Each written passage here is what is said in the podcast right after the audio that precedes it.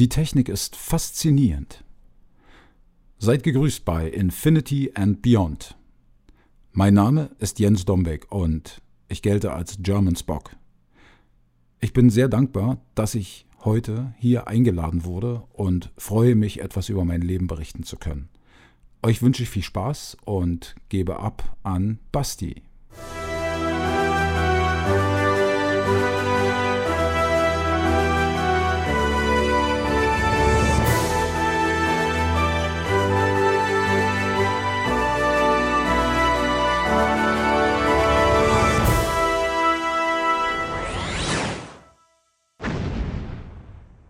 Ja, hallo und herzlich willkommen zu einer neuen Folge von Infinity and Beyond hier aus unserem Studio aus der in der Quarantänezone Berlin. Hallo Tim, wie geht's dir so? Ja, mir geht's gut. Ich bin aus der Quarantäne übrigens raus. Ich bin negativ, alles in Ordnung. Du bist immer so negativ. Ich bin immer so negativ, ja, Gott sei Dank. In, diese, in dieser Hinsicht ist das, ist das Gott sei Dank so. Ja, nicht nur du, denn äh, was viele vielleicht nicht wissen, die Euderion hat ein, die letzten zwei Wochen äh, gemeinsam, in, also nicht gemeinsam, sondern Nicht gemeinsam, gemeinsam, einsam in Quarantäne verbracht. Richtig, jeder an seinem Örtchen. Oder auf. Oder auf Örtchen. dem Örtchen, Ähm, Wie auch immer, jedenfalls äh, sind wir alle negativ und das freut uns. Und äh, wir haben, glaube ich, gelernt, Leute, nehmt die Sache ernst, denn äh, zwei Wochen zu Hause sitzen ist Käse. Absoluter Bockmist. Vor allem, wenn man nicht selber einkaufen gehen darf. Ja, aber deine Katzen haben oder eure Katzen haben sich gefreut. Ja, die haben sich gewundert und sich erstmal gefragt, so, hä, wieso gehen die nicht? Die haben doch sonst immer stummfreie Bude, aber die fanden das dann eigentlich ganz toll. Das heißt, die mussten sich mal 14 Tage lang benehmen. Ja, sie mussten sich umgewöhnen. Ja, konnten nicht alles runterschmeißen, wie sie sonst immer tun. Wir haben in einem Wohnzimmer ja so einen Tisch stehen, wo wir dann ähm, immer vergessen, ähm, Sachen runterzunehmen. Also so, äh, ich sag jetzt mal Kaffeetassen, die bleiben manchmal stehen und dann finden wir sie liegend oder rollend wieder, wenn wir nach Hause kommen. Ja, so sind sie. Ja, so sind Kater vor allem. Ja, aber sie sind niedlich und ähm, cool. Und sie wohnen nicht bei mir, von daher machen sie bei mir kein Chaos, das kann ich alleine machen. Tim, wir haben wieder eine Menge vorbereitet. Oh ja, ich habe die Liste gesehen. Das ist, war schon wieder so negativ jetzt. Oh ja, okay. Ich habe die Liste gesehen, ganz viele tolle Themen. Siehst du, du musst an deiner Betonung arbeiten. Jawohl. Ähm, ja, wir haben einiges vorbereitet. Es war jetzt, äh, wir sind jetzt äh, fast schon wieder einen Monat, äh, ist schon wieder vergangen seit unserer letzten Folge. Es geht so schnell. Ähm, und uns erwartet auch wieder so einiges ähm, in Sachen Star Trek. Ähm, und in der Euderion ist auch ein bisschen was passiert. Wir wollen heute unter anderem ein bisschen äh, ja, über die Euderion äh, quatschen, beziehungsweise ähm, euch wieder ein Update geben, was bei uns gerade so los ist, außer Quarantäne.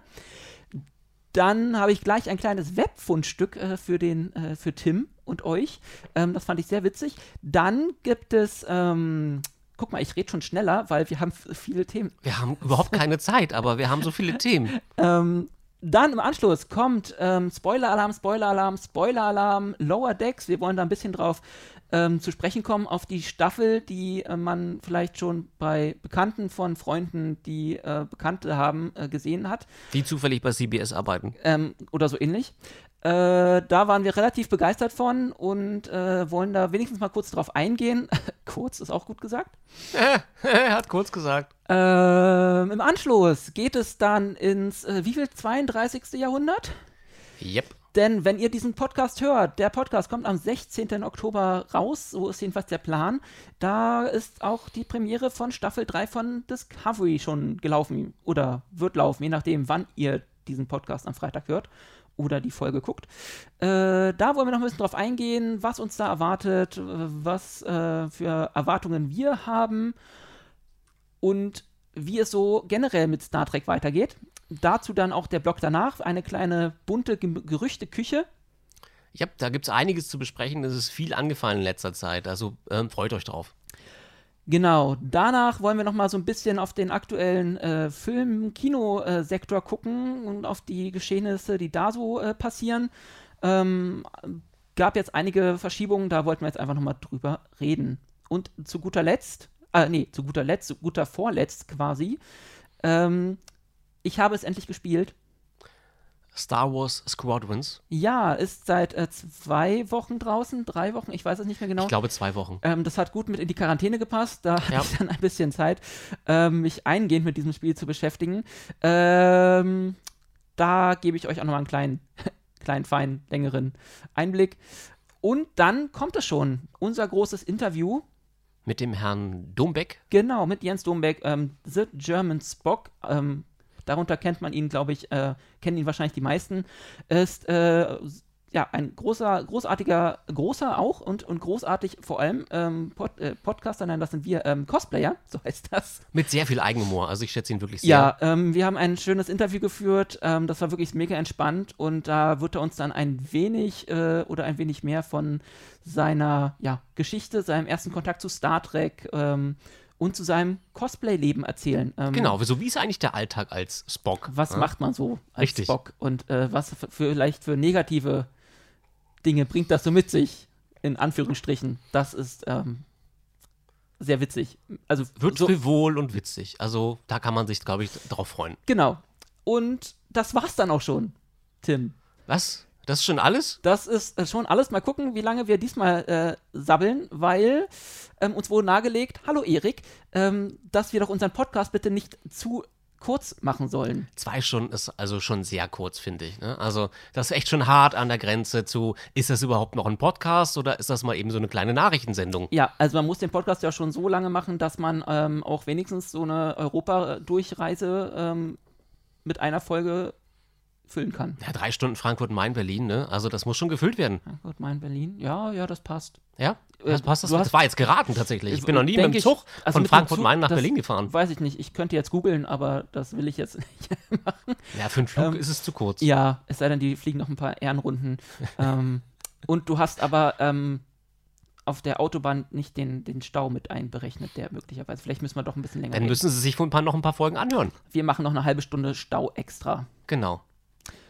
Tim, Basti, gehen wir mal äh, direkt rein. Ich habe ein Fundstück der Woche gefunden. er hat es mir übrigens auch noch Ein nicht gezeigt. Ich bin genauso gespannt wie ein ihr. Webfundstück der Woche, wie es, oder ein, ja, das, das Fundstück der Woche, wie es damals im Quatsch Comedy Club immer genannt wurde. Den ich auch nur sporadisch gesehen Ja. habe, aber ich weiß, was du meinst. Ähm, man möge sich vielleicht erinnern, es ist schon wieder über zwei Jahre her, da hat ein gewisser Herr Musk eine Rakete gestartet, da hatte er ein Auto drin. Ja. Ich glaube, ich ahne, worauf du hinaus willst. dieses Auto hat, ihr vor, hat jetzt vor ein paar Tagen äh, den Mars quasi gestreift. Gestriffen. Quasi. Und das Lustige ist, wer immer wissen wollte, wo ist, diesen, wo ist dieses Auto gerade unterwegs, es gibt eine extra Seite dafür. Nein. Doch. Oh. Mit dem Namen Where is Starman? Also offiziell heißt sie whereisroadster.com. Da könnt ihr raufgehen. Mit einer interaktiven, also interaktiv nicht, aber mit einer bewegten Karte. Verlinken wir das in der Bio? Na, natürlich verlinken wir das in der Bio. Ähm, wo man genau die äh, Umlaufbahnen von äh, Merkur, Venus, Erde und Mars sieht und den Roadster. Ich frage mich, wie bewegt er sich eigentlich? Also, wo, durch was wird er da? Ich kenne mich ja überhaupt nicht aus. Physik war ich immer schlecht, habe immer miese Noten eingefahren. Hallo, Herr Newton. Mich, wir haben den Newton mal Genau, zugeschaltet. Isaac, sag also, mal. Ähm, das Ding ist, glaube ich, wenn du einmal was anstößt, dann hört es nicht mehr auf. aber also, da muss doch eine Kraft hinter sein, oder? Oder ist es im Weltraum egal? Naja, das ist die. Oh Gott. Wenn, äh, hallo, Tom. Ist Tom da? Der ist Physiker. Nein, aber das, naja, das wird was für eine Kraft. Es ist einfach die äh, Beschleunigungskraft, die ursprüngliche. Also, wenn keine Schwerkraft existiert, brauche ich auch keine zusätzliche Na, Kraft, die das Ding ja- antreibt. Na, es, Oder? e eben. Okay, gut. Ja, das wollte ich wissen. Ich, ich habe keine Ahnung von Physik. Wow. Du musst nur einmal was anschubsen und dann, deswegen müssen die, die armen Astronauten sich doch immer so festhalten, weil wenn sie einmal, dann kommen sie ja nicht mehr zurück, wenn sie da einmal Deswegen sterben die loslassen. da immer. Ja, vor allem immer. Nee, immer wenn so eine Szene kommt, ja, der kommt jetzt nie wieder. Ja, Der treibt jetzt, bis er erstickt. ja, der auch. Schlimmster Tod ever. Hm, sollten wir einmal einen Podcast machen über die schlimmsten Todesarten Die schlimmsten im Weltall? Todesarten im Weltall oder in der Science Fiction. Was ist schlimmer, von einem, äh, von einem Supercomputer geröstet zu werden oder langsam und qualvoll im All treiben zu ersticken? Oder Tod durch Transporterfehlfunktionen. Ich sehe, wir schweifen ab. Apropos Abschweifen, der Roadster.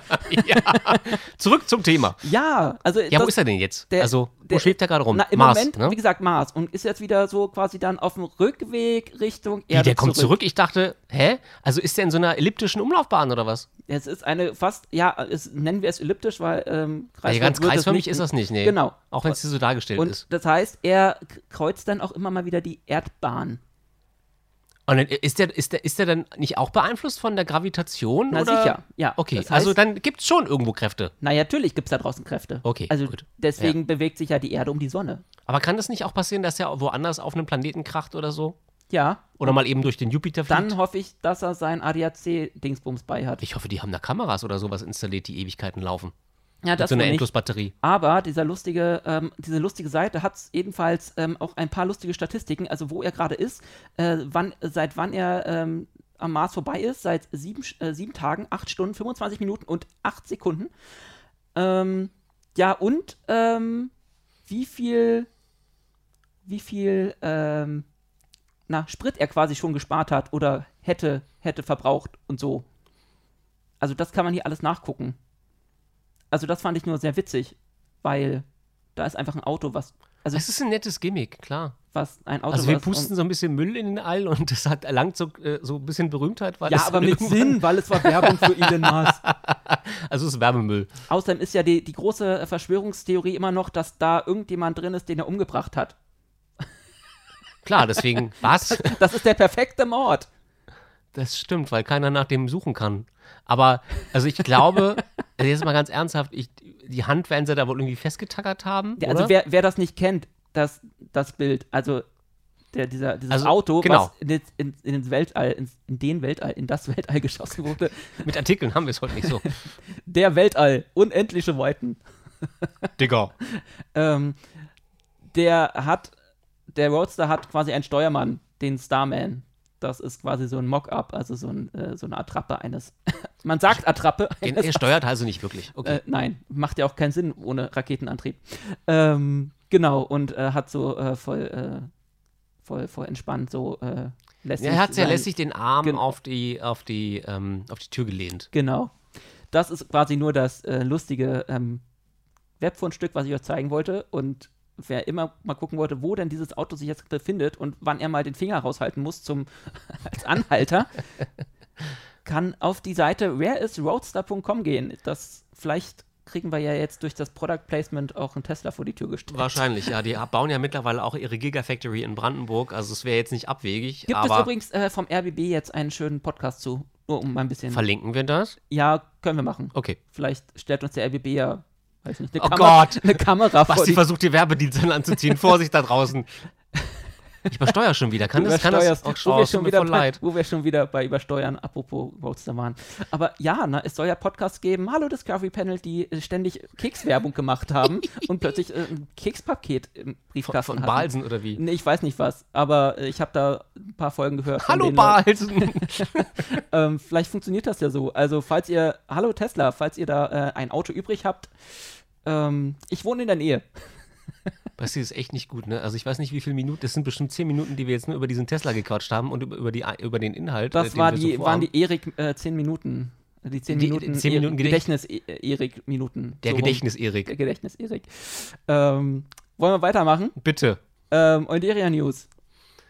Ja, Basti, ähm, ich glaube, da gibt es nicht so viel Neues. Wir arbeiten an unserem derzeitigen Film, der nächstes Jahr, wenn alles gut wird, rauskommt.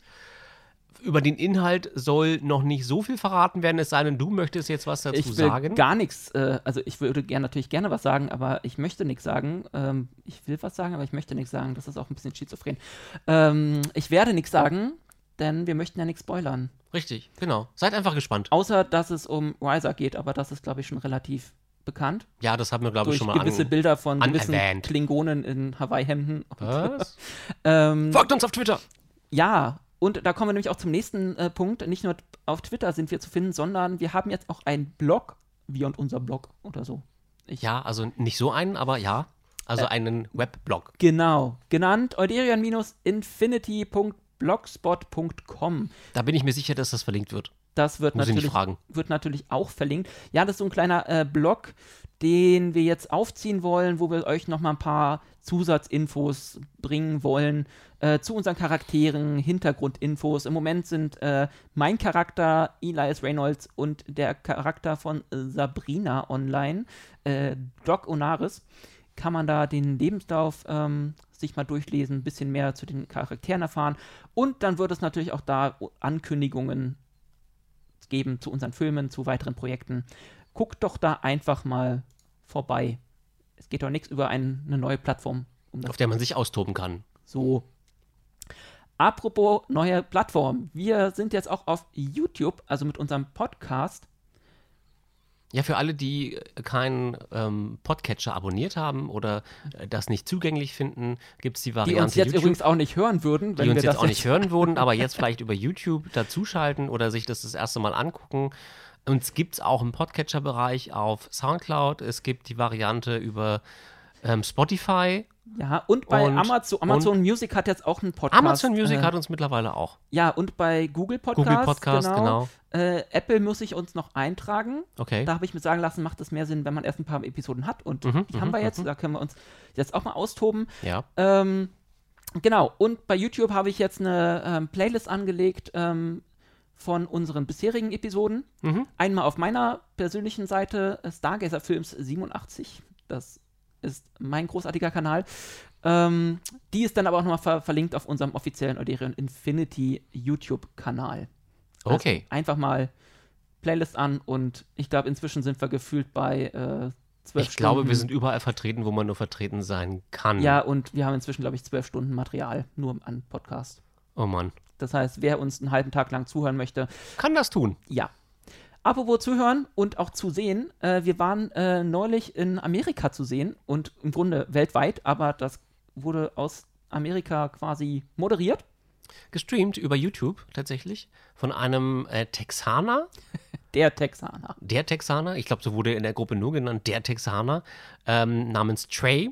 Trey hat einen Kanal, wo er regelmäßig streamt und ähm, Serien, Fanfilme vorstellt die ähm, sich da großer Beliebtheit erfreuen. Also hat eine wachsende Zuhörerschaft, macht das mit Leib und Seele und ist da sehr hinterher und ähm, sehr sehr, sehr emotional auch dabei. Also wir hatten einen sehr lustigen Abend. Guckt euch das mal an. Ähm, Basti wird den Link natürlich auch auf, in die Bio setzen. Ja. Der Kanal heißt Max World Entertainment. Genau. Kann man abonnieren, weil der auch immer wieder so kleine Fanfilme vorstellt und auch mit äh, teilweise, wie bei uns, mit dann den ähm, Verantwortlichen spricht, also den Pro Produktionsdesignern oder den äh, Leuten, die die Regie machen oder die Drehbücher geschrieben haben. Das nimmt sich sehr, sehr spannend aus. Das ist auf Englisch natürlich, logischerweise. Englisch mussten wir auch gerade brächten. Sagen wir mal, ähm, wir haben es soweit Wir haben es soweit, glaube ich, hinbekommen und es war ja. verständlich verständlich, ähm, glaube ich. Und ja. Also es, guckt euch an, es war, sehr lust, war ein sehr lustiger Abend. Ich glaube, das merkt man dem Video, dass das existiert. Ich glaube auch, wir hatten an. relativ viel Spaß. Wir ja. waren dann irgendwie alle äh, zugeschaltet und äh, so jeder einzeln bei sich zu Hause, beziehungsweise ja. ähm, Tom und Thomas zusammen. Und ja. Äh, ja, war unser erster großer Videocall-Konferenz. Und es gab ganz viele Katzen. Überall. Ja. Und Triples. Richtig, genau. Also es war voll mit Gimmicks genau. sozusagen. Guckt euch an. Also wer mal gucken möchte, was wir da verzapft haben, beziehungsweise von uns gegeben haben und ein bisschen auch Hintergrund zu uns und der Oderion ähm, auf Englisch halt ähm, ja, mitbekommen wollt, ja. euch mal angucken wollt, immer mal raufklicken. Wir verlinken das natürlich. Ja. Ähm, war eine sehr coole und lustige Angelegenheit. Und wie gesagt, der Kanal von Trey wimmelt nur so von Fanfilmen. Also der hat sich zur Aufgabe gemacht, alle möglichen Fanfilme zu promoten ähm, und gibt halt auch regelmäßig da Watchpartys, ja. die sehr cool sind. Da auch von uns äh, hat er da irgendwie einen Monat lang jeden Montag, jeden Montag Film gezeigt. Äh, war immer sehr cool und sehr witzig. Also ich hatte vor, glaube ich, gestern oder vorgestern die Begebenheit, dass mich einer angeschrieben hat aus Amerika über Facebook. Hey, du bist doch Tim, äh, liebe Grüße an den Doktor. So, also der Greg Jackson war das, glaube ich, der ja, war hab, an dem Abend mit dabei. Gesehen, ja. Fand ich sehr, sehr witzig. Ich habe ihm gleich auch Bilder nochmal von den Katzen ging, gegeben. Ich wollte gerade sagen, es ging schon wieder um Katzen. Es ging mal wieder um Katzen, ne? Und ach, also es ist einfach schön, dass, dass dann Leute nochmal schreiben, so, hey, wir haben das total genossen mit euch, wir fanden das prima. Und ich glaube, dafür machen wir das auch, um so ein bisschen zu connecten mit anderen Leuten äh, aus aller Welt. Und das ist der Spaß, glaube ich, dran. Ja, also das ist halt, ne, gerade, da hatte ich mit, mit Trey dann auch mal bei einem kleinen, kurzen äh, Technikcheck drüber geredet, wie, wie fantastisch er es findet, einfach mal mit Leuten aus Deutschland zu reden. Ja, oder, ja. Was die Technik alles möglich macht einfach. Eben. Ja. Und, und das gerade so in der heutigen Zeit, wo wir irgendwie ja. doch alle eher so für uns sitzen ja. und bleiben sollten, äh, von wegen Abstand und so. Und dann trotzdem jeder für sich dann doch weltweit mit den Leuten reden kann über dieses tolle Tool, das Internet. Und, ja, es ähm, entzweit nicht nur, es bringt auch Leute zusammen, wo das vorher eigentlich gar nicht möglich gewesen wäre. Ja. Also wer hätte in den 90ern gedacht, dass man so schnell Verbindung zu Fans in Amerika schließen kann. Das Internet macht es tatsächlich Wie möglich. gesagt, Thomas hat letztes Mal nochmal gesagt im letzten Podcast, sie haben damals Anzeigen geschrieben, um Ja. andere Fans Ja. zu finden. Das war. So. Das kann man sich heute überhaupt nicht mehr vorstellen, über- dass man in der zweiten Hand irgendwie ein Inserat setzt. Hey, wir suchen äh, Star, in der Star zweiten Hand Trek-Fans. leicht gebrauchte Star Trek-Fans. Leicht gebrauchte Star Trek-Fans zum Abgeben, bitte. Leichte, Ja. leichte Abnutzungsspuren. Aber tatsächlich kann ich mich erinnern, ich glaube, ich habe das damals im Kurier oder so gelesen oder in der Tipp, die es damals noch gab. Ich weiß nicht, ob es sie heute immer noch gibt. Ich habe keine Ahnung, weil ich selber Stellenanzeigen Weiß, sie haben habe. einen Facebook-Kanal noch. Genau, und da habe ich auch immer so Sachen gelesen wie, wir sind Star Trek-Fans und wir suchen und wir würden gern uns Ja. mit anderen Leuten treffen und so weiter. Und, so dunkel kann ich und mich da ein auch noch bisschen dran erinnern. austauschen. Und das ist jetzt einfach, das geht jetzt natürlich ein bisschen schneller, ne? Äh, Also ja, man wird auf jeden und Fall- halt auch mit einer größeren Reichweite, wie wir gemerkt haben. Ja, ich wäre als Star Trek-Fan nie auf die Idee gekommen, in der Tipp zu suchen, muss ich ganz ehrlich sagen. Also nach Star Trek-Fans. Wäre mir nicht eingefallen. Weil damals, keine Ahnung, da war ich noch zu. Also, wie gesagt, ich habe diese. Die meisten Anzeigen damals habe ich in der Space View gesehen. Hm. Ja. Ja, das war dann wahrscheinlich auch eher die Plattform, wo man sowas gesucht hat. Also Ja, der Tipp, ja, das weiß ist halt, nicht. ne, jeder hatte da so seine. Ist das so ein Stadtmagazin gewesen Ja. in Berlin oder ist es immer noch? Ich weiß es Ja. nicht. das. Wie gesagt, bei Facebook gibt es ihn noch. Aber ja. Ja, wie gesagt, war eine coole Nummer. Einfach mal raufgehen und äh, einfach mal den Kanal vom Trey abonnieren. Wer ein bisschen in die Fanfilmwelt eintauchen will, ähm, der findet da, glaube ich, so alles, was gerade so aktuell ist. Machen wir mal weiter. Du hast es echt eilig. Nee, ich will, Aber- nur, ich will nur nicht, dass das wir wirklich, dass es ausartet und wir in, in Ja. drei Stunden immer noch sitzen und eigentlich nur ein Thema Aber besprochen wir fahren, doch haben. nach, wir fahren doch gerade nach Frankfurt Main, da haben wir Zeit. Richtig, genau. Frankfurt Main. Ähm, Nächste Station Großkreuz. Aber dann aktivieren Sie erstmal hier den äh, roten äh, Spoiler-Alarm. Ach, ist schon soweit. Jetzt ist schon soweit.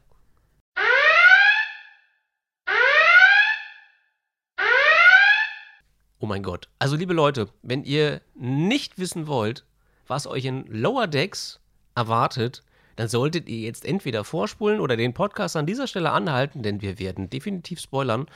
Und natürlich ganz ohne Bilder, ganz gar keine Frage so, das werdet ihr nicht sehen, aber also auf YouTube zum Beispiel, wenn ihr da jetzt zuguckt oder so, da kommt nichts. Aber ähm, wenn ihr noch vorhabt, das zu gucken, was ich wirklich wärmstens empfehle, ähm, und wenn ihr es noch nicht geguckt habt, lasst euch bitte nicht spoilern, spult dann jetzt an dieser Stelle vor.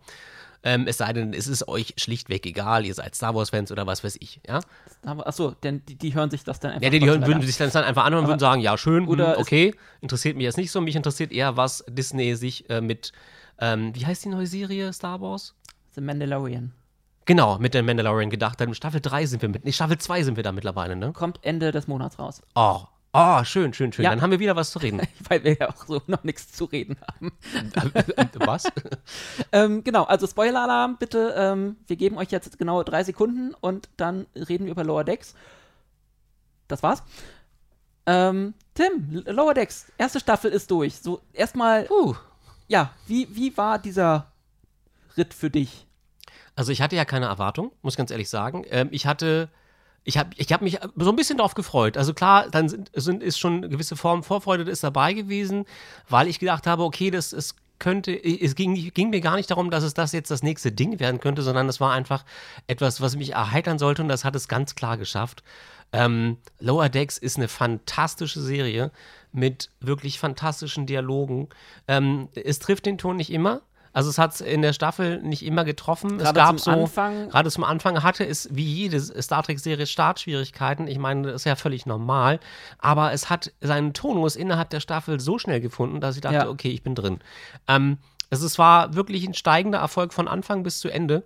Und gerade die letzte Episode hat in mir das Trekkie-Herz höher schlagen Gerade lassen. Da wollen wir gleich nochmal also, drauf eingehen, Genau, die, gerade die letzten beiden waren einfach Ja, groß. Also es sehr war, herzerwärmend, auch zwischen den Figuren. Das war das Zwischenmenschliche da. Auch wenn das natürlich auf dieser eher, ich sag mal, comichaften oder ich sag mal, Comedian oder, bisschen oder, oder überspitzen. Also, überspitzten ja. Ebene ähm, der Satire und äh, der Ironie ähm, gehoben wurde, hat man trotzdem verstanden, was die Autoren wollten und dass es ihnen durchaus auch um Star Trek Momente ging, wie wir sie aus anderen Serien kennen, Ja. wo das zwischen den Figuren dann auch wirklich wichtig wird. Die Chemie zwischen Bäumler und Mariner war einfach fantastisch. Also er ist ja der, der komplette komplette hörige Sta Sternflottenoffizier, der wirklich Buck. alles macht, was man ihm sagt. Und Mariner ist das komplette Gegenteil. Und es ist immer wieder das, was sich bewahrheitet, Gegensätze ziehen sich an.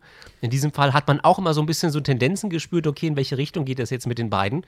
Ähm, Schön fand ich auch, dass sie diesen Nebenplot hatten, also dass ich gar nicht, dass ich diese anderen beiden Figuren, die wir hatten, ich weiß es nicht, wie Tandy die- and, Tan- und, ja, und, und Rutherford.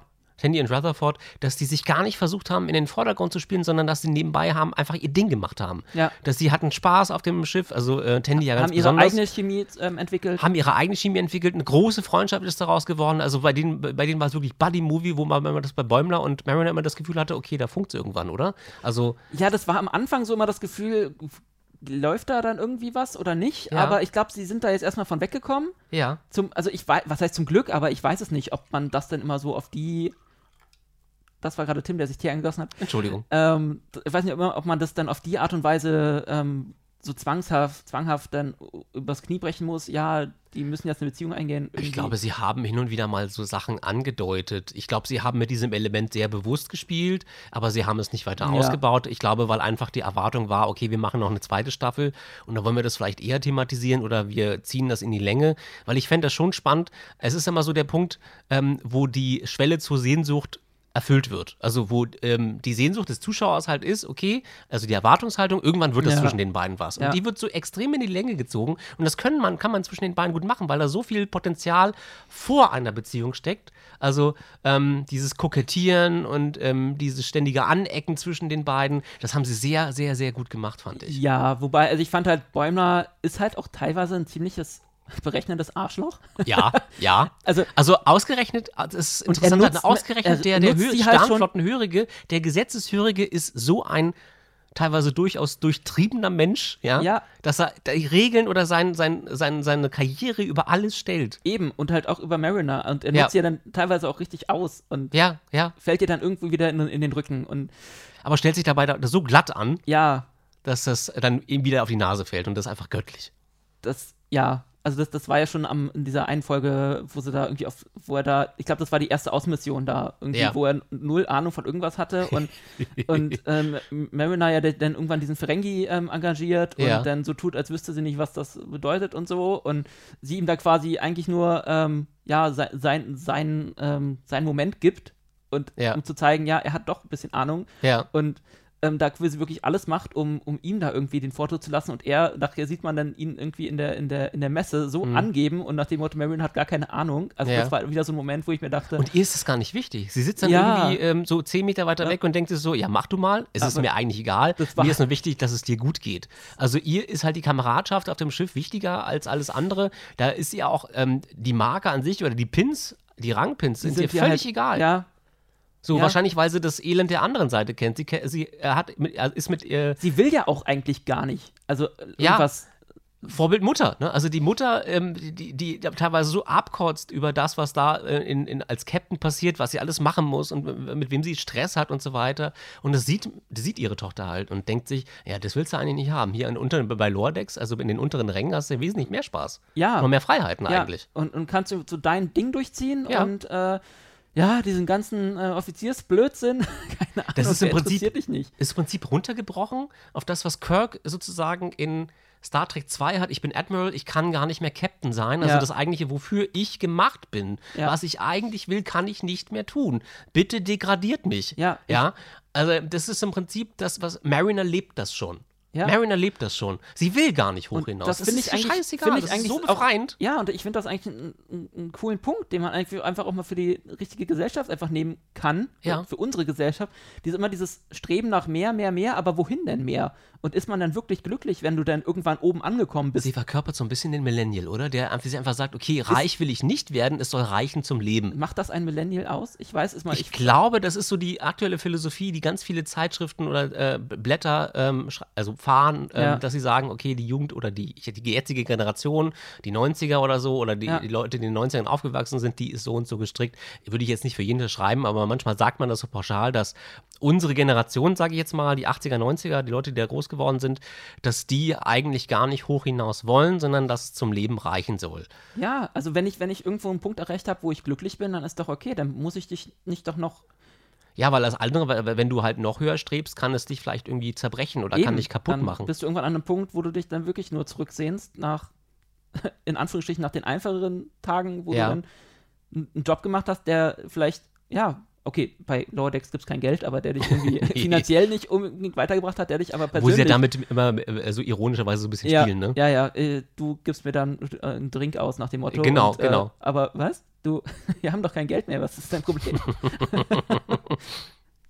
ähm, ja, also das, das ist schon ein cooler Punkt an ihr, deswegen Boiler, Ja. Bo Boiler, Boiler. Boiler, Broiler. äh, Bräuler, ähm, Fähnrich Bräuler, Mm. kommt aus Chemnitz. ähm, ja, es ist dann doch eher so ein bisschen unsympathischer. Also da finde ich dann äh, Mariner schon cool und natürlich Rutherford und Tandy, das Duo sind auch nochmal sehr großartig, finde ich. Ähm, Ich fand es auch interessant, dass sie versuchen, ähm, die dunklen Seite der Charaktere zu beleuchten, was sie mit Bäumler ja ähm, die ganze Staffel über tun, was bei Mariner aber erst am Ende so ein bisschen rauskommt, dass sie unheimlich zornig ist. Ja. Und äh, also in Bezug vor allem auf ihre Mutter, ja, ähm, weil sie sich dann immer unter Druck gesetzt fühlt. Sie müsse eines Tages, das ist ja der Druck, der von außen kommt, diese Erwartungshaltung, dass sie irgendwann eines Tages auch ein Kommando übernehmen muss, weil ihre Mutter das ja auch getan hat. So, und das kotzt sie an, das will sie nicht. Und deswegen, ich glaube manchmal, ich saß ja mit meiner Frau und habe das gesehen und meine Frau fand das irgendwie sehr erschreckend, dass diese Figur plötzlich so überzeichnet wird. Und ich habe aber gesagt, das ist etwas, was in ihr drin ist, weil Ja. äh, sie will das nicht und das versucht sie damit zum Ausdruck zu bringen. deswegen, ah, deswegen hat sie sich wahrscheinlich dann auch Bäumler genommen, weil sie hat Angst, dass äh, er dann irgendwann mal so wird wie Sie lässt Mutter. Bäumler gut ja. aussehen, weil sie das genauso will. Und, und will halt nicht, dass Bäumler irgendwann mal so wird wie ihre Mutter halt, dass die halt Genau, nicht so ein irgendwann, Paragraphenreiter, sie versucht ihn für Ja. sich zu formen, glaube ich auch. Ja. ich, ja, ja, Was Frauen halt so machen. ich, Frauen.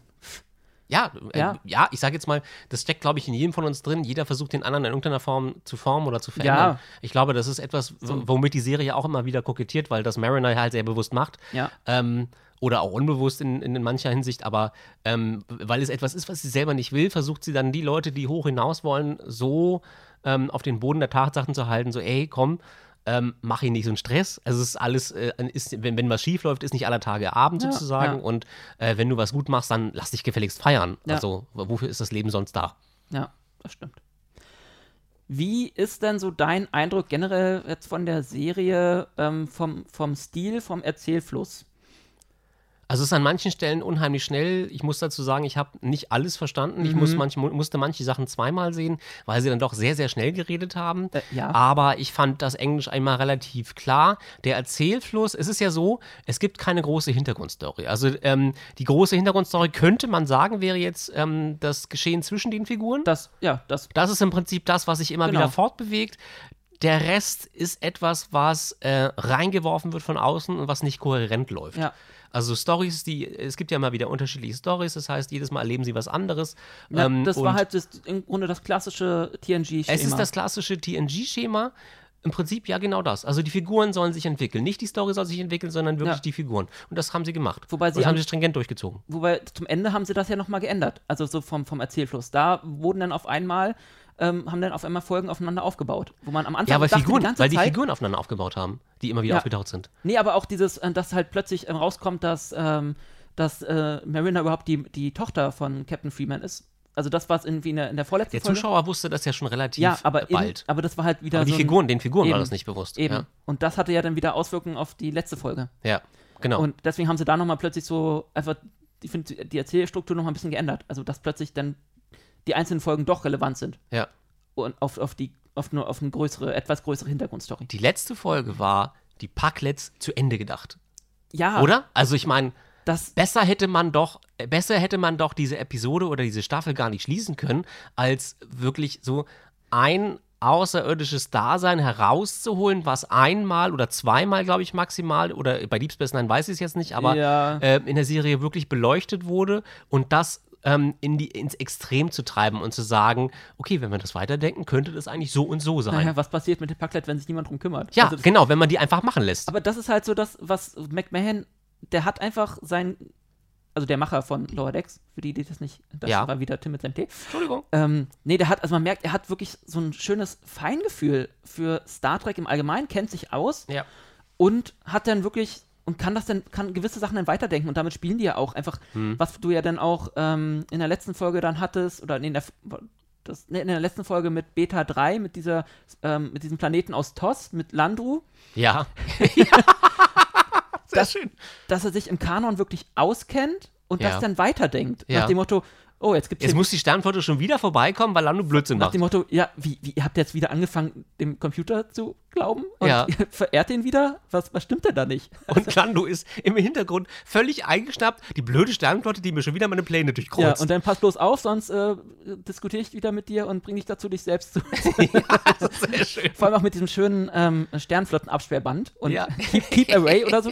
Ja, großartig. Also das waren so diese, diese Anspielungen, die haben funktioniert. Also ich Ja. finde halt ähm, am Anfang, also äh, Sprichwort äh, Name-Dropping, Ja. fand ich das halt am Anfang ein bisschen anstrengend. Also Mhm. bis, so, bis Mitte der Staffel fand ich das ein bisschen too much, Mhm. weil sie dann irgendwie immer in so einen Anflug von, wir müssen jetzt noch zum Ende der Folge ganz viele komische oder ganz viele Namen aus dem Kanon reinschmeißen. Aber sie haben am Ende, also zum Ende hin der Staffel, haben sie angefangen, damit was zu machen. Ein bestes Beispiel Ja. sind in der letzten Folge die, ähm, diese, diese, dieser fliegende Roboter, wie heißt das? Die Exocoms, Ja. genau. Ähm, die ja eigentlich. Bitte? Peanut Hamper. der ma mathematisch beste Name. Ja, genau.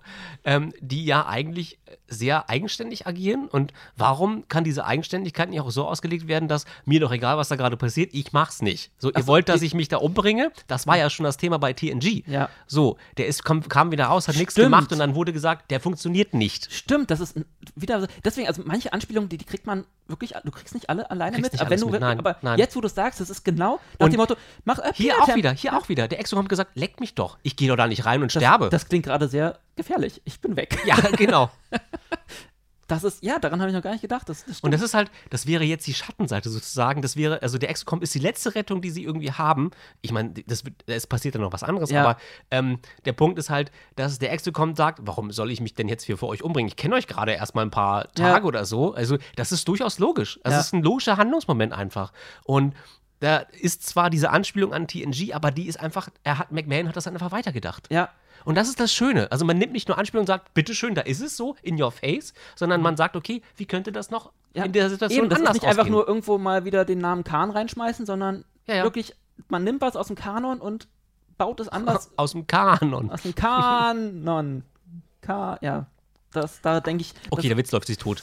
Ja, das ist gerade wie viele äh, Fans oder äh, Star Trek-Fans bei Facebook, die dann immer auf den Kanon verweisen. Das Mhm. immer Es ist nicht Kanon. Kanon. ähm, ja, nee, aber das also der hat wirklich das, ähm, also das richtige Gefühl dafür. Ja. Und ähm, wie gesagt, auch mit den Packlets, wo es immer hieß, die Packlets, das ist ein großer Witz, haben sie auch in der, in der Folge gesagt. Ja, ja, genau. Und dann in dem und dem System, da sind uns keine Bedrohungen bekannt. Jetzt schon. Das sind einfach die Packlets, die, Das Schiff sah aus wie ein Lego-Schiff, so bunt zusammengemischt Ja. aus verschiedenen Teilen, als wären da verschiedene Epochen einfach mal reingeklatscht worden. Hier ein Flügel von den, von den Ja. Romulanern, da von den Ferengi. Ja. Ich dachte, ich, ich sterbe vor Lachen, wirklich.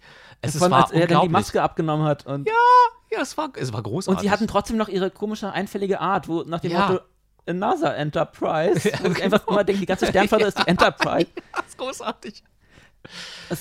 Super schön. Also Ja, auch, auch ähm, also ich finde halt gerade in den letzten beiden äh, Folgen hat sich diese äh, Serie ähm, quasi den Namen Star Trek verdient. Ja, die Figuren sind mir auch Bis- ans Herz gewachsen. Bis so zur Mitte der, der Staffel war ich, also das war ja dann die große, ist ja, oder immer noch die große Fra Frage, ist Ja. das Kanon oder nicht? Ja, und ich Und- glaube, mit, mit der letzten Episode, spätestens dann, kann man sagen, das ist eindeutig Kanon, was da Ja, passiert. also das, also das die, natürlich können die auch, Auch wenn es immer überspitzt ist und es gibt sicherlich da eine draußen Leute, die. Comedy-Serie ist. Ja, weil, genau, deswegen werden die Leute halt wahrscheinlich. TARS ist ja auch nicht Kanon offiziell, sagt man. Und Sagt deswegen. man das? das? Da könnten wir auch nochmal. Das könnte man, ja, das kann man auch nochmal diskutieren, ob TARS, also die Animated Series aus den 70ern, irgendwie Kanon ist. Ähm, und man findet garantiert ein paar Belegpunkte dafür, da müssten wir dann irgendwann mal mit Sepp drüber sprechen. Ja. Weil mit dem hatten wir oder hatte ich die Diskussion auch schon mal, wobei ich, das liegt schon ein bisschen weiter zurück, ich weiß es nicht mehr ganz genau wann. Aber genauso gut kann man sich jetzt fragen, inwiefern ist Lower Decks, also wo- sind die Ansatzpunkte da, dass Lower Decks Kanon ist? Denn allein durch Anspielung erreichst du das nicht. Eben, also ich habe mich halt von Anfang an gefragt, wie lange schaffen die das, mit diesen einfach nur Anspielungen irgendwie ihre Storys zu erzählen. Genau. Es gab ja auch diese eine Folge, wo sie quasi nur Anspielungen hatten Mhm. und diese dann irgendwie zusammengeschnitten. Also das war dann ein bisschen too much, aber sie haben dann, glaube ich, Ja. die Kurve irgendwann sehr, sehr gut bekommen. Das ist so ein bisschen, manchmal ähm, kommt mir das so vor wie How ähm, It Should Have Ended. Also so, wie sollte Ja. diese TNG-Episode enden sozusagen. Ja. Also manchmal habe ich mich so gefühlt, wenn man sich eine Lower Decks-Folge angesehen hat, aber sie haben zum Ende den Dreh geschafft, dass sie gesagt haben, okay, wir nehmen uns dieses Element aus der Serie und machen was völlig anderes draus. Ja. Und denken das quasi weiter. Und da, da ist der Punkt, wo ich sage, okay, hier haben sie den Moment geschaffen, wo ich sage, das kann ich mir vorstellen, könnte Kanon sein. Ich kann das aber natürlich nicht entscheiden, Das- sondern das machen entweder die Fans oder CBS. CBS, ähm, streckt seine Ja. göttliche Hand aus und sagt, Lower Decks ist, jetzt Kanon. Na, das haben sie ja von Anfang an schon eigentlich gesagt. Und offiziell ist auch die, ist ja die Definition von Kanon alles, was onscreen ge- zu sehen ist. Deswegen war ja auch lustig, dass man zum dann in der letzten Folge, als sie dann diesen ganzen ähm, Krempel da irgendwo rausholen, mit denen sie dann die Parklets bekämpfen, auch diesen, diesen berühmten Spock-Action-Helm irgendwie, dieses, Ja. diesen, dieses Merchandise-Ding. das ist eine schöne Anspielung für die Fans auf das ganze Merchandise, das es so gibt. Ja, dass das jetzt Kanon ist. Ja, Weil dieses ja. Ding war ja damals, wer es nicht kennt, das ist einfach nur so ein Helm mit so einem äh, Alarmsignal oben drauf, wo Mhm. ganz groß Spock vorne drauf steht. was sie damals einfach nur, wie man es halt früher gemacht hat, wir brauchen Merchandise, dann nehmen wir irgendwas, was wir haben und kleben fett Star Trek drauf.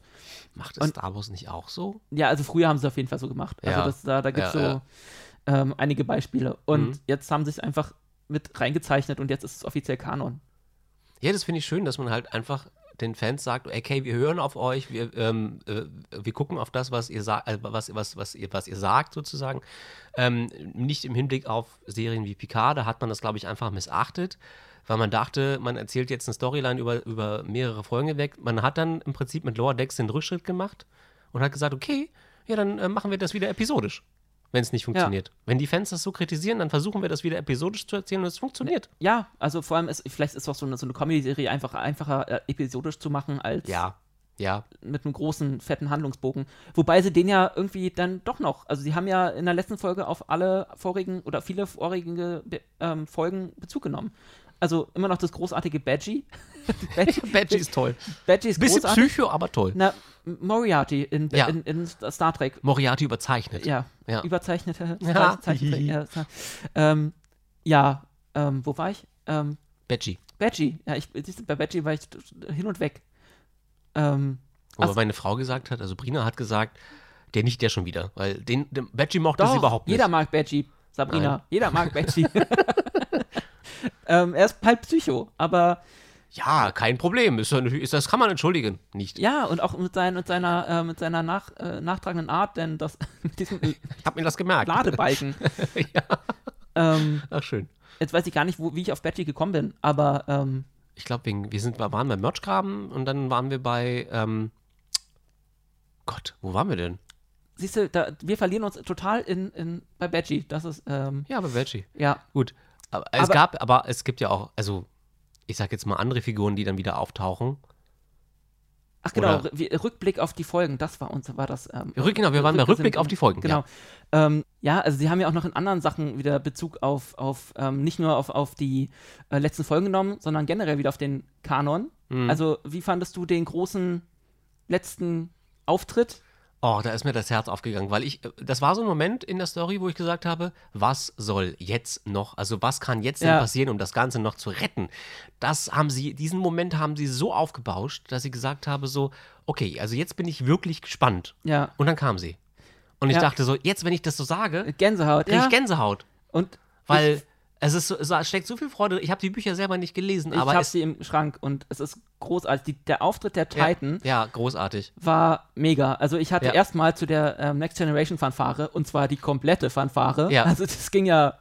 Jetzt, wo du, der, der, Ja. mein ganzer Körper ich, fängt an zu Ich habe das es- gesehen, wirklich, ich hatte echt Tränen in den Augen. Das war so, so, so ein Fanboy-Moment. Also Ja. ich habe das, vor allem, ich weiß noch, ich hatte irgendwann äh, mal mit, mit Thomas, glaube ich, ich weiß nicht, ob es Thomas war, aber ich gequatscht und man, nach, nach dem Motto, ja, mal gucken, was sie noch mit, so mit reinbringen. Weil sie, die Ja. Titan, die hatten sie ja schon mal erwähnt, auch in der, in der, in der Staffel vorher. Hm. Und äh, irgendwie hieß, meinte ich so, ja, dann wäre cool, wenn sie äh, die, die, die in der Staffel vorher? äh, in, der, in den Folgen der Staffel vorher. Also Ach der, so, in, den, in Folgen vorher. in den Folgen, vorher der Mhm. Staffel, so Ja. rum. Und ja, was, ob, ob sie die nochmal zeigen und so und ob es dann die, die Original, in Anführungsstrichen, Titan ist aus den Büchern. Ja. Und Thomas meinte, glaube ich, nee, machen sie wahrscheinlich, machen sie wieder was Neues oder so. Und Hm. dann haben sie wirklich die Original Titan genommen, die mit auf den Büchern drauf sind. Wie ist das und- denn eigentlich? Du kannst ja mal ein bisschen erzählen, wie es zu dieser Titan gekommen ist aus den Büchern. Da gab es ja auch ein bisschen was Spezielles, wie das zustande gekommen Das, ist. das, die Titan war übrigens äh, der, der Grund, warum ich irgendwann angefangen habe, englische Bücher zu lesen. Ja. Weil, äh, äh, wir erinnern uns, Nemesis, Riker geht auf die Titan und alle hören Genau, nur also, Titan und ja, niemand weiß, und jeder will wissen, was ist denn die Titan? Wie sieht, Und die wie sieht dieses Schiff wie, aus, Wie wir ja. Star Trek-Fans halt so in, sind. Und ähm, dann sind halt, wurden irgendwann diese Bücher angekündigt, die Buchreihe. Und die Ja. habe ich mir dann e echt auf Englisch gekauft, weil damals hat auch Crosscult den, die noch nicht rausgebracht. Das kam erst ein paar Jahre später. Ja. Das heißt, Basti musste dann die auf Englisch lesen. Mhm. Ähm, das ging und irgendwie in der zweiten, dritten, irgendwann Folge, irgendwann, haben, äh, irgendwann haben sie jedenfalls ähm, einen Wettbewerb angekündigt. Ja. So ein Fernwettbewerb. Mhm. Äh, designt uns die Titan. Ähm, ja, und ein paar Folgen später, war, äh, weiß nicht, wann, wann die Bücher rauskamen, welcher Abschnitt das war, aber ähm, wurde halt ein, dann die, die, dieses Modell, das sie jetzt bei Lower Decks gezeigt haben, als offizielles Titan-Modell ähm, rausgebracht. Ja. Ähm, Design von Jean Tourangeau heißt der, glaube ich. Ähm, weiß nicht, ob das so richtig ausgesprochen ist. Und Ich hab auch keine ähm, ist ein Ahnung, aber- 3D-Designer Ja. und also das, er ist halt mit dem, hat Modell, mit dem Modell gewonnen und das Modell war dann auch als Risszeichnung in einem der Bücher drin. Ja. Und alle dachten, ja, ist ein cooles, also Luna-Klasse ist das, irgendwie ist so ein Lang Genau. Langstrecken-Explorer heißt das irgendwie. Mhm. Ähm, und ja, dann hat man das Modell draußen äh, rausgebracht und ist auch bei den Fans sehr, sehr beliebt. Ähm, also die, die das kennen, Mhm. ähm, die sich halt mit den Büchern, ähm, ich finde halt, dass das Buchuniversum seit Titan ist halt großartig. Mhm. Ähm, und ich hätte halt auch nicht gedacht, dass man die mal onscreen sieht. Und der Designer hat, glaube ich, auch nicht damit gerechnet. Er hat geschrieben, nach, nach 15 Jahren, wie dieses, seitdem dieses Modell jetzt draußen ist, Ja. ist es jetzt Kanon. Und Er das hat ist sich auf halt, Twitter darüber geäußert, das fand ich sehr schön. Mehrmals. Also war sehr er war echt sehr gerührt und er meint, hat mehrmal, mehrfach geschrieben, er kann das immer noch nicht glauben. ja. Und er fand das, er fand das wirklich gut. Ne? Also Ja. hat man auch gemerkt. Und ich glaube, äh, Jonathan Frakes und Marina Sirtis fanden es auch großartig. Die sind ja sowieso auf Ja. jeder Convention unterwegs und Ja. wünschen sich eine Rikers in Space Serie. ähm, und jetzt, jetzt ich, und ich glaube, das wird jetzt so ein, anscheinend wird das jetzt so ein, so ein äh, ja, so das nach dem Motto, wir bringen jetzt in, am Ende jeder Staffel kommt Riker und rettet den Tag. Das war ja bei, bei, bei Picard Picard war es auch schon der Fall, ja. Ähm, ja, also ich fand das, fand das großartig und jetzt bin ich halt mal gespannt, wie es weitergeht. Ähm, weil Bäumler ist ja jetzt auf der Titan gelandet. Ja. Und ähm, das heißt, wir müssen gucken, ob in der zweiten Staffel, ähm, wie lange sie das weitermachen. Wie lange, also McMahon hat gesagt, man wird, ich habe mal gelesen, man wird Mhm. ähm, zumindest äh, am Anfang noch auf der Titan sein, weil Bäumler ist ja da. Also man muss das ja irgendwie wieder zusammenfügen. Mhm. Und es ist halt die Frage, ob er dann irgendwann wieder zurückkommt auf die Cerritos oder ähm, wie, wie lange sie das. Sie hören gerade die Polizei draußen. ähm, ist halt die Frage, wie lange das, äh, sie das durchziehen. Ja. Ähm, aber so im Großen und Ganzen finde ich schon cool. Also Ja. jeder Trekkie freut sich, Riker wiederzusehen. Ich Wir- glaube, sie testen so ein bisschen die Resonanz Ja. aus und überlegen dann vielleicht bei CBS oder Paramount. Wir hätten da die, eine Idee für eine andere, für eine weitere Richtig, für noch ein Spin-off. Ja. Ähm, Solange man die Kuh melken kann bei Paramount und CBS, das ist halt ja, ist ja, ist ja auch so ein bisschen, es ist ja ein wirtschaftlicher Verein, es ist, ein, ist, ein, ist eine sicher. Firma. Und ich glaube, ähm, wenn die merken, dass das bei den Fans gut ankommt, also so eine und Titan, ich glaube, das haben sie jetzt nach der Re Resonanz ich, gemerkt. ma- sonst hätten wir kein Strange New Worlds, sagen wir ganz ehrlich. Ja. Also wenn ähm, die Leute nicht so positiv über Anson Mount ähm, gesprochen hätten, hätte es keine weitere Serie in dieser Hinsicht Ja. Und, Und- über Nummer eins. Ja. Lassen wir mal Spock außen vor. Ähm, der ist ja bei vielen Fans nicht so gut angekommen. Aber Anson Mount Ja. ist ein wirklicher Fanliebling. ja? Und deswegen, äh, anders äh, wäre sonst diese Serie gar nicht entstanden. Und ich glaube, dasselbe versuchen sie jetzt mit der Titan, dass sie gucken, inwiefern kommt die in diesem Comic-Universum gut an und vielleicht kann man was draus machen. Und das ist ja der, der Vorteil, wenn du eine Animationsserie hast, du kannst alles machen. Du kannst Ja. alte Schauspieler nehmen und die in eine, in eine Bude, oder in ein Tonstudio stellen und dann geben sie ihren, ihren Charakter halt nochmal, egal wie sie inzwischen aussehen. ja, da haben wir nachher noch ein schönes Beispiel, aber dazu später Ja, mehr. und also wie gesagt, bei Riker, ich fand halt großartig, ähm, er kommt auf die Brücke und sagt erstmal sein roter Alarm. Oder auch, auch dann, die, wie sie einfach, wie er komplett dann irgendwie irgendwann dann, dann auf die Brücke kommt und meint, ja, sorry, ich war noch im Holodeck, hab mir äh, die alte Enterprise Preis hier Archer. Archer und Ja, die ja. Jungs angeguckt. Ja. Diese so, so großartige Anspielung auf, auf Enterprise, das Finale, was ja eigentlich nicht so großartig war. Ja, leider. Ähm, und dann wie einfach den, den Titelsong zitiert, nach dem Motto, äh, those guys had a, a long way getting from there to here. Das war so, Wer es nicht weiß, es ist, Titel, es ist die Titelmelodie, das sind ein paar Wörter aus der Titelmelodie von äh, Star Trek Enterprise Face Ja. of the Heart, gesungen von Russell Watson. ja, Im Original von Rod Stewart. stimmt. Mhm. Ja, das war gleich der, der kleine Fun-Fact. Okay. Ähm, ja, also ich fand das großartig, wie, wie, also wie du auch gemerkt hast, dass Jonathan Frakes echt Spaß dabei hat, glaube ich. Also ja, Marina Stewart ist auch, also ja. diese nehmen, subtilen wir den, nehmen wir den kleinen Horgan oder den großen? ähm, ja, ich bin gespannt, wo, wo die Serie weiter hingeht. Also, ja, ja. ähm, McMahon hat geschrieben, er hat noch viele, viele Ideen. Ähm, jetzt auch die Frage mit der Uniform. Bäumler hat jetzt die Nemesis-Uniform an. richtig. Und ähm, McMahon hat geschrieben, ja, die ist halt typisch Sternflotte, weil die Ja. rotieren ständig ihre Uniform durch und da Das sind stimmt, sie auf dem einen, einen Schiff mit der einen Uniform durch und dann fangen sie auf dem anderen wieder mit einer neuen an. Also sie scheinen ja auch nicht äh, alle komplett die Flotte gleichzeitig zu wechseln, sondern das scheint ja, Immer so ein Übergang zu ja, sein. genau, Ja. hat man ja schon mal Next, äh, bei Treffen der Generation gesehen, wo sie ähm, verschiedene Uniformarten anhatten. Ja. Und ähm, da er hatte, McMahon hat geschrieben, er würde gerne mal eine, eine Folge machen, wo er Bäumler an Bäumler neue Sternflottenuniformstile ähm, testet. so eine, so Das ist ein schöner Gedanke, weil das, glaube ich, etwas ist, ist, mit dem sich Fans auch immer wieder befassen müssen, zwangsweise, weil sie überlegen, aus welcher Generation kommt jetzt diese Uniform eigentlich. Ja. Und ich glaube, McMahon kann das auf die Spitze führen, dass es eigentlich scheißegal ist. Ja. Also, wie gesagt, ich, ich bin so gespannt, wo es mit dieser Serie hingeht. Ähm, meinetwegen könnte man diesem Mann einfach den Schlüssel für Star Trek geben, weil Zumindest was ähm, die ähm, animierten Serien anbelangt. ja, vielleicht auch, also, also was Kont oder was Kanon angeht, beziehungsweise die Geschichte von Star Trek hat er einfach bewiesen, Das meinst du? kennt Ja, er sich aus. klar. Hm? Und ich finde, da ist mehr Liebe gerade drin und äh, mehr Feingefühl, was das, was den Kanon angeht. Ja. Das, was bisher da gewesen ist. es wird nicht alles als- kaputt getrampelt. Ja. Ja, ich find, weiß jetzt nicht, ob die anderen Serien das kaputt trampeln, aber sie, sie machen da eher Ich ihr sag eigenes jetzt Ding. mal Discovery Sporenantrieb. Ja, Werf da können wir ja gleich nochmal dazu kommen. Aber das Ding ist, ähm, die anderen Serien kennen sich, oder die Macher kennen sich anscheinend nicht so gut mit dem Kanon aus und haben halt dieses Feingefühl nicht. Und Ja. la lassen dann einfach mal irgendwelche Sachen weg oder bauen irgendwie wieder was komplett Neues, wo dann alle denken, hä? Ich meine, ich bin jetzt auch kein Hardcore-Verfechter des Kanons. Ich meine, das ist, muss auch immer noch passen, aber du merkst ja, dass es machbar ist, auch eine coole Serie zu machen und auf den Kanon zu achten. Ja, wobei ich diese beiden Sachen, die du gerade genannt hast, wirklich immer noch schwierig finde, weil immer mehr dazukommt.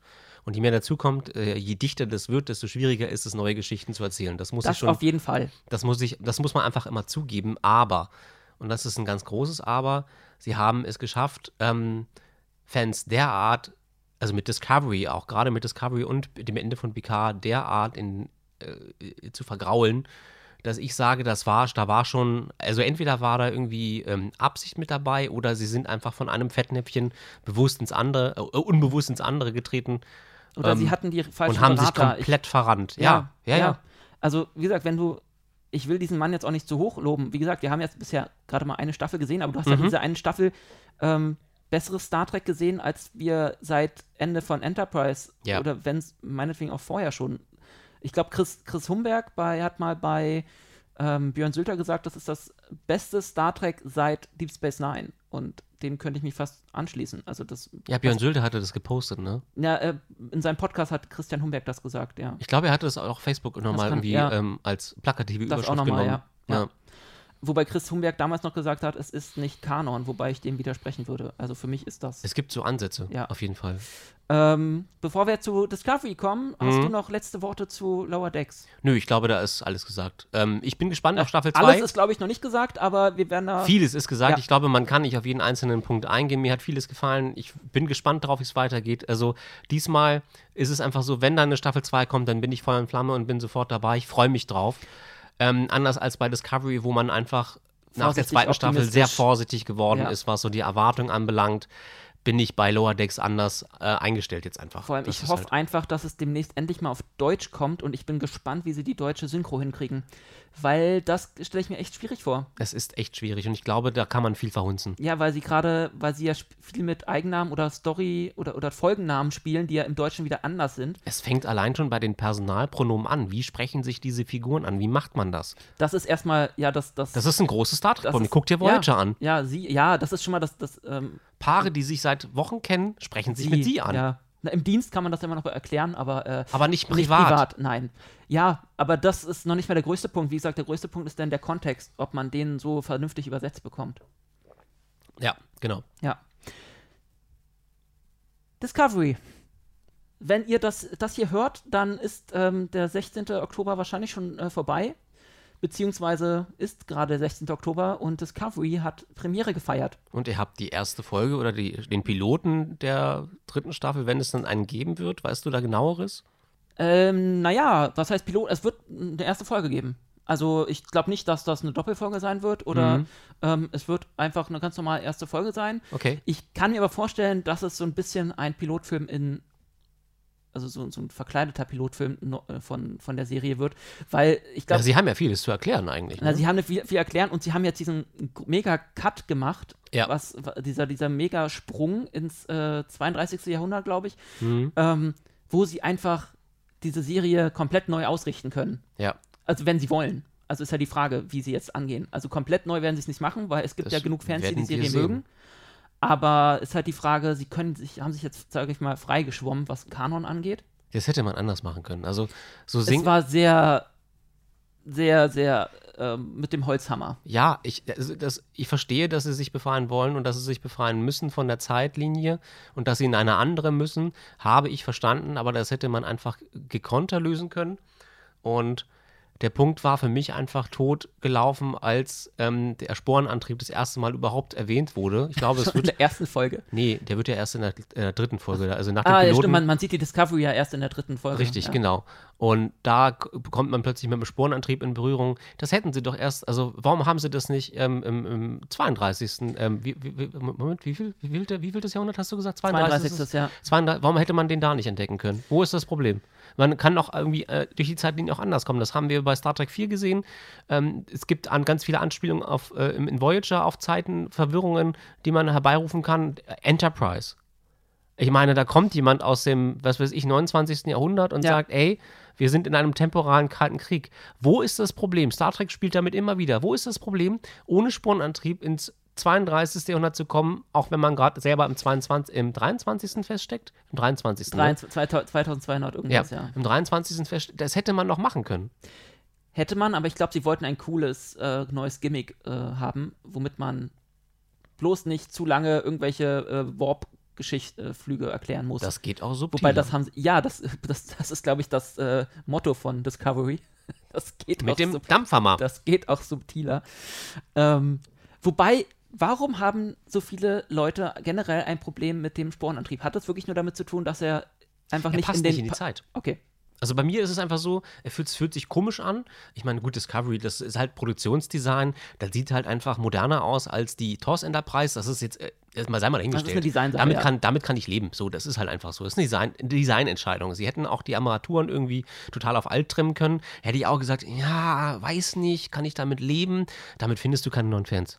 So, und ich glaube, deswegen mussten sie sich dafür entscheiden. Aber der Sporenantrieb war, das war nochmal eine Schippe oben drauf, wo ich gesagt habe, das geht nicht. Ja, also das Ding ist, prinzipiell hätte ich damit kein Problem. Ich meine, wir haben alle Subraum und sonst was akzeptiert. Mhm. Ich meine, der Subraum war ja eigentlich eine, ich meine, das ist ja schon so ein, so ein Kniff nach dem Motto, wir, wir brauchen was, was, womit wir Warp-Antrieb erklären, also haben wir Ja. den Subraum erfunden, womit, man- womit man noch komplett andere Stories er- Aber was die, erklären das, haben, kann. das haben die Fans in ihrer Immersion mit der Serie akzeptiert.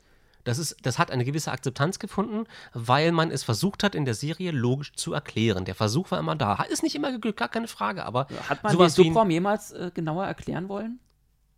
Oder hat man, ne, ich glaube, man hat es gibt gesagt, tatsächlich, es gibt ja tatsächlich Phänomene wie zum Beispiel schwarze Löcher, Ja. wo wir immer noch nicht wissen, was es genau ist. Und ich, das kannst du als Erklärung nehmen, wenn du, weil du noch nicht weißt, was Aber es ist. es war ja sozusagen. nie eine offizielle Nein, nein, nein, natürlich Deswegen. nicht. Nein, aber ähm, man hat sich immer gesagt, also mit der Kopf des Fans schwirrte immer rum, warum soll das nicht gehen? So, Ja. klar.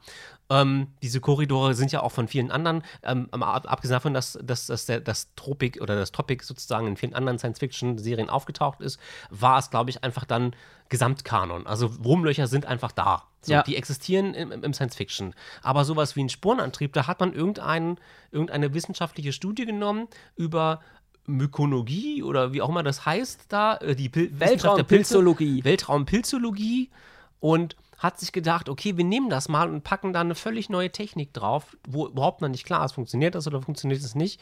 Und man packt es aber in eine Zeit, wo das rein kanontechnisch überhaupt nicht passt. Ja. Und das wirft mich aus meiner Immersion raus.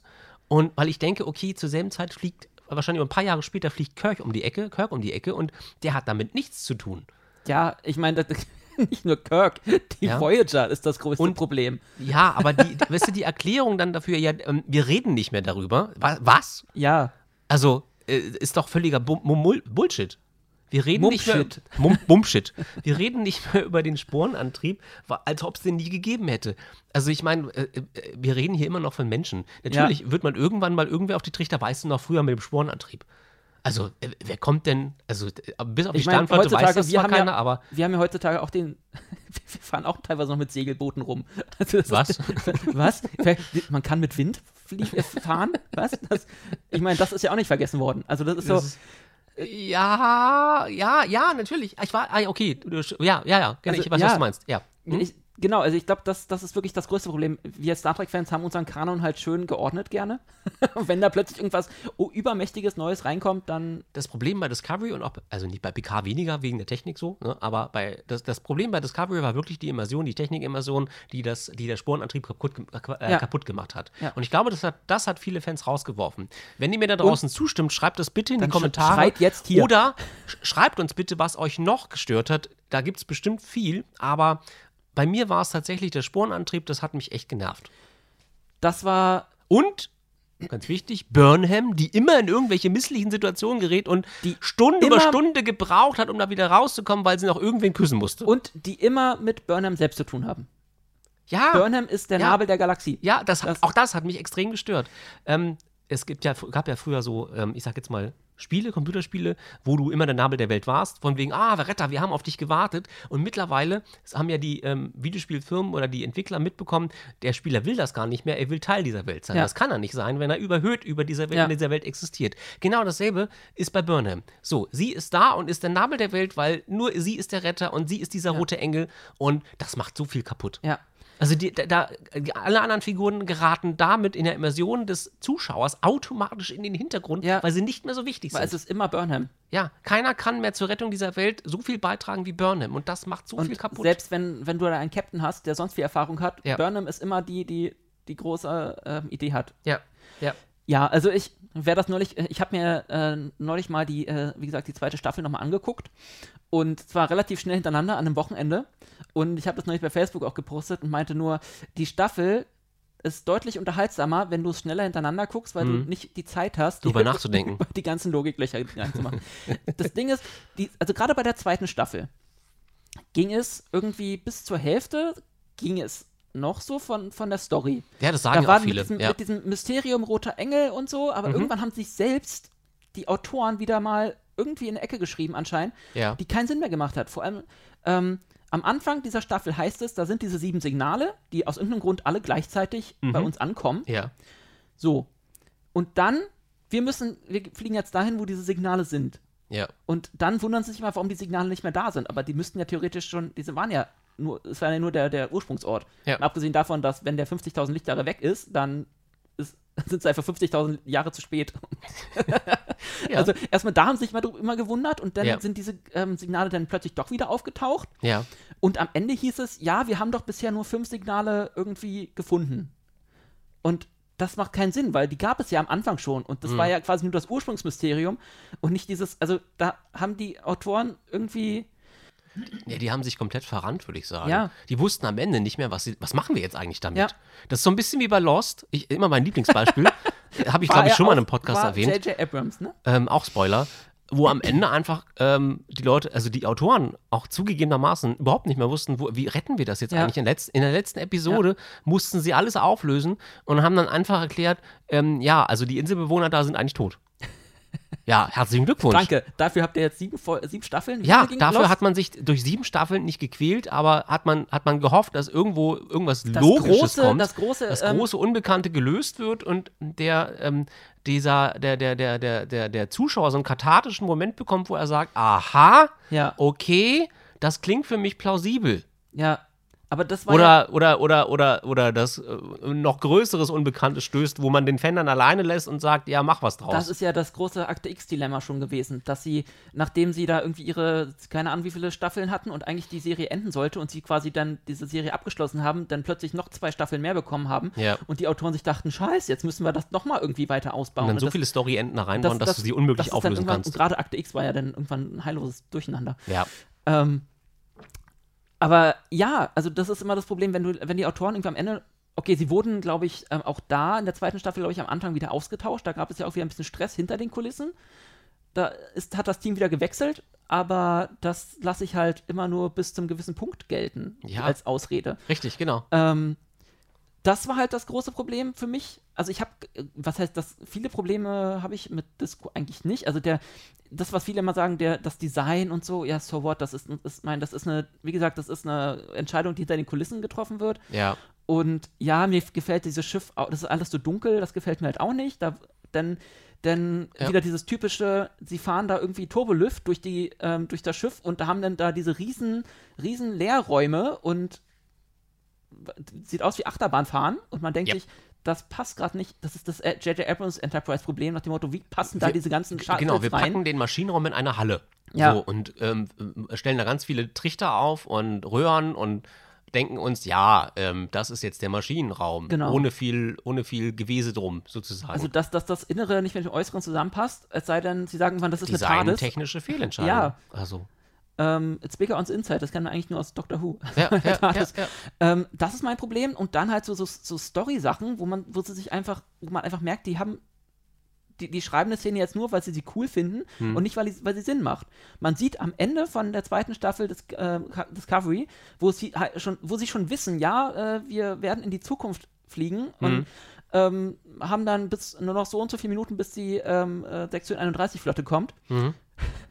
dann plötzlich kommen noch mal eben Sarek und Amanda vorbei, um sich, äh, um bei, bei ähm, Burnham Tschüss zu, Tschüss zu sagen, nach dem Motto, macht's gut. So mitten in so einer Krisensituation, als ob dann plötzlich noch mal, okay, von Vulkan, wir äh, sp- springen noch mal kurz vorbei, mitten in so eine Kampfsituation, ihr macht's gut und äh, danke für alles und äh, ne, man sieht sich oder auch nicht und dann, Ja. dann fl- fliegen sie wieder weg. Ja. Diese Szene hätten sie auch über über äh, Bildschirm machen können. Ja. Also das sind einfach so diese, diese, es, in dieser Serie machen, also sie hätten den Sporenantrieb nicht gebraucht, weil ähm, Überhaupt nicht, Entfernungen so auch schon keinen Sinn machen und unwichtig sind.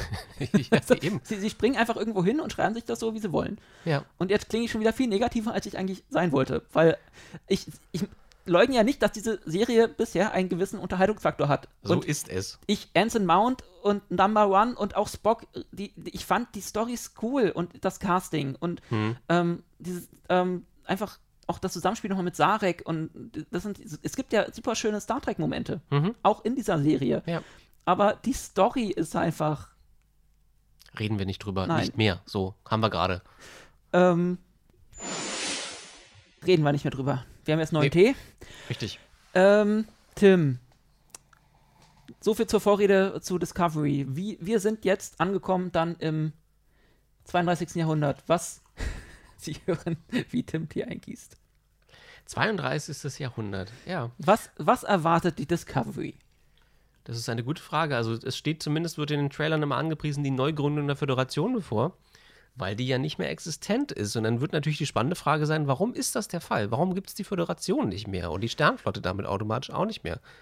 Weil, ne, hängt ja zusammen. Höchstwahrscheinlich, ja, also man, man, man denkt, also man hört immer so, dass es auf jeden Fall ein großes äh, Problem gab. Ja. The Burn. Ich hoffe mal, das hat Oh nichts mit nein, Burnham zu tun. Das hatten wir letztes, Ja, ja. letztes Mal schon.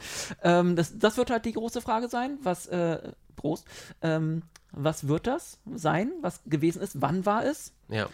Ähm, wird es deiner Meinung nach so eine, so eine Mischung aus äh, Voyager und Enterprise-Setting?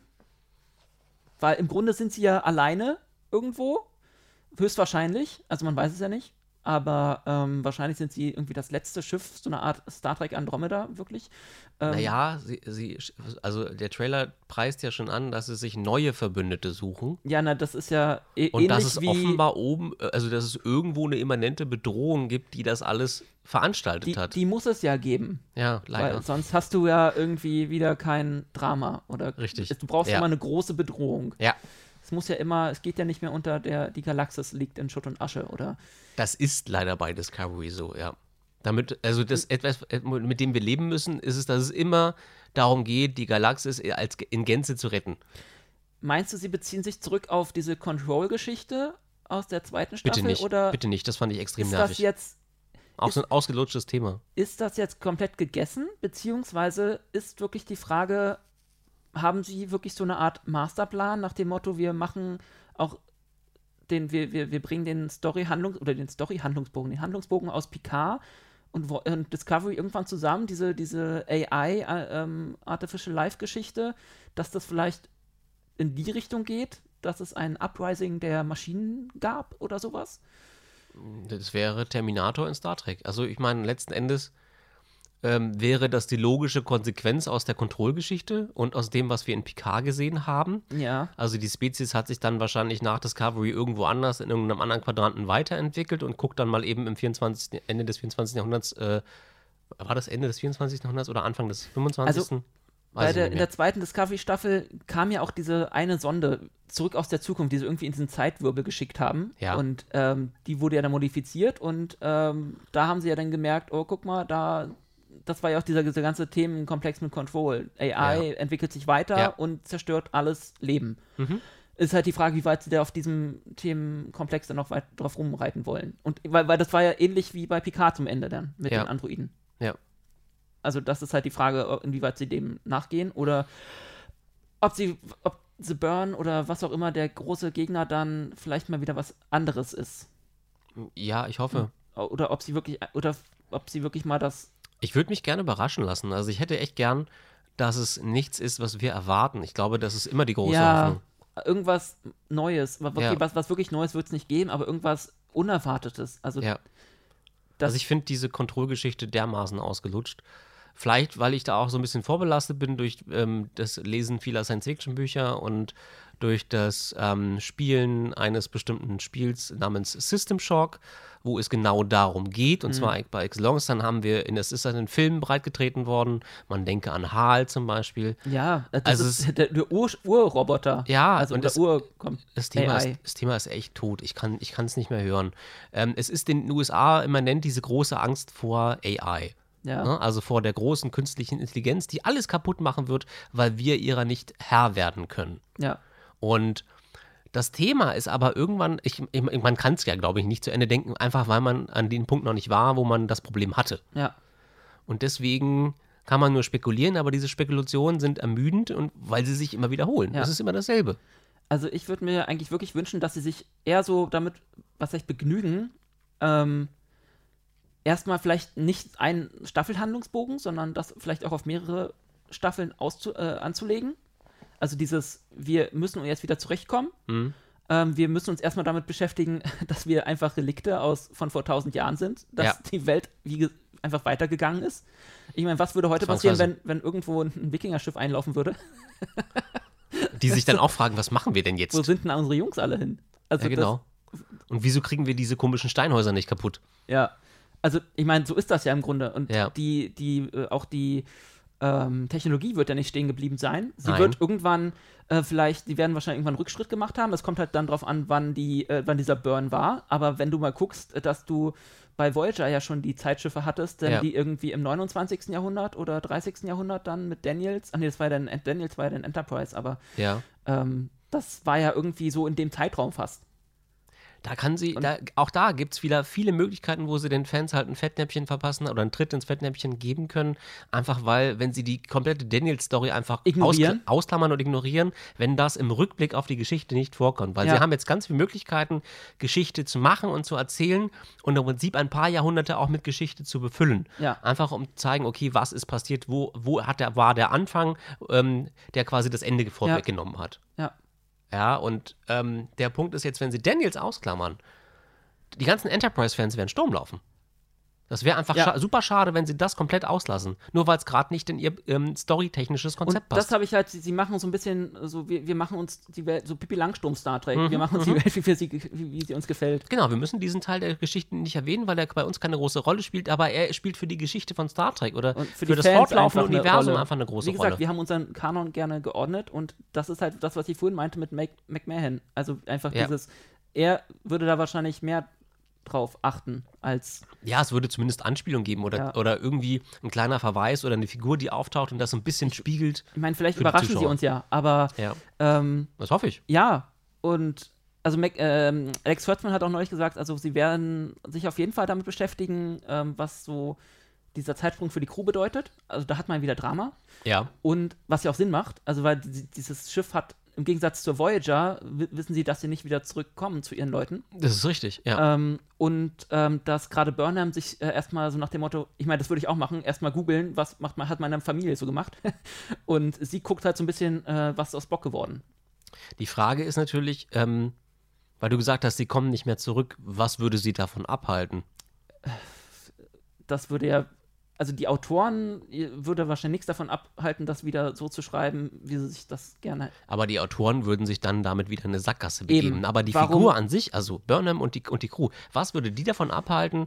Also der, es kann doch nur der sehnlichste Wunsch sein, seine Lieben wiederzusehen Ja, und dann zurückzukehren. Aber vielleicht sind sie dann doch so Und- sehr Star Trek Crew oder Starfleet Crew, sie sagen, nein, wir haben jetzt hier so viel erkannt, warum oder gesehen, dass wir Sie müssen wahrscheinlich einfach irgendwann zu dem Punkt kommen und sagen, wir haben uns jetzt hier in die Zukunft Ja. eingemischt, wir sind jetzt hier, wir haben ähm, vielleicht schon den einen oder anderen Konflikt durch, jetzt zurückzukehren mit dem Wissen, was wir haben, wäre total schädlich für die Vergangenheit. Oder wir, oder sie schreiben das dann so, dass, dass sie dann wirklich in die Zeitlinie eingreifen und dann das andere Star Trek-Universum, wie wir es kennen, dann wirklich erst entsteht. Aber das ist halt, halt Aber jetzt überleg doch mal, wenn die, wenn die Föderation nicht mehr existent ist, dann größtenteils. möchtest, Man, ja, oder, ja. oder wenn sie einfach dem, Aus, dem Aussterben Ja. nahe ist, dann kannst du das ja nur verhindern, indem du dann wiederum in die Vergangenheit eingreifst. Ähm, nicht unbedingt. Du bringst, oder sie bringen irgendeine Technik mit, Spornantrieb, die, die, die unbekannt ist. Ja. Ähm, Den sie vielleicht in der Vergangenheit gebraucht hätten, um dem zu begegnen. äh, entweder so oder indem sie jetzt irgendwie.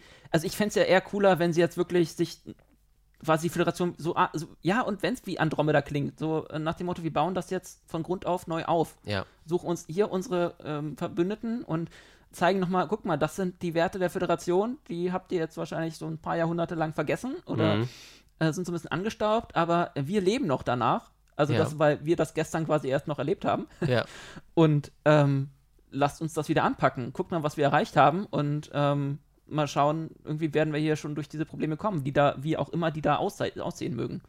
Also ich kann mir halt nämlich auch wirklich vorstellen, dass der Sporenantrieb dann relativ wichtig wird, weil ich habe auch irgendwo gelesen, ähm, dass dann das, ah genau, das war, es gibt nämlich jetzt eine ähm, Instagram-Seite, Ja. Star Trek Logs, die werde ich auch mal verlinken Okay. ähm, die dann wohl so ein bisschen ähm, staffelbegleitend äh, Logbücher der Discovery Crew in der Zukunft ähm, präsentieren wird. Mhm. Und einer aus, ist bisher online von Burnham, wo sie dann auch sagt, ja, Travel, also das Reisen ist gerade sehr beschränkt.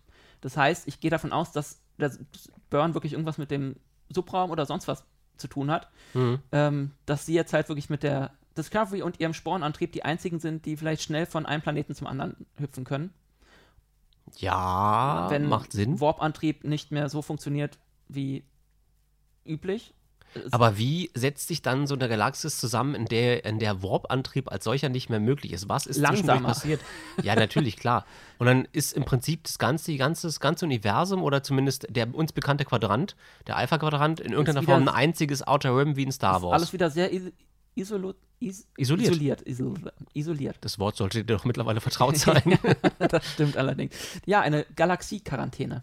Sozusagen. Boah, nee. Äh, ja, also das ist, also das würde mich halt wirklich interessieren. Ja, dann ist es halt wieder Wildwesten und dann da können sie dann gerne wieder aufbauen, was Das sie wäre wollen, aber Track in Space. Das wäre die ursprünglichste Variante, Ja. die sich Gene Roddenberry hätte vorstellen es ist können. wie so ein Reboot, also es ist wie Reset nach dem Motto, ja, ist, das ist das und das und dann ist passiert. Alles, was bisher passiert ist, ist auch passiert. Das ist, wird nicht mehr angetastet. Und wir haben gerade viele Punkte genannt, die man Ja. versauen kann. Also man kann wirklich in viele Fettnäpfchen Also ich, treten. mir, ich würde mir wirklich wünschen, die würden einfach da bleiben. Also in der und das einfach sich damit abfinden und dann neu aufbauen.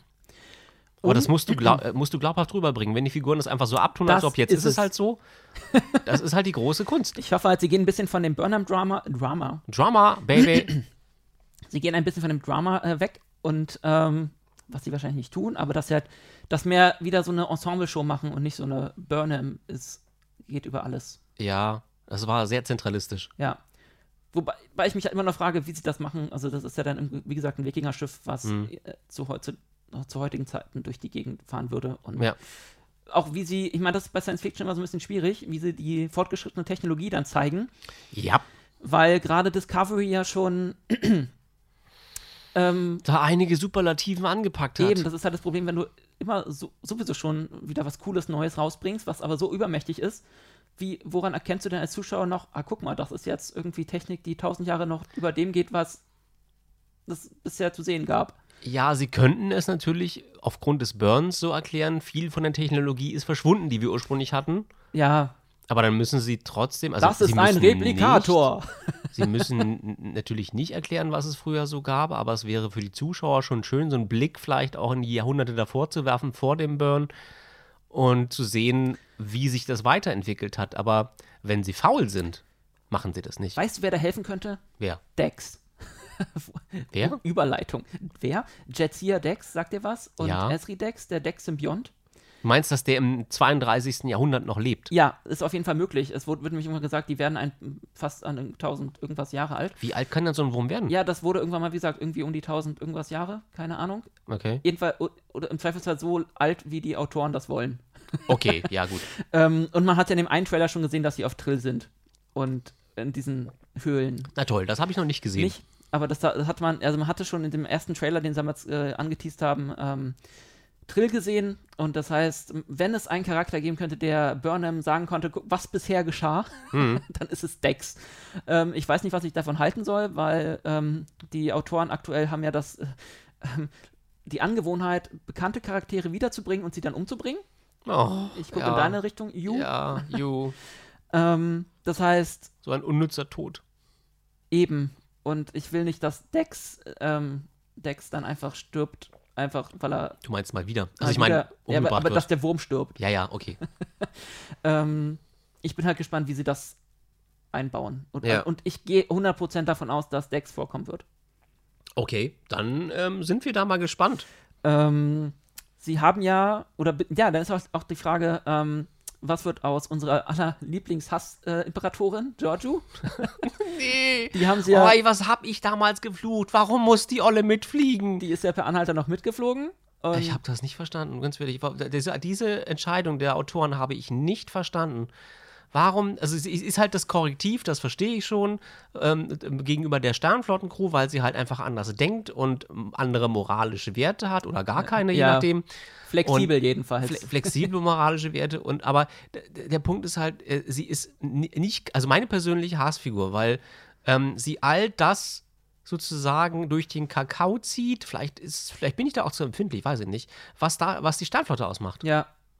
Vielleicht ähm, gehen die ja, weil wir, wir warten ja alle noch sehnlichst oder nicht so sehnlichst auf die großartige Sektion 31-Serie, die dann irgendwann mal da kommen soll. Da bin ich raus. Ähm, ich gehe ja davon aus, dass die ähm, Autoren das dann irgendwann so erklären: guck mal, die ähm, bauen da jetzt gerade die Föderation neu auf und da brauchen wir äh, eine neue Sektion 31 und eine Führerin von Sektion 31, die moralisch ein bisschen Fragwürdig? ist und für dieses, für diese ähm, Galaxis, die jetzt hier in, in den Trümmern liegt und ihre Methoden ähm, übernehmen wir jetzt einfach, um ja, die äh, der Zweck heiligt die Mittel nach dem Motto. Na, Und- grandios, dann kann die Sternflotte gleich ein zweites Mal untergehen. ja.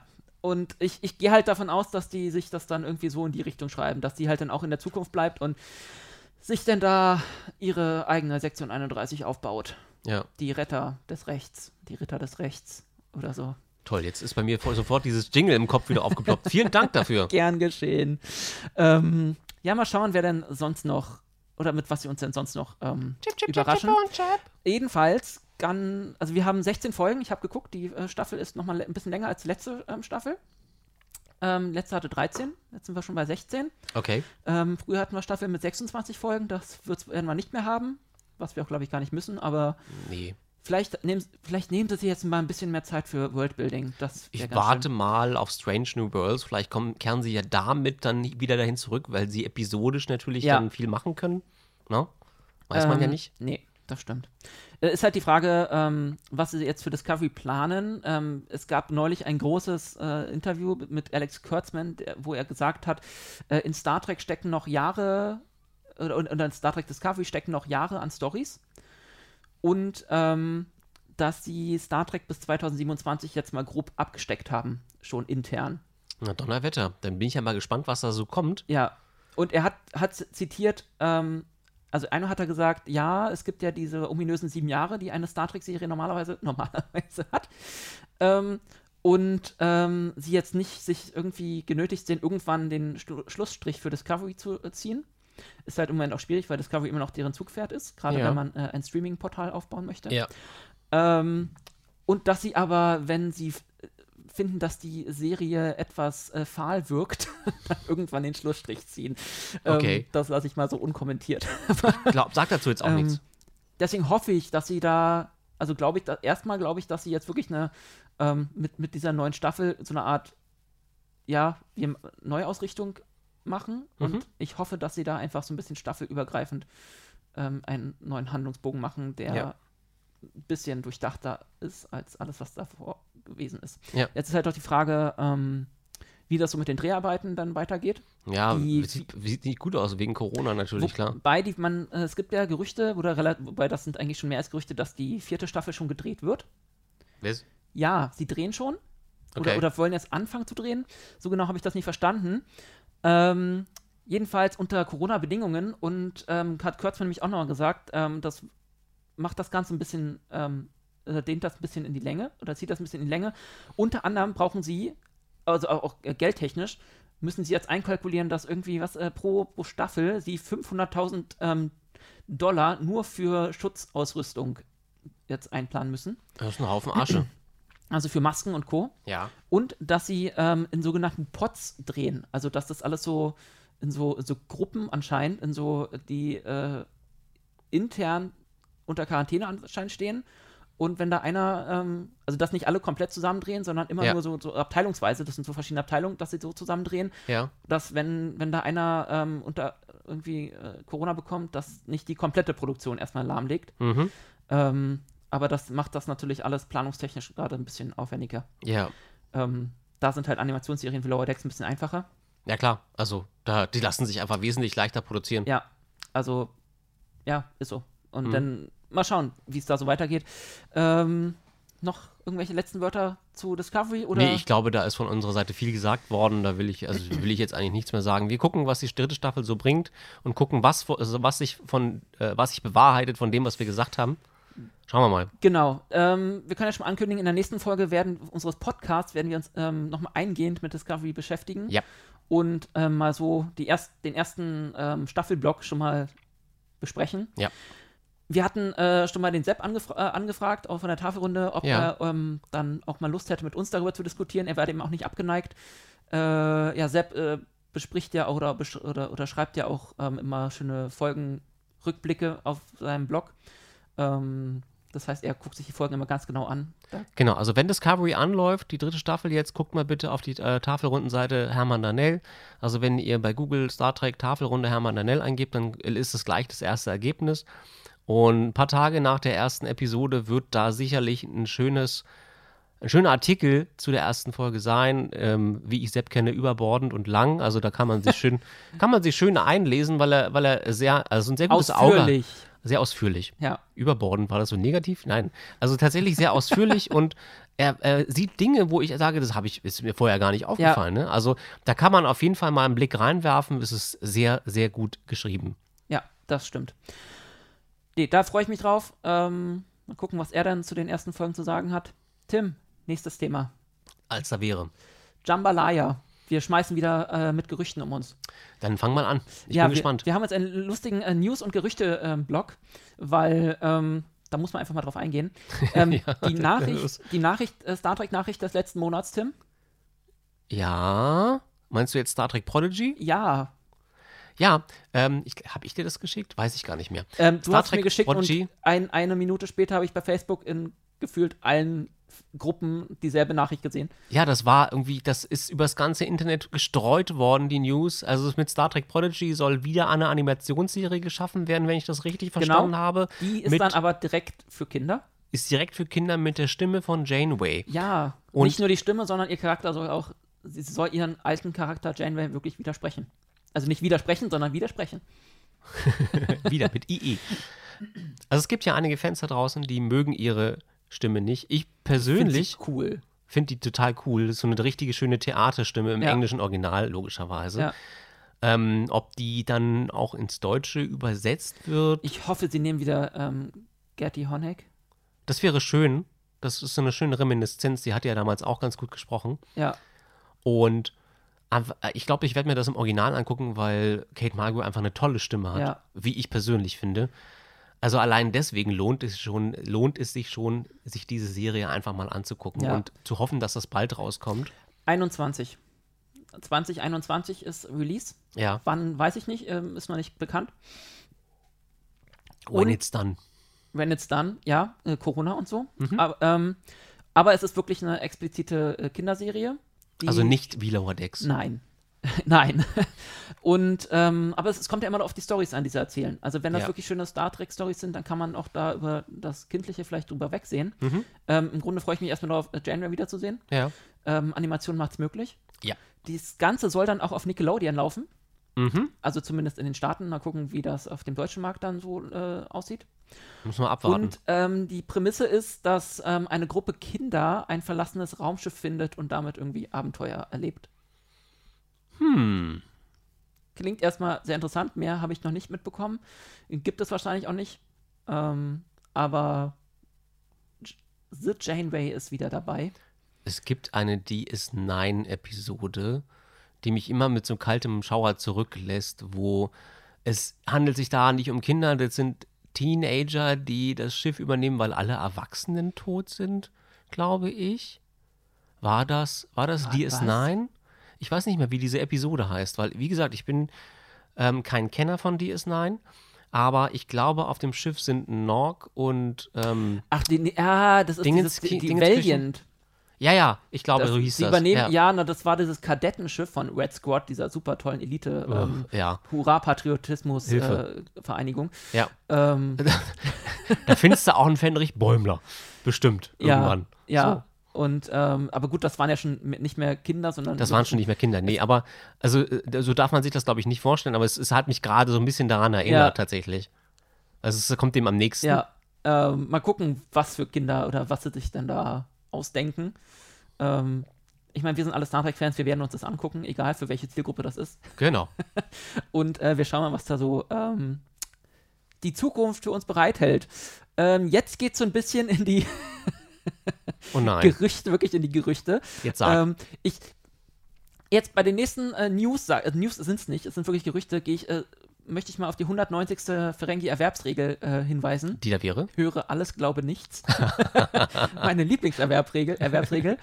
ähm, weil das ist wirklich alles mit äh, Vorsicht zu genießen. Einmal äh, hat äh, Patrick Stewart wohl von sich äh, äh, lauten lassen, dass er sich ein Star Trek Star Wars Crossover ähm, vorstellen könnte. Tim, wie soll denn sowas aussehen?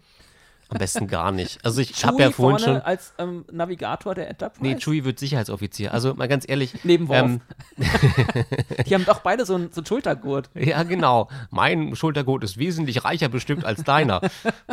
ähm, das kann nur ein Fiasko werden, tatsächlich, glaube ich, weil einfach beide Serien oder beide Franchises überhaupt nicht zusammenpassen. Also klar kann man sicherlich ein Aber sie nettes spielen doch beide im Weltall. Haha. kann man sicherlich ein nettes kleines Crossover draus machen, ähm, was es ja in Comicform in einer anderen Variante Ja. schon gibt.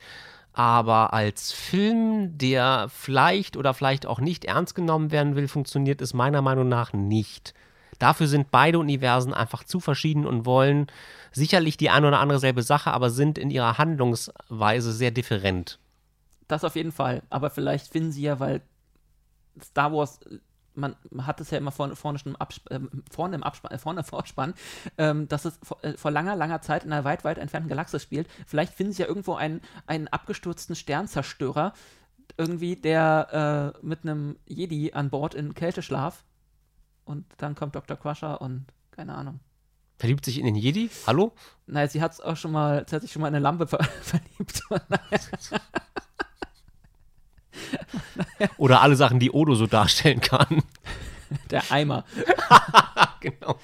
Ähm, ja, ich glaube, äh, Patrick Stewart das hat, auch gar, hat das auch nicht so ernst, äh, oder das war nicht so ernst gemeint. Das war ja, glaube ich, im Zuge dieser großartigen ähm, Werbefilme ähm, oder Werbeclips, die er mit, ähm, mit Mark Hamill, Mark Hamill ähm, aufgenommen mit Luke hat. Skywalker sozusagen. Äh, ja. Für eine gewisse Essensliefergeschichte. Ich weiß es nicht mehr, für welche, für welche Firma das war. Es sollen wir, glaube glaub ich, auch nicht nennen. Nein, Ne? muss man ja auch nicht. Also von Okay. dem muss ich jetzt nicht unbedingt hier. Ja, gut. Aber ähm, Lieber, lieber ein Tesla. Ist auf jeden Fall schön zu sehen, macht Spaß zu gucken. Und klar, ich meine, warum sollte man sowas nicht äußern? Das führt nur dazu, dass man vielleicht die Werbekampagne sich ein bisschen genauer anguckt. Aber ich glaube nicht, dass Patrick Stewart Interesse daran hat, ähm, dass die beiden Franchises in irgendeiner Form zusammenfinden. Ich weiß es nicht. Er Filmform. hat sich auch für, Pit- äh, für, für Picard ähm, engagieren lassen. Also ich glaube, der ist gerade so drauf, alles was Bock macht und lustig klingt, mache ich mit. Warum Ja, auch nicht? Ja. Aber ja, ich glaube, Mein, mein Fall wäre das jetzt nicht. Also meinetwegen muss das nicht sein. nein, muss nicht unbedingt sein. Gerade nicht, ähm, wenn man sich die letzten offiziellen Star Wars Kinofilme anguckt. ähm, apropos Kinofilm, es gibt Ja. wieder Gerüchte mal wieder in Richtung Star Trek 4, wenn der da irgendwann mal kommen soll, kann. Das ist wie der BER. Es wird nicht fertig. Noah Hawley hat äh, bekannt gegeben, dass er auf jeden Fall ähm, einen, einen Film mit einer neuen Crew machen möchte. Was ist denn mit der alten passiert? Ja, äh, na, da gab es doch so schön viele Probleme mit, äh, oh nein, ich krieg nicht genug Geld, deswegen spiele ich jetzt Kirk nicht mehr.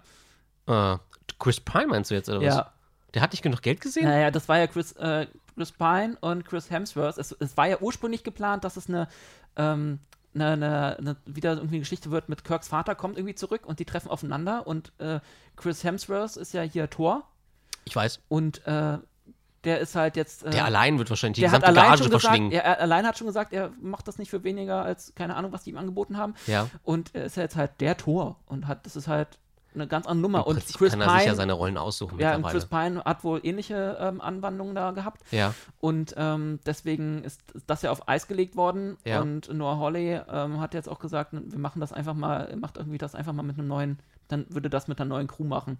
Obwohl jetzt auch Zachary Quinto und so gesagt haben, sie würden schon noch, also er würde schon noch mal in einem neuen Film auftauchen. Okay. Ähm, Das ist die Frage, wie man das dann einbindet. ja, aber Star Trek 4 ist ja sowieso so eine äh, unendliche Geschichte, Ja. weil das wird immer wieder wird irgendwann wieder was angekündigt und dann wieder abgekündigt und Warum ist das eigentlich beim letzten Mal passiert, Also, Basti? ich habe jetzt bei Noah Hawleys Film gesehen, ähm, den möglichen Grund, warum Paramount ähm, abgesagt hat bei der Story. Ja. Es sollte, vielleicht kommt dir das irgendwie bekannt vor, um ein Virus gehen, der irgendwie in der halben Galaxis um sich greift. Nein. Doch. Oh. Und äh, gut möglich, dass das äh, von Paramount-Seiten dann ein bisschen zu heiß gesehen wurde. Er stand wahrscheinlich strahlend mit seinem Manuskript da und es war gerade der Anfang der Corona-Krise und wedelte fröhlich mit den Armen und sagte, das ist es, Leute! Und die Verantwortlichen bei Paramount saßen dann in stummer Eintracht da und sagten, äh, hast du mal nach draußen gesehen? Weißt du, was da gerade los ist? Ja, ja, also das. mal schauen. Also man hat ja auch irgendwie ewig nichts mehr von Tarantinos äh, Star Trek äh, Vor Vorschlag gehört. Ja, Und, das stimmt, ja, der ähm, war ja auch noch Tarantino. Ja, der war da auch noch. Und ähm, ich habe, glaube ich. Warum kann der nicht die Sektion 32 oder 31? 32 wäre auch schön. Sektion Das ist sowas wie 31. das Lower Decks von Sektion 31. Wir sind Sektion 32. Wir suchen Dinge, die uns stark machen. Genau, wir Und, sind der, und ein Packlet ähm, leitet die dann. Ja. Das kann ja nur Mord und Totschlag geben. Ähm, genau, also wer, wenn, wenn das demnächst eine Serie wird, hier habt ihr erst zuerst gehört. Richtig. Ähm, ja, keine Ahnung, was da äh, so passiert. Ähm, ich habe da irgendwas gesehen von, äh, ja, der Film befindet sich jetzt, also der generell der ähm, Film befindet sich so ein bisschen in Stase bei Paramount. Ähm, die haben halt gerade so ein bisschen Probleme, glaube ich. Hm. Beziehungsweise schielen so ein bisschen auf das äh, TV-Star Trek-Universum, Ja, weil die da fleißig, wie gesagt, ihren jetzt sieben Jahresplan haben. es gibt halt Tinte auf dem Füller. Und das äh, Zitat des Tages. Ja.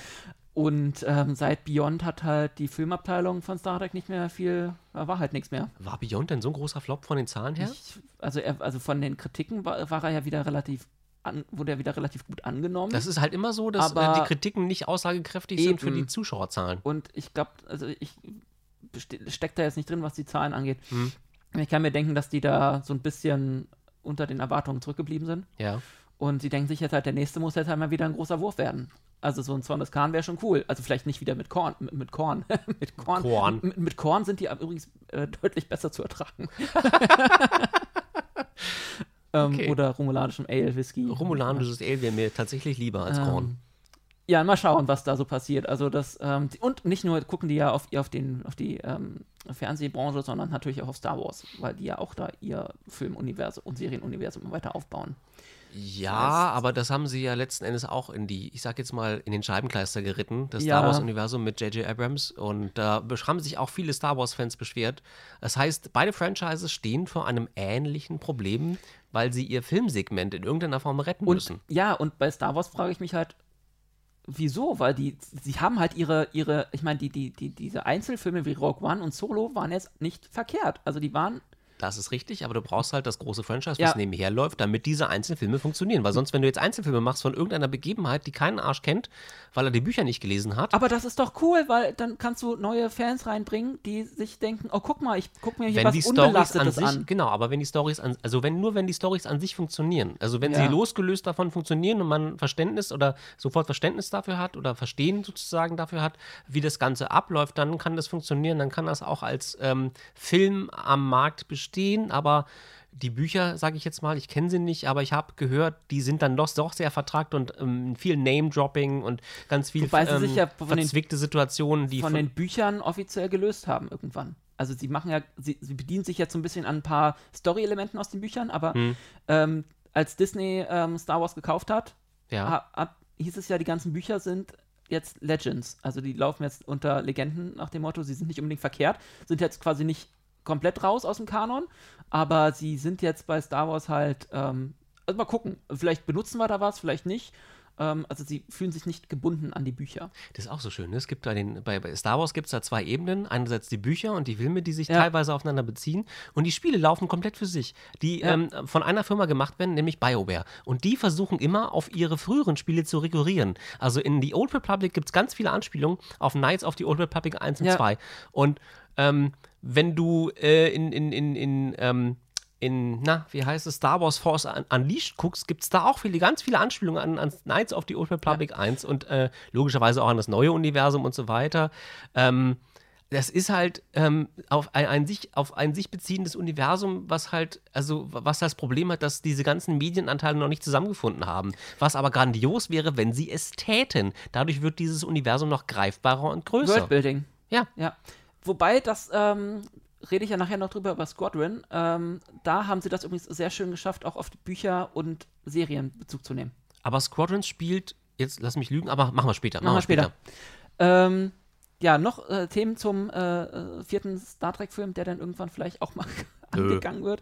Keine Ähm, Ahnung, was da kommt. So, das nächste war mein Lieblingsgerücht, wirklich Gerücht aus der letzten Woche. Ja. Ähm, weil es war von einer dieser Seiten, man kennt es ja gerade bei äh, Facebook, gibt es diese Seiten, die immer damit werben, wir haben voll die Insider und Mhm. wissen, ey, guck mal, Kurtzman wird demnächst gefeuert.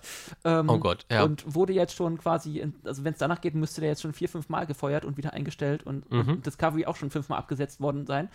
Ja. Ähm, wie gesagt, gerade diese ähm, äh, Seiten Also du meinst jetzt Clickbait Star Trek Seiten? ja, Ja. beziehungsweise, ja, also die haben wirklich ähm, nur, nur verdient, dass man da die höchstens mit sehr viel Misstrauen begutachtet. Wahrscheinlich nicht mal mit dem Arsch angucken Nein, sollte. aber ich finde die Vorstellung so schön. Ähm, es hieß, dass CBS wohl Bock drauf hätte, ähm, ein äh, Cisco wieder zu holen aus äh, DS9. Das Thema hatten wir vorhin, das stelle ich mir, wie gesagt, sehr, sehr schwierig vor. Weil einfach der Schauspieler vielleicht nicht mehr so zugänglich ist, was Star Trek-Sachen anbelangt. Der ist generell, also Avery Brooks ist, glaube ich, generell nicht allzu zugänglich, wenn du nicht so einen gewissen Vibe so eine selbe, selbe ähm, Ebene mit ihm, auf ihn, mit ihm findest. Er ja. Ist, er ist ein großartiger Schauspieler, damals auch schon gewesen. Ich glaube, er, er lehrt auch noch. Aber er ist halt ein bisschen abgehoben, wenn man mal sich diese Captains von William Shatner anguckt. Da gibt es Oh ja. ein schönes Interview mit den ganzen oh ja. Kapitänen. Oh ja. Und ähm, da war das Avery Brooks Interview schon sehr abgehoben. Aber ich finde halt gerade die, die, die Idee, Cisco zurückzubringen, in welcher Art auch immer, ich würde es halt gerne von McMahon machen lassen, Mhm. weil der kann, kennt sich auch. ähm, Der wird bei dir jetzt zum, zum Messias. der könnte der Dave Filoni von Star Trek werden, ich sag dir das. Dave Filoni ist der Typ, der gerade bei Star Wars äh, alles, also die, die, das, das Serienuniversum unter seinen Fittichen hat. Und das läuft gerade ziemlich gut. Ja. Und sowas bräuchte man für Star Trek und McMahon Mhm. wäre da gerade mein, Erlöser. Ja, ich habe noch kein Poster von ihm an meiner Wand, ein Starschnitt, aber vielleicht kommt das noch. ähm, ja, ne, und gerade weil, weil Cisco, ähm, nein, da hängt noch nichts, Tim. Also, alles gut. Ja, Ja. Tim Ich war, war nicht ganz sicher. Ja. Ähm, nein, Cisco, also ich finde halt die Idee ganz cool, weil Cisco würde, wäre prädestiniert dazu, wiederzukommen, weil er ist damals ja irgendwann einfach nur am Ende von DS9 in diesem Wurmloch verschwunden und zu den, zu den, ähm, äh, und zu den, zu den Propheten gegangen. Und Ja. er war halt nicht tot.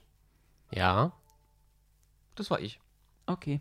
Ähm, er war halt nicht tot. Und dann ist halt die Frage, ähm, beziehungsweise wäre es einfach cool und relativ einfach, ihn wieder äh, zurückzuholen. Ja. Wo auch immer. Meinetwegen, also du kannst ihn ja auch bei Discovery wieder raus äh, aus dem Ja. Wurmloch schu sch äh, schubsen. Ähm, es gab ja auch eine DS9-Folge mit dem, mit dem alten Abgesandten, der irgendwie, irgendwie 400 Jahre, nachdem er ins Wurmloch ist, wieder rausgekommen ist. Ja. Und ähm, das könntest du mit Cisco halt auch machen. Und ist halt die Frage, wie. Und das Ding ist, Cisco Die Frage ist auch wo, weil wir ja vorhin Eben. gesagt haben, Wurmlöcher können mehrere Enden haben. ja, vielleicht denken die Propheten sich, ach, wir machen mal einen Umweg. Ja, genau. Gamma-Quadrant ist immer langweilig. Und Oh, was ist denn hier los? Eine Seitenstraße. Ja, ähm, ja, und ich bin halt ein großer Cisco-Fan und er würde halt sowohl bei Picard passen, in diese dunkle, ähm, dunkle, langsam dunkel, dunkler werdende ähm, Föderation, Ja. Sternflotte, aber halt auch bei, bei ähm, Discovery, meinetwegen. Ansonsten kann man ihn natürlich gerne bei Lower Decks einbauen. Wobei er, also Lower Decks ist eigentlich zu lustig und zu gelöst, Und als dass man ähm, da einen Cisco. Der, der, Cisco-Charakter, der Cisco, der Cisco-Charakter hat sich halt immer sehr, sehr ernst genommen, Ja. fand ich. Und deswegen würde er da wahrscheinlich auch nicht so wirklich ohne weiteres reinpassen. Ja. Aber ähm, es, es ist ein lustiger Gedanke und ähm, wer weiß, meinetwegen, theoretisch könnten sie ihn auch als, als äh, das, das hat man auch schon gehabt, dass plötzlich der Charakter einfach ausgetauscht oder der Schauspieler ausgetauscht wird. Das ist jetzt hier Cisco. Ja, dann vielleicht schicken sie Ciscos, Nehmen sie dann Idris Elba oder so. ja, oder Tony Dodd oder der ja den äh, Jack Cisco als alt auch mal, also den Sohn Mhm. mal Mhm. gespielt hat. Ja. Ähm, da findet sich bestimmt jemand. Ja. Oder Samuel L. Jackson. ja oder halt Jace, Jake Cisco himself. Äh, Stewie Lofton würde sich wahrscheinlich auch, aber ich weiß nicht, ob der, der hat nicht dieses Charisma von, von Ja, aber das ist ja, es ist ja auch, Schauspieler entwickeln sich ja. Und Ja. also spricht da nichts dagegen. aber ich weiß nicht, ob Cyril Lofton noch das viel Schauspieler hat. Er macht einen Podcast, aber Ach so, ansonsten weiß ich okay. nicht.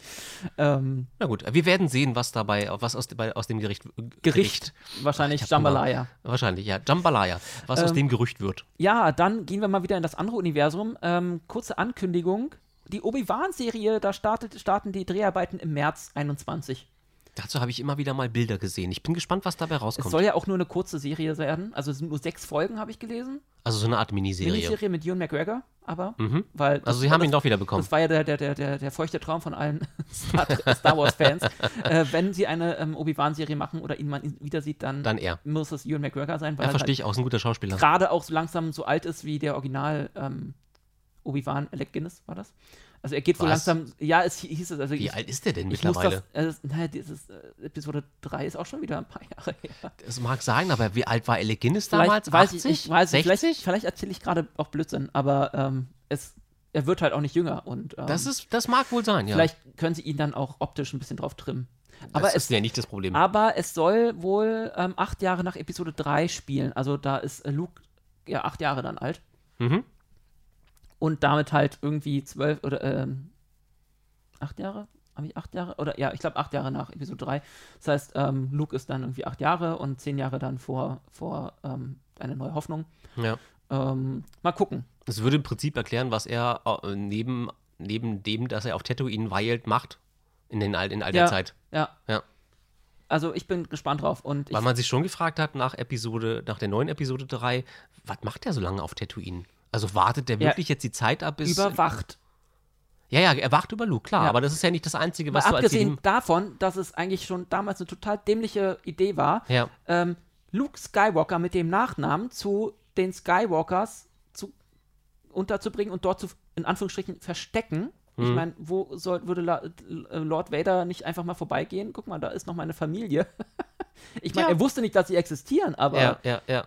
Bei der direkten Familie, also jedes Zeugenschutzprogramm gibt da andere Namen. Hey, wir haben den Namen auf dem Klingelschild gemacht, äh, auf das Klingelschild gemacht. Ich meine, Super Idee. ja, Luke Schmidt. Wäre doch mal Und alle würden sich fragen, wer? Genau.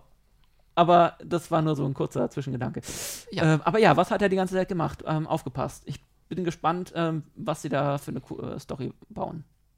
Mal schauen. Also das äh, Star Wars-Universum hat sich in Serienform als sehr erfindungsreich Äh, erwiesen. Definitiv. Und ähm, der Mandalorianer kommt Ende des Monats wieder. Mhm. Ich freue mich drauf. Me too. Ähm, apropos, worauf ich mich auch noch drauf freue. Staffel 5 von The Expanse wurde angekündigt. Da bin ich nach der dritten Staffel, glaube ich, gedanklich ausgestiegen. Ach, Sakrileg, Ich muss das wieder gucken. Ich Sakrileg. muss das, ja, natürlich ist es ein Sakrileg, weil Bestes, beste Science-Fiction-Serie, lass mich kurz überlegen, außerhalb von Star Trek, so ja, die es gerade gibt. Die gerade aktuell tatsächlich läuft, mit sehr viel Spannung. Es ist so ein bisschen, ich würde es nicht, ich Relativ nicht gleichsetzen. Ja, das, es versucht es zumindest. Jedenfalls sehr politisch. sehr politisch auch. Es ist jetzt nicht das Game of Thrones im Weltall. Nein, das ist Dune. Das wäre Dune, genau.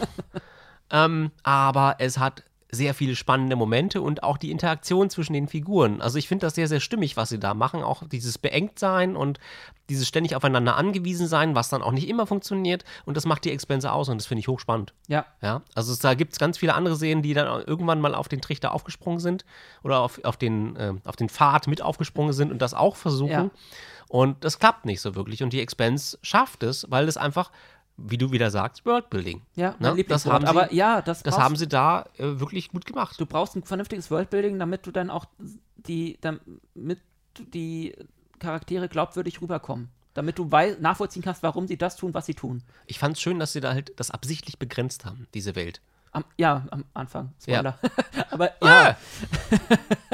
ähm, na, was definiert Irgendwie begrenzt? müssen wir- es ja, ist das, ja, es irgendwie ist das müssen wir ja- Sonnensystem. Aber irgendwie müssen wir erklären, woher plötzlich diese komischen Ja, Aliens kommen. Also man hat So. es ja am Anfang Also, schon, das Metagenom oder wie das genannt Ja, wird. Genau. Ähm, ach nee, das war, glaube ich, in einem Star Trek-Buch. Aber, es- aber es ist irgendwas ähnliches in die Richtung. Information verrutscht. Ähm, ja, aber äh, genau, äh, Staffel 5 kommt dann am 16.12., also Weihnachten ist früher dieses Jahr. Yeah. Ähm, und ich glaube, ich muss mir da auch noch mal ein paar äh, Folgen vorher angucken. Läuft es auf Amazon? Oder? Amazon Prime, ja. Ah. Dank äh, Jeff Bezos heißt er, glaube ich. Ähm, der hat ja damals die Serie von Netflix. Jedenfalls ähm, sollte die ja eigentlich abgesetzt werden.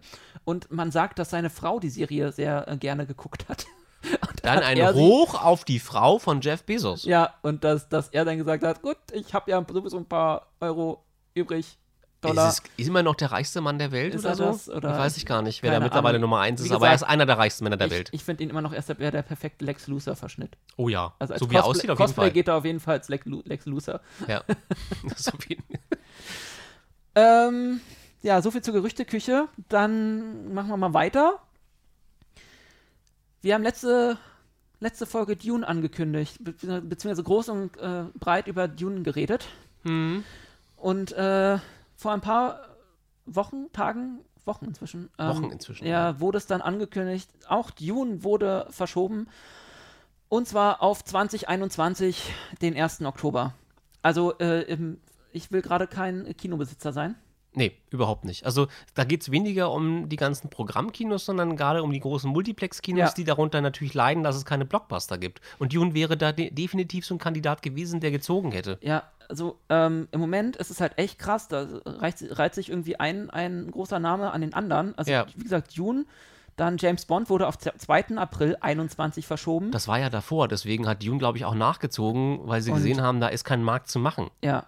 Und James, The Batman wurde jetzt auf 2022 schon verschoben. Das ist total krass. Und ähm, Da waren sie doch auch schon mit den Dreharbeiten durch, ne? ja, ja, und das sollte, glaube ich, ich weiß es nicht, weiß nicht genau, wie es läuft, aber es sollte wohl auch ab dem irgendwie James Bond und irgendwie haben die das, sich dann, nee, nee, da wo Dune, also genau, es sollte an dem Dune-Tag rauskommen, dann hat Dune auf den 1. Oktober verschoben und dann hat Batman gesagt, gut, dann verschieben wir gleich ein bisschen weiter, weil, Ja, die Filme möchten sich natürlich nicht ins Ja. Gehege kommen. Das ist immer das große Problem, weswegen die ganzen Star Trek-Filme immer im Genau. November oder, oder ich glaube Oktober, November gekommen sind. es gab so Standardtag, ja, Ähm, weil sie wussten, da gibt es keine oder werden die großen Blockbuster nicht kommen, die dann immer zu Weihnachten Ja. oder im, im Ende Sommer gelaufen sind, wo die Leute dann ähm, wieder, wo es ein bisschen kühler wurde. Ähm, deswegen, also da gibt es immer so Zeiten, die gucken sich natürlich die Betreiber aus, also die, die Pro Produzenten beziehungsweise die, die, die ähm, Chefs bei den äh, Filmstudios, die gucken sich das natürlich an und gucken, wo bringt man den Film am besten unter, wann können ihn die Leute sozusagen ohne einen anderen konkurrierenden Blockbuster gucken. genau, ähnlich wie Jurassic World, der wurde jetzt der nächste äh, Jurassic World Dominion von äh, 21 auch auf 22. gleich Ist das wieder mit Chris Pratt? Äh, ja, Okay.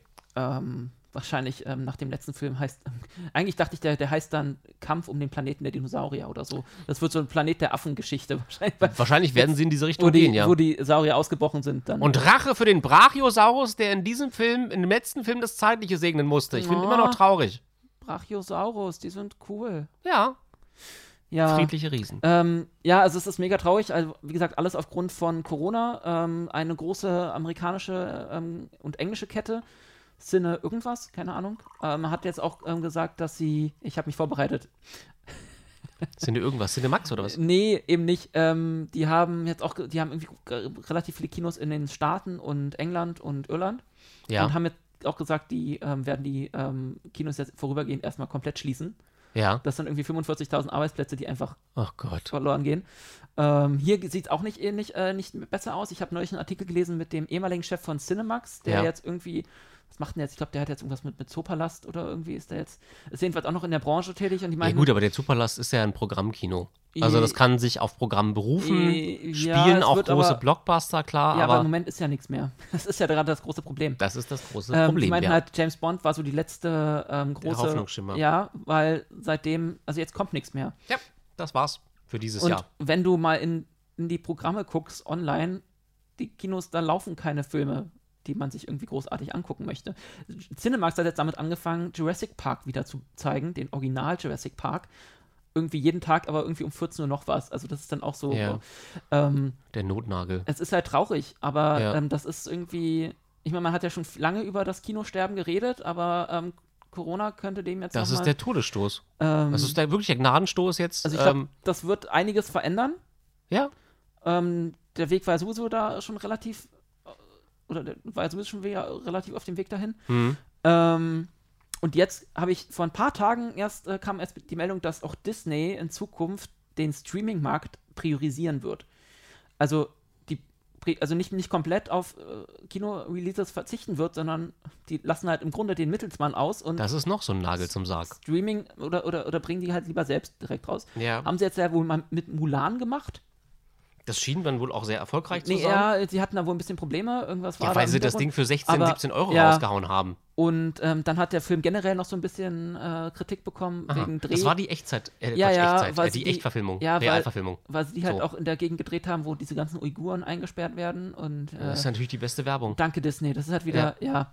Ähm, ja, aber das äh, wird dann eng langsam für die ganzen äh, Kinobetreiber. Also, Ja. Wenn, ich meine, wann warst du das letzte Mal im Kino? Letztes Jahr. Welcher, ja, welcher Film war das? Ähm, lass mich lügen. Ich weiß es nicht. Ja, ich musste bei mir nämlich vorhin auch noch überlegen. Und ich glaube, bei mir war es auch letztes Jahr. Und was war das? Äh, Knives Out oder war das der Star Wars-Film? Ich weiß nicht, einer von beiden. Ich glaube, ich war in dem Star Wars-Film Ja. im letzten. Und Das, war der letzte Film, den ich gesehen Ja. habe. Bin mir aber, wie gesagt, nicht hundertprozentig sicher. Übrigens, Knives Out ist auch ein cooler Film. Ähm, Der läuft gerade auf Amazon. ja, ist so eine, so eine Art Cluedo-Geschichte Ja. mit großartigen äh, Aus äh, Brad Pitt, oder? Spielt der da ja, mit? d- Oder hier, wer war das? Nee, hier, ähm, wie heißt er von äh, James Bond halt? Ähm, Daniel Craig. Daniel ah, Craig. okay, okay. Und Hm? Christopher Plummer, unser aller Lieblings-General. Ah, General Chang.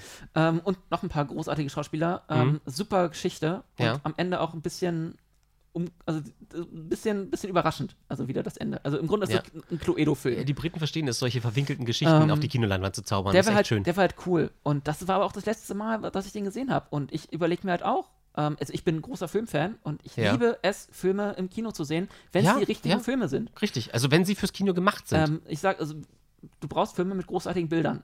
Siehe Blade Runner. Also sowas guckt man sich das muss man im Kino gesehen haben. Blade Runner 2049 ist ein Film, den man unbedingt im Kino gesehen haben muss. Also ich gehe halt gerne ins Kino und gerade bei sowas und lasse das dann auf mich wirken. Aber ich frage mich immer, bin ich wirklich der Einzige oder einer, sind wir Nein. die, wirklich die wenigen, die sich Nein. dann, weil äh, oft überlegt man sich ja, nee, dann gucke ich mir den jetzt nicht an und warte halt, in ein paar Wochen ist der schon wieder ähm, bei Netflix. Ja, aber aufgrund der Verfügbarkeit woanders und ähm, der Möglichkeit, das Ganze ähm, ähm, illegal übers Internet zu gucken, ähm, sterben diese Kinos wahrscheinlich auch aus. Sicherlich ist das illegal gucken kein so großer Anteil, aber ich sage jetzt mal, einen größeren Anteil haben so Streamingdienste, die dann überlegen, ja, warum soll ich das jetzt ins Kino bringen? Es ist doch wesentlich effizienter und wirtschaftlicher, wenn ich das Ganze einem Streamingdienst schenke ähm, Ja. und mir dann, mich dann über die Klickzahlen freue. Ja, auf jeden Fall. Und Ja, weil ich da direkt sehe, wie viele Leute haben diesen Film gesehen, als Ja, wenn ich darauf warten muss, dass irgendein Box-Office-Ergebnis kommt oder ja, so. ja. Also ich finde es halt schade, weil, ähm, also da, da geht auch so ein bisschen Kultur flöten. Mhm. Also ich finde halt, weil, ich meine, guck dir doch heute, wenn du heute merkst, ja, du triffst dich irgendwie zum Filmabend oder sonst was oder machst dir einen Film an, Ja. man, man, man konzentriert sich in einem Kino ganz anders auf den Film als zu Hause. Das stimmt. Ja, weil du bewusst, also das ist eine bewusste Entscheidung. Du gehst ins Kino, um Ja. diesen Film dort zu sehen. Und Und nicht, ähm, ich stream, guck mal eben bei Netflix, was gibt's so, dann bist du eine halbe Stunde unterwegs und suchst erstmal. eben.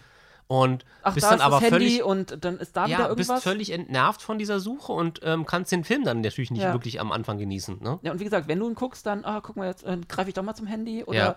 also dieses, ich konzentriere mich jetzt mal zwei Stunden auf den Film. Ähm, Das kann dir eigentlich nur das Kino das, verschaffen. ja, aber das ist halt die Frage, viele machen das viele heutzutage noch. Also wo, ähm, ich gehe verdammt gerne ins Kino. ich auch, aber ich denke mal so an die junge Gesellschaft, die ja sowieso keine fünf Minuten ruhig sitzen kann. Das ist dann, ähm, hm, ja. also deswegen so eine, Schwierig. so eine Filme wie, wie Blade Runner sind ja. Ja. schon wieder eine Ausnahme, die wirklich einfach sich Zeit nehmen, Bilder zu zeigen, Szenen Ja. einzuführen.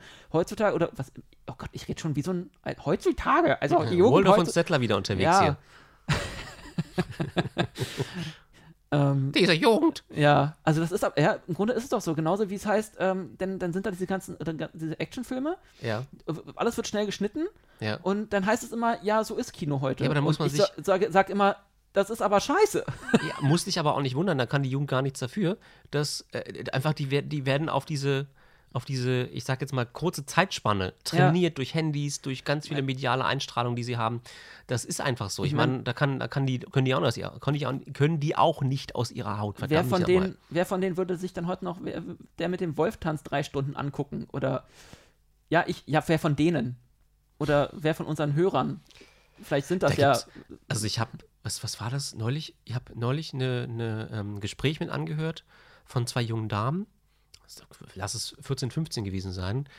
Ähm, nee, sie waren zu dritt. Genau, weil die dritte Person sprach mit, mit ähm, leuchtenden Augen über eine Szene aus Monty Pythons Leben des Brian. das äh, ist dann wieder der, Es gibt die Ausnahmen. Rückversicherung, okay, es gibt doch noch Ja, also, Hoffnung. ähm, es ist wahnsinnig viel altes Material da und es muss, äh, muss diese Generation dann auch erstmal entdecken. Ja, und es wird ja heute nicht einfacher gemacht, weil es kommt ja so viel dazu, jeden Tag an neuem Content.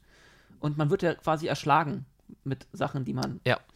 Und dann ist halt, wie gesagt, die Frage, wer nimmt sich noch die Zeit, wer, wer geht ins Kino und ähm, gibt da auch, ich meine, es ist ja auch nicht billig oder günstig. Das ist richtig, Ähm. aber wenn, ob, ob du dir jetzt Mulan über den Streamingdienst Disney Plus für 16 Euro ziehst oder ob du ein Ticket für 16 Euro löst, Ja, das ist mit, schon. den, den, ne? mit den 16 Euro war ja nur am Anfang. Ab seit Dezember oder so ist es, glaube ich, auch frei. Also deswegen.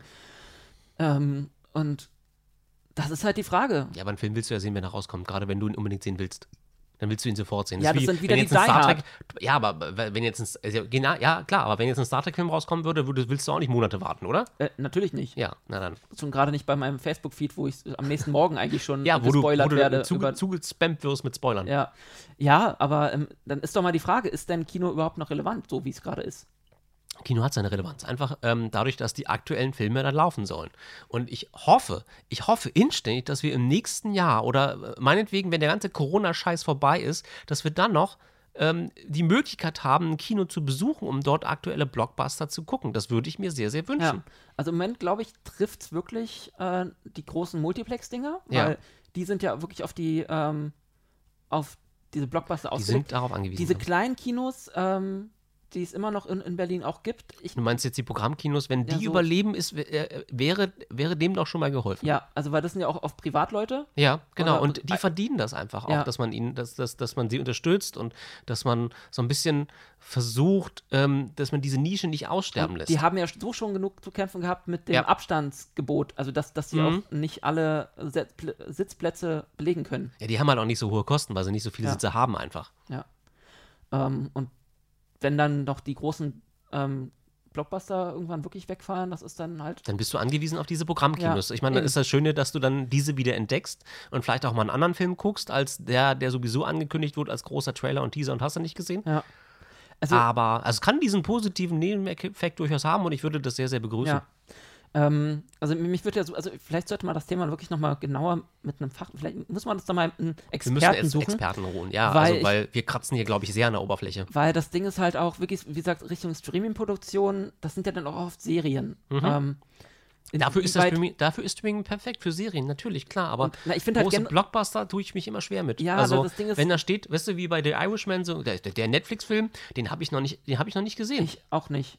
So, einfach vielleicht ähm, nicht unbedingt, weil er auf Netflix läuft. Was ich gesehen habe, war, gerade weil er da, weil was ich gesehen habe, was Stunden. auch bei den Oscars gezeigt oder Oscars abgeräumt oder zumindest ein paar Preise gewonnen hat, war Marriage Story, den fand ich großartig, Mhm. mit ähm, dem ähm, Kylo Ren-Darsteller, äh, dessen Namen mir gerade nicht Adam einfällt. Driver, Driver, Driver. Driver, genau. Und der Scarlett Johansson, äh, in, beid- äh, beide auf die zugeschnittenen Rollen, wirklich wunderbar besetzt. Ähm, wo man einfach beide Seiten beleuchtet. Und das ist ein Beziehungsfilm, das weiß ich. Ähm, es hat nichts mit Science Fiction zu tun, aber es ist einer dieser wunderbaren Produktionen da draußen. Und dann Ja. gibt es aber so hochgelobte äh, Filme wie der Irishman, wo ich mich schwer tue, wo ich mich echt schwer tue. Und eigentlich müsste ich ihn mal sehen, Ich aber auch, weil ich Mafia-Filme mag. eigentlich nicht. Ich liebe Mafia-Filme. Und das ist ja, also ich, ich Goodfellas und Co. großartig. Ähm, oder der Part halt. Aber Ja. wenn ich, ich bin da bei Netflix irgendwie immer abgeschreckt, wenn da steht dreieinhalb Stunden. ich meine, ich, deswegen, ich, wie gesagt, ich, Pausen? da, da, das würde ich mir gerne gerne im Grunde im Kino antun. Mit Pause vielleicht. Dann kann man wirklich mal auf Klo gehen zwischendurch. Vielleicht ist es, ja, vielleicht ist es, was du meinst, die Angst, dass man diesen Film eigentlich lieber hätte im Kino sehen wollen. Jetzt läuft er hier auf Netflix und, wenn man das Seherlebnis, wenn man das Seherlebnis einmal hatte, macht man sich das Ja, fürs Kino allem, kaputt. dass ich dem Film dann einfach nicht gerecht werde, weil ich ihm einfach nicht die ganze Zeit. Ja, genau. Aber so eine Gedanken mache ich mir und das macht, ich weiß nicht, ob sich so ein Normalo oder Oh, ich glaube, es gibt, es gibt schon sicherlich genügend Filmfreunde da draußen, die sich genau diese Gedanken machen. Die Frage ist, ob die Film für, äh, Filmfreunde reichen, um Das ka- weiß ich nicht. diese, weißt du, diese Puristen. Also ich Ja. glaube auch, dass es immer, also Kinos wird es wahrscheinlich ewig geben und ist halt die Frage, wie groß, also ob es dann wirklich nur so kleine für, für die ähm, Die Hard-Leute wie uns sind, die dann Ja. wirklich, oder es gibt ja auch Leute, die irgendwie jeden Tag ins Kino gehen und Ja. was anderes, also da gibt es Ja. noch ganz andere. Aber ob das die wirklich über den Winter bringt halt, ne? Und Das ist die Frage, ja. ich hoffe halt wirklich, dass jetzt durch Corona da nicht zu viele irgendwie schließen müssen. Man kann es nur hoffen. Ja. Wir, wissen, wir, wir, werden, wir haben da keine Glaskugel, können da nicht reingucken. Also könnten schon, aber es wird nichts bringen. Von daher warten wir es einfach Ich ab. baue gerade an so einem roten Engelanzug. Man kann mal in die Zukunft ähm, ja, also es ist traurig, aber das äh, wollte ich auf jeden Fall mal ansprechen. Vielleicht. Ja, ist ein sehr spannendes Thema auf jeden Fall. Ja. Und geht in die Kinos. Wacht, guckt auch, egal was, was kommt. Nee, Unterstützt nicht egal, die kleinen was, Kinos. Und, ja, auf jeden Fall. Ähm, nächstes Thema.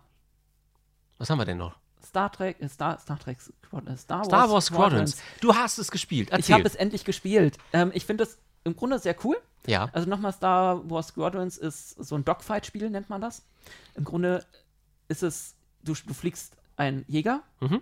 und ähm, so eine Art Wing Commander. Star Lancer wäre es. Ich wollte es gerade sagen. Ja, Ja. Das, äh, ja, das ist meine Erinnerung. Und ja. genau das Gefühl hatte ich halt da wieder, weil es ist, ähm, es hat halt eine Einzelspieler-Story. Mhm. Und also wenn ihr nicht gespoilert werden wollt, dann äh, geht ihr jetzt direkt zum Interview mit Spock. ähm, ja, es ist, ähm, du fängst halt, also es spielt kurz nach dem, oder ein paar Jahre oder Monate nach dem Fall des äh, Imperiums, beziehungsweise Okay. nicht komplett Fall, Also nach weil- der alten Episode 3. 6. Also nach der alten Episode 3, ja. Mhm. Ähm, und zwar, ich finde das ja immer, weil diese, diese Folge oder dieser Film, der lässt ja immer den Eindruck, oh, der Todesstern explodiert und alle feiern und Mhm. tanzen und oh, das Imperium ist weg. Aber nein, ist das nicht. Wir haben ein galaktisches Imperium. Äh, eben, das äh, existiert Ähm, ja nicht nur auf diesem Todesstern. Das heißt, die Szene nach der Jubelfeier, überall ist eigentlich wie die St- Sturmtruppler überall kommen und die ganzen ähm, jubelnde Massen zusammenschießt. Nein, wir sind noch da, hallo. Ähm, nee, und das ist dann quasi der, also die, das Spiel spielt halt zu diesem neuen Bürgerkrieg, wo Ja. sich die neue Republik schon gegründet hat. Ja. Und es dann aber halt noch diese quasi, ich glaube bei Jedi Knight hießen sie damals die Hinterbliebenen. Die versprengten Reste. Ja, und ähm, genau, du spielst halt einerseits immer abwechselnd in dieser Story ähm, einen Piloten in der, in der Vanguard-Staffel auf der Temperance, also das ist das äh, Rebellenschiff, wie, die, äh, wie das Imperium immer noch sagt. Das, Ja. Sie können sich nennen, wie sie wollen, sie sind, blei sind und bleiben Rebellen. Oder ähm, du spielst halt einen auf, in der Titan-Staffel ähm, auf der Overseer. Okay. Und äh, immer abwechselnd. Und das, der große äh, Storypunkt ist halt, ähm, du beschützt, oder es geht um das Projekt Starhawk, ein ähm, Projekt der Neuen Republik, die ein neues Großkampfschiff baut. Okay. Ähm, einen neuen Sup Super Dreadnought. Okay. Ähm, und zwar aus kap äh, alten, alten imperialen Schiffen. Die, die sammeln die quasi zusammen und schrauben da was zusammen. Mhm. Und das ist, Ding ist einfach mega groß Mhm. und ist eigentlich nur ein, ein fliegender Traktorstrahl, aber ähm, und darum geht es halt. Du musst ähm, da Missionen äh, absolvieren und die ähm, beschützen, musst halt einmal einen, einen imperialen äh, Sternzerstörer einnehmen Ja. oder bei der Einnahme helfen. Und äh, die Titans-Staffel, die sind halt, versuchen halt dieses Projekt ausfindig zu machen und zu zerstören. Was halt ganz cool ist, dieses Projekt kam in diesen, in den Büchern schon vor, in, den ersten Büchern, die quasi nach der Disney-Übernahme kamen. Mhm. In den Aftermath-Büchern heißt das, Ja. ähm, heißt die ähm, Reihe. Und da äh, wurden ein paar dieser Schiffe erwähnt. Ich habe es nicht gespielt, aber mir kam der Name bekannt vor Mhm. und er wurde immer mal wieder erwähnt. Okay. Und das zum Thema Worldbuilding. Ja. Und auch sehr großartig ähm, im, ähm, im Hintergrund äh, leiten tut dieses äh, Programm Hera Syndulla. Das ist ähm, Hera aus äh, Star Wars Rebels. Die, äh, ein Hauptcharakter aus der Serie. Mhm. Ähm, ein Twi'lek. Ja, ja, ich weiß, wie die aussehen. Ja, und ähm, das ist wieder sehr cool, weil, ach, guck mal, General Syndulla. Also, das ist, wie gesagt, Worldbuilding, das kriegen sie Mhm. mega cool hin. Ja. Und, ähm, also, ich finde dieses Spiel generell sehr cool aufgebaut, so vom, von der Atmosphäre, weil es Mhm. ist ähnlich wie Ring Commander oder wie diese Spiele früher. Du hast vor jedem, ähm, vor jeder Mission ein Briefing, Mhm. ähm, hast dann immer so eine, so eine Animation, was du anfliegen musst und deine, deine, Ja. deine Punkte. Ja. Ähm, wirklich eins zu eins fast, wie früher. Ähm, kannst dann noch mit deinen Teammitgliedern reden Mhm. ähm, die dann irgendwie nochmal, also was, was denen nochmal so ein bisschen ja, Charakter halt gibt, Hintergründe. Zum Beispiel, ähm, also, man, also es kommt auch sehr cool rüber, generell so der Zustand der Galaxie, beziehungsweise Gal der Galaxie, der Mhm. Galaxie, wie, wie, wie, wie es denen, ja, also wie, wie, sie gerade selbst so alle drauf sind und wie der Verlust des Todessterns sie beeinflusst. Ähm, man merkt, dass auch in, ein paar Folgen dieses ähm, Warlord-Building langsam bei dem Imperium, nach dem Motto, es gibt immer, also na, wir haben jetzt verschiedene Fraktionen, jeder kämpft irgendwie für sich und ähm, jeder nimmt für sich dann in Anspruch, ähm, der Führer quasi des Imperiums zu sein, was halt passiert, wenn plötzlich die ganze Führungsriege ausgelöst, äh, ausgelöscht wird. Ja. Ähm, die eine von deinen Kollegen meint dann, ja, es wäre doch schade, dass Imperior, ähm, Imper äh, Imperator Palpatine damals diesen, den Senat aufgelöst hat. Weil er dachte, der Todesstern reicht, um alle zu kontrollieren. Ja, nur blöd, wenn der nicht mehr existiert. Ja. Und jetzt ist halt das perfekte Chaos. Ja. Ähm, ja, das ist schon sehr cool. Also dieses, ähm, dass du halt in den Gesprächen immer wieder merkst, ähm, da es geht langsam zu Ende mit dem Imperium, Mhm. dann hast du diesen einen, einen, einen ähm, Kollegen bei dir im, im Squad, äh, in der Staffel, der ähm, ist irgendwie schon fünf, sechs Mal zusammengeschossen worden und ist quasi inzwischen so eine Art Darth Vader, irgendwie, der auch nur noch mit, nur noch aus Einzelteilen. läuft auch nur noch mit Helm rum und redet sehr einsilbig. Okay. Ähm, also die Charakterentwicklung ist schon sehr cool. Und da Mhm. sieht man halt, da sieht man auch den einen Charakter aus diesem Star Wars Squadrons ähm, Kurzfilm wieder, Mhm. der da auch abstürzt. Ja. Ähm, ja, also die Atmosphäre ist schon sehr cool. Ähm, und die Story ist auch sehr cool geschrieben. Und Grund, im Grunde ist die Story so eine Art Tutorial, weil du dann jedes, also du hast auf jeder Seite in diesem Spiel vier verschiedene ähm, Klassen an Jägern Ja. und du lernst halt jede Klasse dann mal kennen. Okay. Ähm, vom, also bei, der- bei, beim, bei der Republik ist es halt der klassische X-Wing, dann der A-Wing, Mhm. der kleine Abfangjäger Mhm. und ähm, der Y-Wing, der Bomber Ja. und dann der U-Wing, das ist der aus Star Wars Rogue, äh, äh, Rogue, Rogue One. Mhm. Ähm, dieses Unterstützungsschiff. Mhm. Und das heißt, du hast auf beiden Seiten nochmal so ein Unterstützungsschiff, Ja. wo du dann quasi der, der Healer bist. Oder, Also die oder Klassen tauchen auf jeder Seite auf. Es Ja. gibt keine Klasse, die irgendwie Nee, einzigartig nee, für es eine ist, Seite ist. genau, es ist 1 zu 1, dieselben Okay. Klassen. Und jeder, jeder Fighter hat halt sein Gegenüber. Mhm. Mm, so viel zu der, und das lernst du halt in der Story. Mhm. Ähm, sehr cool gemacht. Äh, viel mehr will ich zu der Story auch gar nicht sagen, weil ähm, man kann das ja auch mal selbst spielen. Im Grunde ist es ja auch ein Multiplayer-Spiel. Das Ähm, ist doch eigentlich das Hauptaugenmerk des Spiels, ja. ne? ist es. Und wie ähm, gestaltet, wie ist der balanciert, der Multiplayer? Okay, du hast jetzt die Klassen auf jeder Seite vertreten, aber gibt es irgendwelche Boni, die das Ganze so ein bisschen aushebeln? Oder Ja, also gibt es eine Seite, die komplett überwiegt in den, in den nee, Wins? also es, es gibt zwei, also es ist wahrscheinlich auch ähm, Geschmackssache, wie man, welche Seite man lieber spielt. ja. Ähm, also es gibt ähm, zwei Modi. Ähm, Weltraumgefecht ist quasi jeder gegen jeden. Und beziehungsweise nicht jeder gegen jeden, sondern, sondern ja, ein, also nach Punkten halt. Wer, wer hat die meisten Kills? Punkt. Und dann gibt es den zweiten Weltflottengefecht, wo du halt ähm, das Ziel ist, das gegnerische Großkampfschiff zu zerstören. Ja. Und das gestaltet sich halt in verschiedenen Runden, beziehungsweise ist so eine Art Ta- Tauziehen. Das heißt, am Anfang musst du halt, ja, ist es, wer hat erst die meisten Abschüsse und ähm, dann hast du halt so ein, krieg, du kriegst halt für jeden Kill Moral und ähm, wenn die halt sinkt oder auf Null ist, dann hat quasi, äh, rückt der Gegner wieder einen Schritt vor. Mhm. Also du hast dann quasi am Anfang, ähm, hast, hast du eine Flotte aus dem Großkampfschiff und zwei Kreuzern und am, äh, ja, wie es halt im, im Kampf dann wahrscheinlich so ist, du musst als erst die Kreuzer zerstören und dann, da kannst du erst das Großkampfschiff angreifen. Und Ja. we- wenn, wenn du halt, und das ist, läuft halt in diesen Wellen ab. Okay. Und, ähm, Meine Frage ist jetzt, gibt es eine Kollisionsabfrage? Also wenn ich ein anderes Schiff ramme sozusagen, kann ja. ich dann, Im Gegensatz zu ähm, Battlefronts äh, kannst du rammen, okay.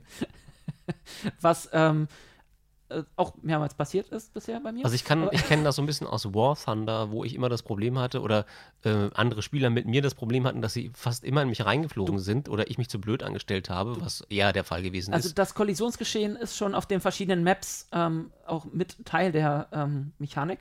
Und wie ist das, wenn du gestorben bist? Also, ähm, oder wenn du jetzt dein Schiff verlierst, wenn Ein du Respawn, bist abgeschossen, ja. dann gibt es einen Respawn. Wie Ja, lange dauert der?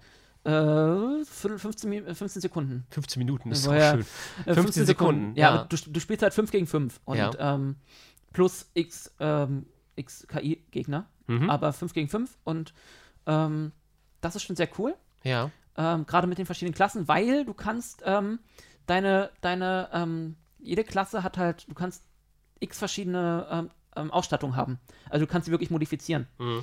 Und ähm, sei es jetzt Multi-Zielerfassungsraketen oder Sperrfeuerraketen, die nur gerade ausfeuern oder und sehr cool ist auch, ähm, es gibt so ein es gibt so einen so ein, so ein, so ein, Plasmastrahl, Ja. wie so eine Art Mini-Todesstern beim Mhm. TIE-Bomber. Okay. Ähm, wenn du den abfeuerst, kannst du dich halt in dem Moment im Grunde nicht bewegen. Mhm. Du solltest halt genau zielen, aber der ist halt schon sehr mächtig. Mhm. Und so, je nachdem, du kannst dann ähm, die Wendigkeit beeinflussen, die Geschwindigkeit, deine Gesundheit, ähm, du kannst verschiedene ähm, Laser, du kannst Ionen, äh, quasi auch nur Ionenlaser drin haben. Mhm. Was bei Ionensachen lustig ist, du, damit setzt du halt den Gegner außer Gefecht, Ja. wenn du ihn oft genug getroffen hast und den Schild.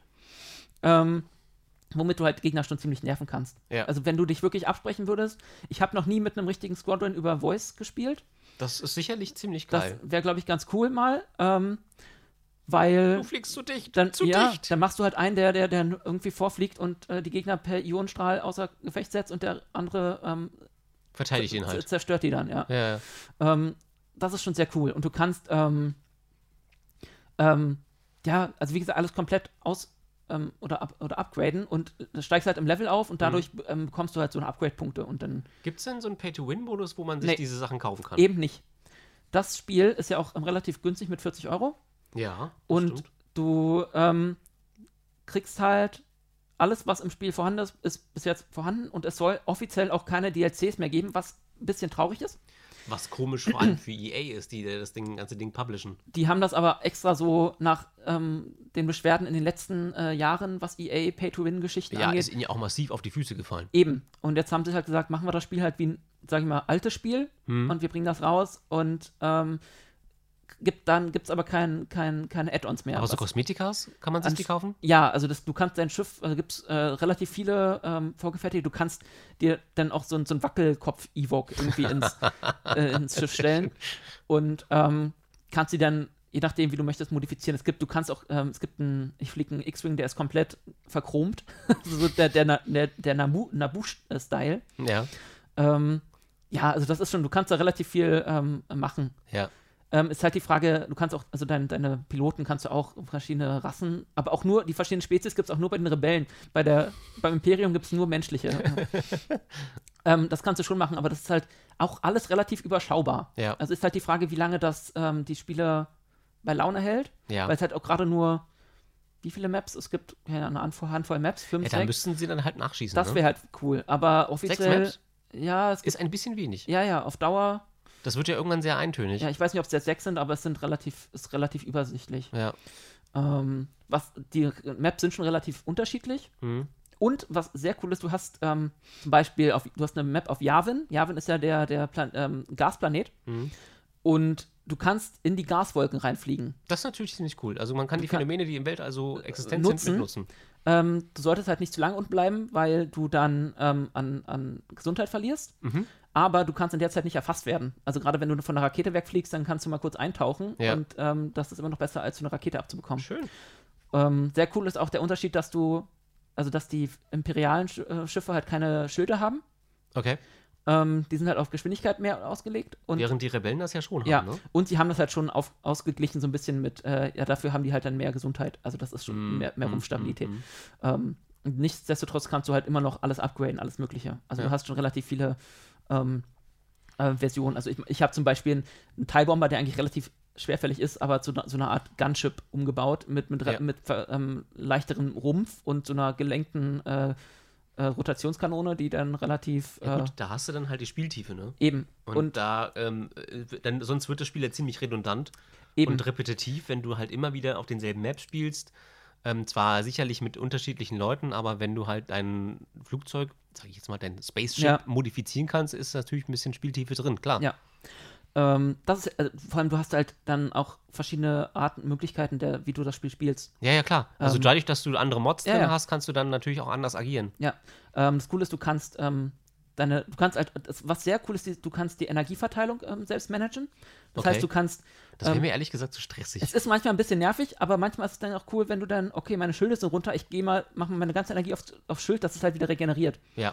Ähm, oder du kannst halt bei den Rebellen halt, was sich bei einem ähm, Angriff auf einen Sternzerstörer an, ähm, anbietet und was du auch aus den Filmen kennst, du kannst die Schilde komplett nach vorne verlegen. Ja. Was dann halt blöd ist, wenn Darth Vader von hinten kommt. ähm, Tja, ja. Und die ähm, Großraumschiffe sind schon gefährlich, also gefährlicher als bei Battlefront oder so. Ja. Die, ähm, da, du überlebst einfach nicht lange. Hm. Wenn du das alleine machst Ja. oder so. Ja. Ja, ähm, du, das Coole ist halt wieder, du kannst unter die Schilde rein, äh, runter, drunter fliegen und dann Mhm. ähm, die, ja, wenn du schnell genug bist, die, die, die Kanonen da so ab, ähm, ausschalten. Hm. Ähm, ansonsten lohnt es sich immer, wenn irgendjemand mit schweren Waffen erstmal ähm, dann die mit, mit Ionenwaffen die Schilde außer Gefecht setzt. Ja. Und dann kannst du halt danach auch schön die ähm, Großkampfschiffe ähm, na, äh, ähm, Subsystem nach Subsystem zerstören. Das ist auch sehr cool. also im Großen und Ganzen macht es super viel Spaß. Ja. Ähm, meine Kritik ist einfach, dass es noch sehr buggy ist. Ja. Es gibt einen Rangmodus, Okay. ähm, wo du dann halt, wenn du immer wieder eine neue Stufe irgendwann erreichst, dann kriegst du ein, Ru- Ru- Moral oder Ruhm heißt das, glaube ich, Hm. womit du halt dann neue Sachen freischalten kannst, also kosmetische Sachen. Ja. Ähm, das Problem ist, im Moment gibt es einen Bug, bei mir zum Beispiel auch, ähm, dass das nicht gewertet wird. Also egal, was ich spiele, es wird am Ende einfach nicht gewertet. Ja, dann müssen sie das noch fixen. Ja, und sie haben gerade erst schon den ersten, das erste Update rausgebracht. Okay. ähm, Da steckt noch eine Menge Arbeit drin. dann ist immer noch das große Problem, wie gesagt, du spielst 5 gegen 5 Hm. und es gibt halt viele Quitter. Das heißt, die gehen in ein Spiel, das Spiel lädt und das Erste, was du danach liest, ist, Spieler hat das Spiel verlassen und ähm, er, man hat irgendwie keine großen Strafen zu erwarten. Das ist halt das Problem. Und Das ist natürlich etwas, was, Was- aber schon länger in anderen Spielen vorhanden ist, also ein Strafensystem für die Leute, die einfach Ja. äh, unerlaubt quitten. Aber da ist EA generell nicht hinterher. Nee. Da gibt es etliche Diskussionen auch schon bei den FIFA-Spielen, weil die Leute halt kurz vor Ergebnisende einfach quitten. Ähm, was dann, ich weiß nicht, ob sie das mittlerweile behoben haben, aber es haben sich massiv viele Spieler dann beschwert, dass das Ergebnis einfach nicht gewertet wird, Ja. wenn der Spieler vorher aussteigt. Ich weiß nicht, ob es immer noch so ist, aber ich habe das mal gehört in einem Podcast. Ich selber spiele kein FIFA.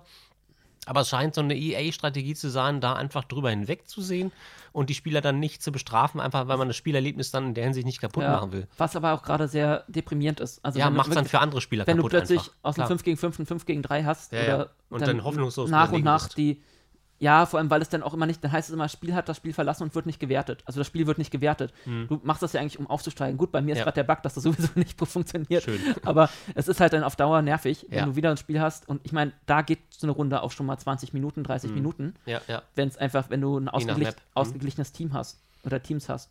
Ja. Ähm, Tja. und wie gesagt, das mit dem kein Zusatzcontent ist ein bisschen traurig, weil ich glaube, das Spiel ist gerade sehr gut angekommen. Ja. Vielleicht ändern sie ihre Strategie diesbezüglich ja nochmal. Ich hoffe es, weil es, es wären noch mal ein paar coole weitere Schiffe ganz nett. Also, Ja, so das kann man ja, das ist ja dann zusätzlicher, das muss ja nicht in Form eines DLCs, sondern das kann in Form eines Patches durchaus kommen. Ja. Wenn EA da ein Umdenken hat, ähm, dass sie einfach sagen, okay, dafür müsst ihr nichts bezahlen, das schieben wir euch kostenlos dann quasi in das Spiel. Das wäre halt natürlich eine gängige Variante, wenn Ja. sie, das müß, müssten sie eigentlich machen, also, ähm, weil das Spiel jetzt vom Multiplayer, wenn du den äh, Singleplayer einmal durch hast, dann ist der ja auch ähm, gegessen, sage ich jetzt Ja. mal. Und der Multiplayer ist eigentlich das Herzstück und das müssen sie eigentlich dann weiter füttern. ja. Ja, weil gerade so ein Spiel, das, das hat man sich eigentlich ewig gewünscht. Ja. Ähm, einfach Das mal gab wieder. ja so in der Form noch nicht. Also Ja. gut, Battlefront war so der Ansatz, aber das war Aber ja halt ja, auch das- leider.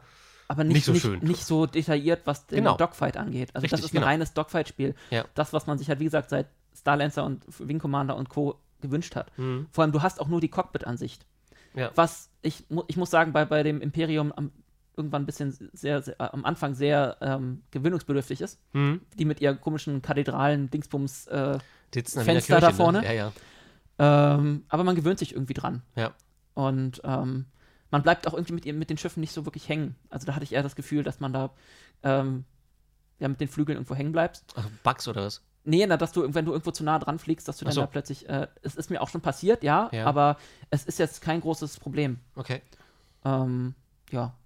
Also so viel zu dem Spiel. Also es ist, wenn ihr Bock habt, holt es euch, also wenn ihr auf so eine Spiele spielt, äh, steht. Ähm, und mit 40 Euro geht das wirklich. Mhm. Also wenn man, da gibt es andere Spiele, gerade auf Konsolen und so, die kosten ja meistens 60. Ja, also mehr. die Vollpreistitel, klar, die sind dann bei 60, 70 Euro Und- teilweise. Was ich noch gar nicht gesagt habe, es ist halt Multiplattform, ne? Du kannst mit Spielern von Xbox und äh, PC zusammenspielen, wenn du Das dürfte dem Spiel noch relativ lange Zeit äh, eine große Spielerschaft erhalten, Ja. Wenn sie es vernünftig Ja. anstellen und das regelmäßig füttern. Eben. Und äh, du kannst halt auch deine Freunde von, von allen Plattformen ein, einladen und mit denen zusammenspielen. Und das Ja. ma macht dem Spiel schon, ähm, macht ma bei, bei dem Spiel schon eine, eine Menge Freude. So, was haben wir denn noch? Ein großes Interview hatten wir noch versprochen. Richtig, das Interview mit Spock, das kommt jetzt. Basti, ähm, Ja. Freue mich darauf, das zu hören und bin ganz gespannt und wir hören uns danach wieder. Genau, viel Spaß mit Jens Dombeck als Spock.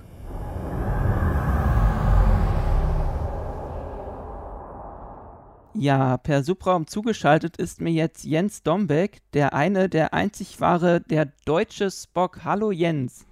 Hallo Basti, ich grüße dich. Ja, schön, dass ich hier sein darf. Ja, schön, dass das geklappt hat. Ähm, freut mich echt, dich äh, mal in unserem kleinen Podcast zu haben. Ja, die Technologie Ähm, macht's möglich halt, ja. Genau. Ähm, dann frage ich dich doch mal frei nach, der, nach dem Computer aus Star Trek 4. Ähm, wie geht es dir? Ähm, mir geht's ähm, ja gut, kann ich so sagen. Ich bin äh, noch Corona-frei und ich hoffe mal, das bleibt auch so. Und ähm, ja, mir geht's gut. Und wie geht's Da- dir?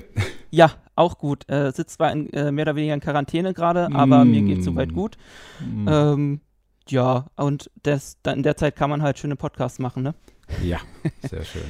Dann fangen wir doch mal direkt an. Wir haben ja im Vorfeld ein, ein paar äh, Fragen abgesprochen. Ähm, Mhm. Da haben wir ja ein bisschen was vor uns. Ähm, fangen wir doch mal beim Anfang an. Wie war denn so dein erster Kontakt überhaupt zu Star Trek? Mein erster Kontakt. Das ist unglaublich lange her, aber ich erinnere mich tatsächlich ganz genau noch an den Moment, als mein Vater damals im Wohnzimmer sitzend äh, mich rief und sagte, Junge, schnell komm, du musst dir das angucken, jetzt fängt die neue Enterprise-Serie an und äh, ja, ich war also in dem Alter, dass man das schon sehen durfte. Und ja, ich bin völlig festgeklebt äh, am Fernseher und äh, ja, habe das erste Mal Mitte der 70er Jahre Raumschiff Enterprise gesehen. Das war damals, ich glaube, samstags kam das immer. 18 Uhr war Startzeit im ZDF und ja, von dem Augenblick an war ich gefangen. Ja. Das heißt, du hattest äh, das Glück, dass dein Vater damals nicht die Sportschau sehen wollte, sondern äh, eher direkt Star Trek.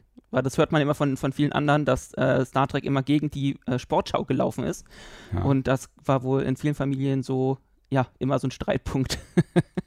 also, das weiß ich nicht. Ich weiß nur so viel, dass ich äh, mit ihm wirklich die erste Folge zusammengesehen habe und äh, ja, völlig fasziniert war und vor allen Dingen fasziniert von dem Charakter Spock. Als ich diesen Vulkanier das erste Mal gesehen habe, da war ich völlig geplättet, ja. Und äh, von dem Augenblick an hatte ich das Gefühl, ich müsse so sein wie dieser Vulkanier. Das also hat mich total so früh, inspiriert. So früh hatte ich das schon, äh, hatte ich dieser Mann schon, schon fasziniert. Genau. Also diese ganze, diese ganze Figur, diese Gestalt, diese Art und Weise, wie er geredet hat, also das hat mich komplett umgehauen. ja. Wahnsinn. Ja. Wie, was bedeutet dir denn ähm, Star Trek jetzt generell in deinem Leben? Beziehungsweise wann ähm, hast du wirklich gemerkt, dass du, ich meine, du hast gerade gesagt, du warst von vornherein sehr fasziniert. Ähm, mhm. Wann hast du so deinen dein inneren Fan rausgelassen, beziehungsweise deinen Trekkie? oh Gott, wann realisiert man für sich selber, dass man Fan ist? Ähm, genau. Schwierig. Ich denke mal, alles fing wirklich damit an, ja, dass, dass man gemerkt hat, dass man einfach mal keinen Platz mehr an seinen Wänden hat äh, für weitere Poster und ähm, ja, eigentlich jeden Quadratmillimeter äh, Wandfläche genutzt hat, äh, um Captain Kirk, Spock, Uhura äh, irgendwo auf die Wände zu platzieren. Und ja, und irgendwie, das fing wirklich, also unmittelbar eigentlich schon nach dieser Serie an, ja. Das waren so die ersten zwei, drei Folgen, die ich gesehen habe. Und alles, was letztendlich über Star Trek öffentlich gemacht wurde, habe ich aus Zeitungen ausgeschnitten und sofort irgendwie archiviert oder an die Wände geklebt.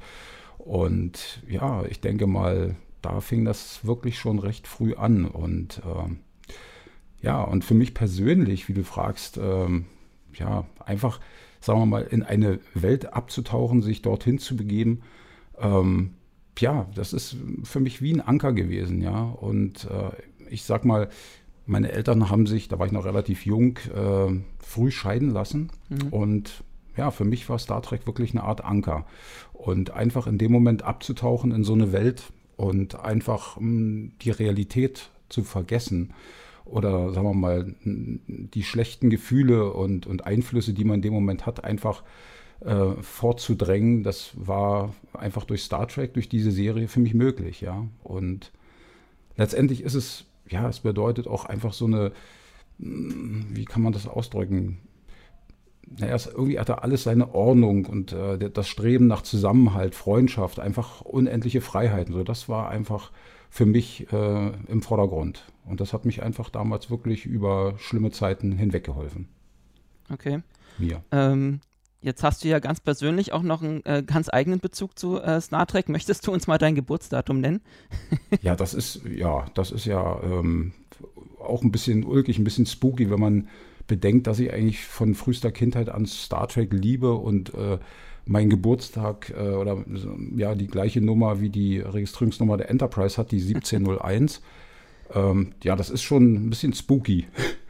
Aber ja, ich, ich stehe dazu und bin stolz darauf, dass mich dieses Datum mein ganzes Leben lang begleitet. Ne? Das glaube ich. Das können, ja. glaube ich, nicht allzu viele, also wahrscheinlich einige, aber nicht äh, wirkliche so große Star Trek-Fans behaupten. Also, hm. ja. Jetzt hast du gerade schon so ein bisschen erzählt, dass dein Zimmer früher voll mit Postern war, wie wahrscheinlich bei vielen von uns äh, Trekkies, mhm. die das schon als Kind sind. Ähm, wie hat sich denn dein Fansein sonst so geäußert? Hattest du früh schon Kontakt zu anderen Fans? Ähm, beziehungsweise wann bist du irgendwann mal auf Fan-Treffen gegangen oder äh, wie hat so der, der Jens sein, sein Fansein da ge oder gelebt?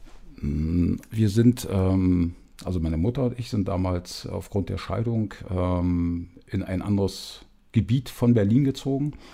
Und ich habe also auch dort neue Freunde gewonnen und äh, wir hatten so einen, so einen kleinen Hobbykeller. Und mhm ideal für Star Trek äh, äh. Und äh, da habe ich also allerhand äh, Freunde mitgerissen, also wirklich mitgerissen, die äh, am Anfang, ja habe ich mal gesehen und dann hatten wir uns da richtig verabredet, haben das zusammen geguckt.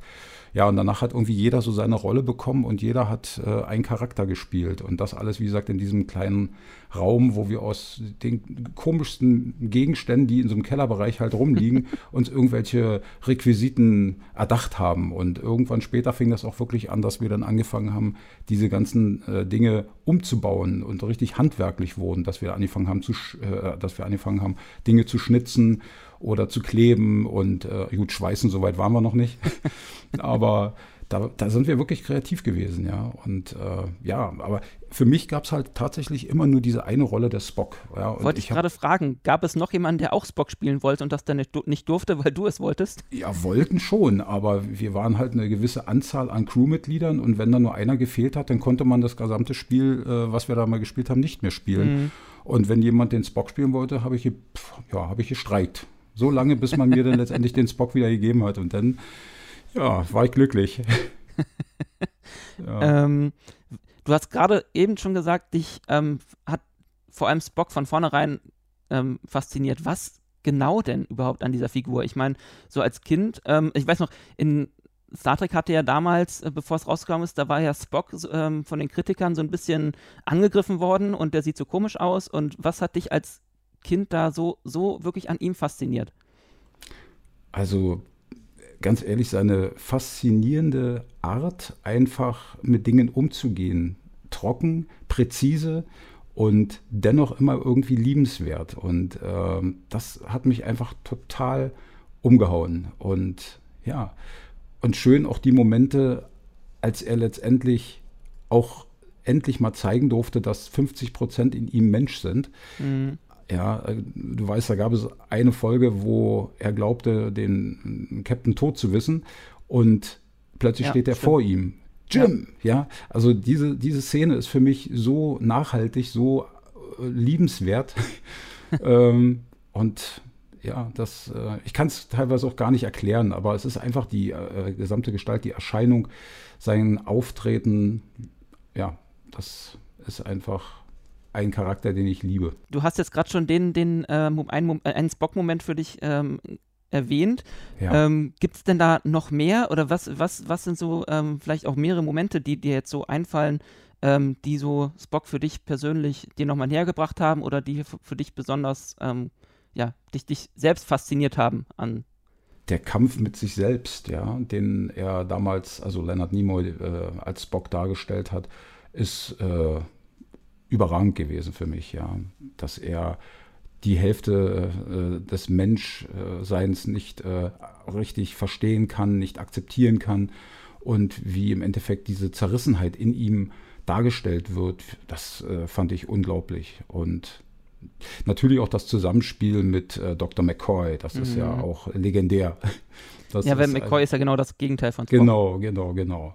Und dennoch treffen sie sich immer wieder äh, ja, auf dem Pfad der Freundschaft, ja, dennoch. Und das ist äh, eine schöne, schöne Eigenschaft. Und gehen irgendwann sogar campen zusammen. Und singen. genau. genau. Ja, jetzt haben ja in der, oder hat ja in der ähm, Star Trek-Geschichte äh, Spock mehrere ähm, Schauspieler gehabt. Äh, neben Leonard Nimoy mhm. sind das ja jetzt auch äh, Ethan Peck und Zachary Quinto. Ähm, Gibt es für dich nur einen wahren Spock oder wie siehst du die anderen beiden? Also Nein, Ethan Peck und Zachary Quinto. Ja, ich denke mal, beide sind würdevolle äh, Reinkarnationen von Spock. Zachary hat äh, in jedem Falle schauspielerisch äh, durch seine Filme absolut überzeugen können. Die äh, Spock-Rolle habe ich ihm komplett abgenommen und ich sag mal, wer ihn kennt äh, aus vorigen Filmen, er ist ein super Schauspieler, ja. Und ja. er hat immer gut abgeliefert. Zuletzt habe ich jetzt selber gesehen, wieder äh, 24 mit Kiefer Sutherland und äh, da hat er halt einen Datenanalyst gespielt und das hat er bravourös gemacht. Ethan Peck hingegen, sag ich mal, als die junge äh, Version von Spock, ähm, konnte er noch nicht so viel zeigen, was, äh, sagen wir mal, der Spock oder so, den Spock spielen, so wie wir ihn kennen. Und, aber ich denke mir, das wird er auf ganz hohem Niveau äh, unter Beweis stellen. Und das wird kommen. Also ich, ich mag beide. Ich finde beide in ihrer Position wirklich gut besetzt. Ja, ähm, geht mir genauso. Vor allem Ethan Peck, ähm, ja, wie gesagt, er war jetzt in einer Staffel Discovery. Ähm, außerdem spielt er ja da den Spock, wie er noch einfach, einfach noch ein paar Jahre früher, als äh, wie du schon meintest, als, als den wir den schon kennen. Jung und ähm, wild. Mit Bart. genau, mit Bart. ähm, das heißt, du freust dich jetzt auch auf Strange New Worlds, wenn es dann absolut. irgendwann rauskommt. Yes, absolut, natürlich. Kurze Zwischenfrage, ähm, wie findest du so den Stil der, der neuen alten Enterprise, also ähm, die Pike Enterprise, die man dann zum Schluss nochmal bei der Discovery-Folge gesehen hat? Ich, äh, eins, wo ich manchmal so ein bisschen ein kleines Bauchgrummeln bekomme, weil die Technologie ähm, denn doch schon so fortgeschritten ist, im Gegenzug, ja. wie es mal war. Und auch die Uniform finde ich äh, wesentlich eleganter. Das, ich habe manchmal so das Gefühl, das wäre so ein Schritt zurück, ja, wenn sie jetzt irgendwann möglicherweise auch die Uniform vom einstigen Kirk und, mhm. und Spock wieder erlangen. Und ich bin gespannt, wie sie das alles so hinkriegen. Ja, Aber ansonsten eine super, super Umsetzung. Ja, äh, finde ich auch. Also ich denke mal, generell ist es äh, für die Macher, glaube ich, heutzutage nicht so einfach, äh, es irgendwie so vielen wie möglich recht zu machen, den alten Trekkies und ja. den neuen ähm, da so den, den Charme des Alten zu bewahren. Hm. ist, glaube ich, äh, nicht Ganz so schwierig. einfach. Hm. Genau. Na, wir schauen mal. Ja. Du betreibst der ähm, Cosplay, wie gesagt, du bist der deutsche Spock. Ähm, dazu kommen wir später nochmal. Ähm, aber seit wann hast du denn überhaupt angefangen oder wann hast du angefangen, Cosplay zu machen? Also. Hm, also jetzt richtig Cosplay auf Cons, meinst du? Genau. Boah, das äh, kann ich dir ganz genau sagen. Meine erste Con war tatsächlich die Destination Star Trek 2014. Ach, ist ja noch gar nicht so lange her. Richtig, das ist noch nicht so lange her. Und äh, ich hatte damals ein Meet and Greet mit William Shatner oh, äh, wow. geschenkt bekommen. Bitte? Wow, meinte ich nur. Wow, ja. ähm, ein Meet and Greet und ein Fotoshooting. Und ähm, ja, das war eigentlich meine erste Erfahrung tatsächlich in vollendeter Verkleidung, wenn man so will. Und ähm, ja, ich hatte mir im Vorfeld schon so im ähm, Internet angeguckt, wie geht man auf so eine Con, verkleidet man sich, zieht man sich dem entsprechenden Charakter so äh, entsprechend an. Ja, habe ich gedacht, wunderbar. Und dann habe ich gestartet und habe mir entsprechend alles so an Uniform und Equipment besorgt und äh, bin dann tatsächlich äh, als Spock auf die Destination gegangen und habe das Gefühl gehabt, alle gucken mich an. Also das war wirklich unheimlich, weil ich, oh Gott, was denken die, wie sieht der denn aus? Oder ich wusste zu dem Zeitpunkt, hatte überhaupt kein Gefühl dafür, ob man das mag, ob das ankommt. Ja. Und das war, ich war unsicher. Es war wirklich äh, ein ganz großer Unsicherheitsfaktor. Und äh, ich bin dann an irgendeinen Shop da rangegangen, die, der so Tribbles und ich weiß nicht, so Star Trek-Requisiten verkauft ja. hat. Und äh, der hat mich ganz erschrocken angeguckt, dachte, nein, der auch. und äh, auf einmal sagt er, Mensch, Sie müssen doch, warum sind Sie denn hier? Sie müssen doch da drüben. Ey, was meint denn der? Und dann zeigt er auf dieses Schild, wo dann so VIP drauf stand. Ich sage, wieso soll ich denn da hin? Ich habe noch gar nicht meine Frage richtig gestellt. Er sagt dann, na sind Sie nicht der da? Und zeigt auf ein Foto von Spock. Ich sage, nein, das bin ich nicht. Das sind Sie nicht. Und so ging das so ein paar Mal. Und dann habe ich hier meiner Begleitung damals gesagt, das ist äh, jetzt aber unheimlich. Ja, und ähm, dann kam immer mehr auf mich zu und du siehst ja aus wie der Spock und ja, und irgendwann habe ich dann so für mich akzeptiert, okay, also das scheint ja doch bei dem einen oder anderen so anzukommen. Also das waren wirklich so die, die das war meine allererste richtige Erfahrung, auch mit Fans, ja, mit ja. Leuten, die, die sich auskennen. Also es war, war halt auch deine, deine, generell deine erste Con, auf der du warst, oder? Ja, okay. generell meine erste Con. 2014, ja. Und dir war ist vorher nie irgendwie bewusst geworden oder du hast nie in den nee. Sinn gekommen, dass du Leonard Nimoy irgendwie in irgendeiner nee. Weise ähnlich siehst?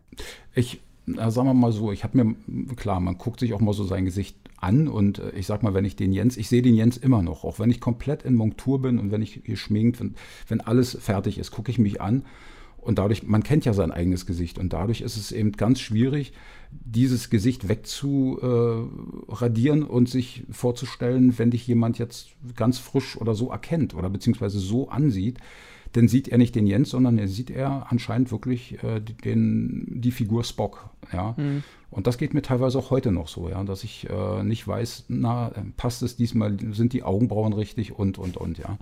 Aber ich werde halt jedes Mal dann doch wieder, ja, auf den Boden geholt, nee, nee, das, das passt schon. Ja. Also du hast jetzt gerade gesagt, du hast dir da ähm, sehr viel ähm, ja, äh, Zeug gekauft, äh, um, um dann ähm, Spock zu werden, die Requisiten quasi. Ähm, auf was achtest du denn jetzt, wenn du ähm, jetzt inzwischen dann vielleicht auch ähm, auf eine Convention gehst als Spock? Bereitest du dich da irgendwie drauf, äh, besonders drauf vor? Schaust du dir nochmal irgendwelche Folgen an oder nein, siehst du nein. dich einfach nur? Nein, also ähm, achten, auf was achte ich, auf was achte ich, das ist, das ist schwierig. Also im Endeffekt äh, sind ja verschiedene Gegebenheiten, die, die sind ja existent. Also wenn, mein Gang oder auch die Mimik oder das, ich meine, er hat ja nicht viel im Repertoire, ja. Das, äh, von daher äh, fällt mir das relativ einfach, ja. Also da gibt es wirklich nicht sehr viel. Die Augenbrauen, äh, das, das beherrsche ich und äh, auch die, die, äh, das Spreizen der Finger ist äh, überhaupt kein Problem. Und ja, letztendlich ähm, bereite ich mich nicht wirklich darauf vor. Was, was die Schminke betrifft, schon, aber da werde ich halt im Laufe der Jahre halt wirklich immer professioneller. Es geht immer schneller. Die Ohren lassen sich immer schneller kleben und wie gesagt, ich habe ja hier von dem Enrico Lein Maßanfertigung bekommen. Der hat ja hier die Grundform so. meines Ohrs abgenommen. Und von daher ist bei, bei Anruf Ohr sozusagen, kriege ich äh, meine Ohren geliefert. Und äh, entsprechend äh, sind die jetzt auch farblich schon so ein bisschen auf meinen Hauttyp abgestimmt. Und ja, wie gesagt, und die ähm, Form der, der Vulkanierohren, die hat er händisch letztendlich angepasst. Also der macht auch einen super, super Job, ja, muss man genau, ehrlich noch sagen. Genau, nochmal zu ihm, äh, für die, die ihn nicht kennen, wer ist das genau, wo du die Ohren bekommst? Enrico Lein, das ist, den findet man auch tatsächlich im Internet überall. Okay. Und unter Transformaker, da hat er seine Latex-Firma und erstellt äh, für Cosplay, für ich weiß gar nicht was überall. Ja, für Herr der Ringe, also er macht alles, was mit Latex zu tun hat. Ja. Und äh, fantastisch. Faszinierend. Ja, ich, ja, ich habe ähm, auch schon ein paar Bilder von ihm äh, online gesehen. Vor allem ähm, sieht man häufiger ähm, den Saru, den hat er ja mega perfekt hinbekommen. Genau, da gibt es auch viele Fotos mit uns zusammen halt. Ne? Das, genau. Äh, wirklich lustig, ja. Ich äh, werde mal, werd mal ein paar Links rund, äh, raussuchen, die werde ich dann unter den Podcast posten, dann können genau. die Leute da auch mal sich umgucken. Hat er, hat er definitiv verdient, auf jeden Fall, ja. Du wirst ja als äh, The German Spock bezeichnet. Ähm, wie wird man denn zu dem deutschen Spock. Es gab ja mal einen anderen deutschen Spock, äh, Willi Wiegand, glaube ich. Wie äh, bist du denn zu dem deutschen Spock geworden? Muss man da Fragen beantworten? Gibt es da einen Contest oder? Nein, also ich muss dazu sagen, ähm, ich habe den äh, Willi Wiegand, ich habe den noch nie getroffen und mhm. wir hatten noch irgendwie nie Kontakt. Und zu dem Zeitpunkt war mir auch gar nicht bewusst, dass es sowas gab wie deutscher Spock. Das ich kannte, wie gesagt, also das war für mich seit 2014 ist das äh, relativ großes Neuland gewesen. Mhm. Und ähm, ja, nachdem, sagen wir mal, meine Ähnlichkeit immer öffentlicher wurde und auch anscheinend für viele interessanter wurde, kam die Idee letztendlich von einem Verlag. Ja, die haben gesagt, um jetzt, sagen wir mal, auch äh, irgendwelche Rechtsverletzungen auszuschließen, mhm. wenn man sich jetzt nur Spock nennt oder in dieser Richtung, dann äh, sollte auf jeden Fall irgendein eindeutiger Name kreiert werden. Und dann kam in diesem Kontext kam gleich der Vorschlag von dem äh, von den Herren, nenn dich doch einfach German Spock. Wir verkaufen das jetzt als German Spock. Und dann dachte ich, okay, deutscher Spock oder German Spock. Und nee, sie haben gesagt, das ist, das ist genau das, German Spock, das bleibt haften. Und das ist so ein Wiedererkennungswert, das, das passt schon. Ich habe dem zugestimmt und letztendlich hat man mich dann so auch angekündigt. Aber ich habe das jetzt auch nicht selber für mich jetzt so, ich bin jetzt deutscher Spock oder German Spock. Das ist, das ist wirklich so für mich kreiert worden.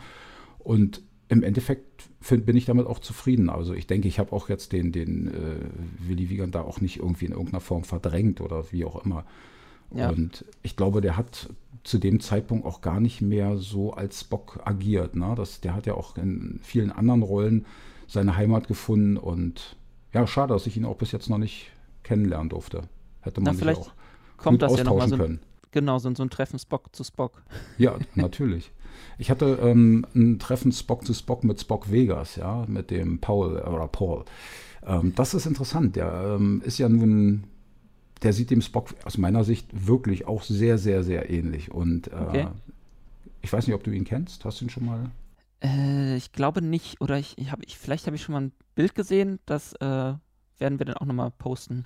Ja ja, also wie gesagt, ähm, mit ihm habe ich mich letztes Jahr in Vegas äh, sehr lange auch unterhalten und hatten im Vorfeld hatten wir halt auch eine Menge Kontakt schon und ähm, dadurch, dass er aus diesem Bereich auch kommt und ich ja letztes Jahr nach Vegas geladen wurde, mhm. äh, hatte ich ihm aber im Vorfeld noch gefragt, ob er da irgendwie ein Problem mit hätte, wenn ich jetzt, sagen wir mal, aus äh, Europa äh, in seinen Teich sozusagen ähm, springe.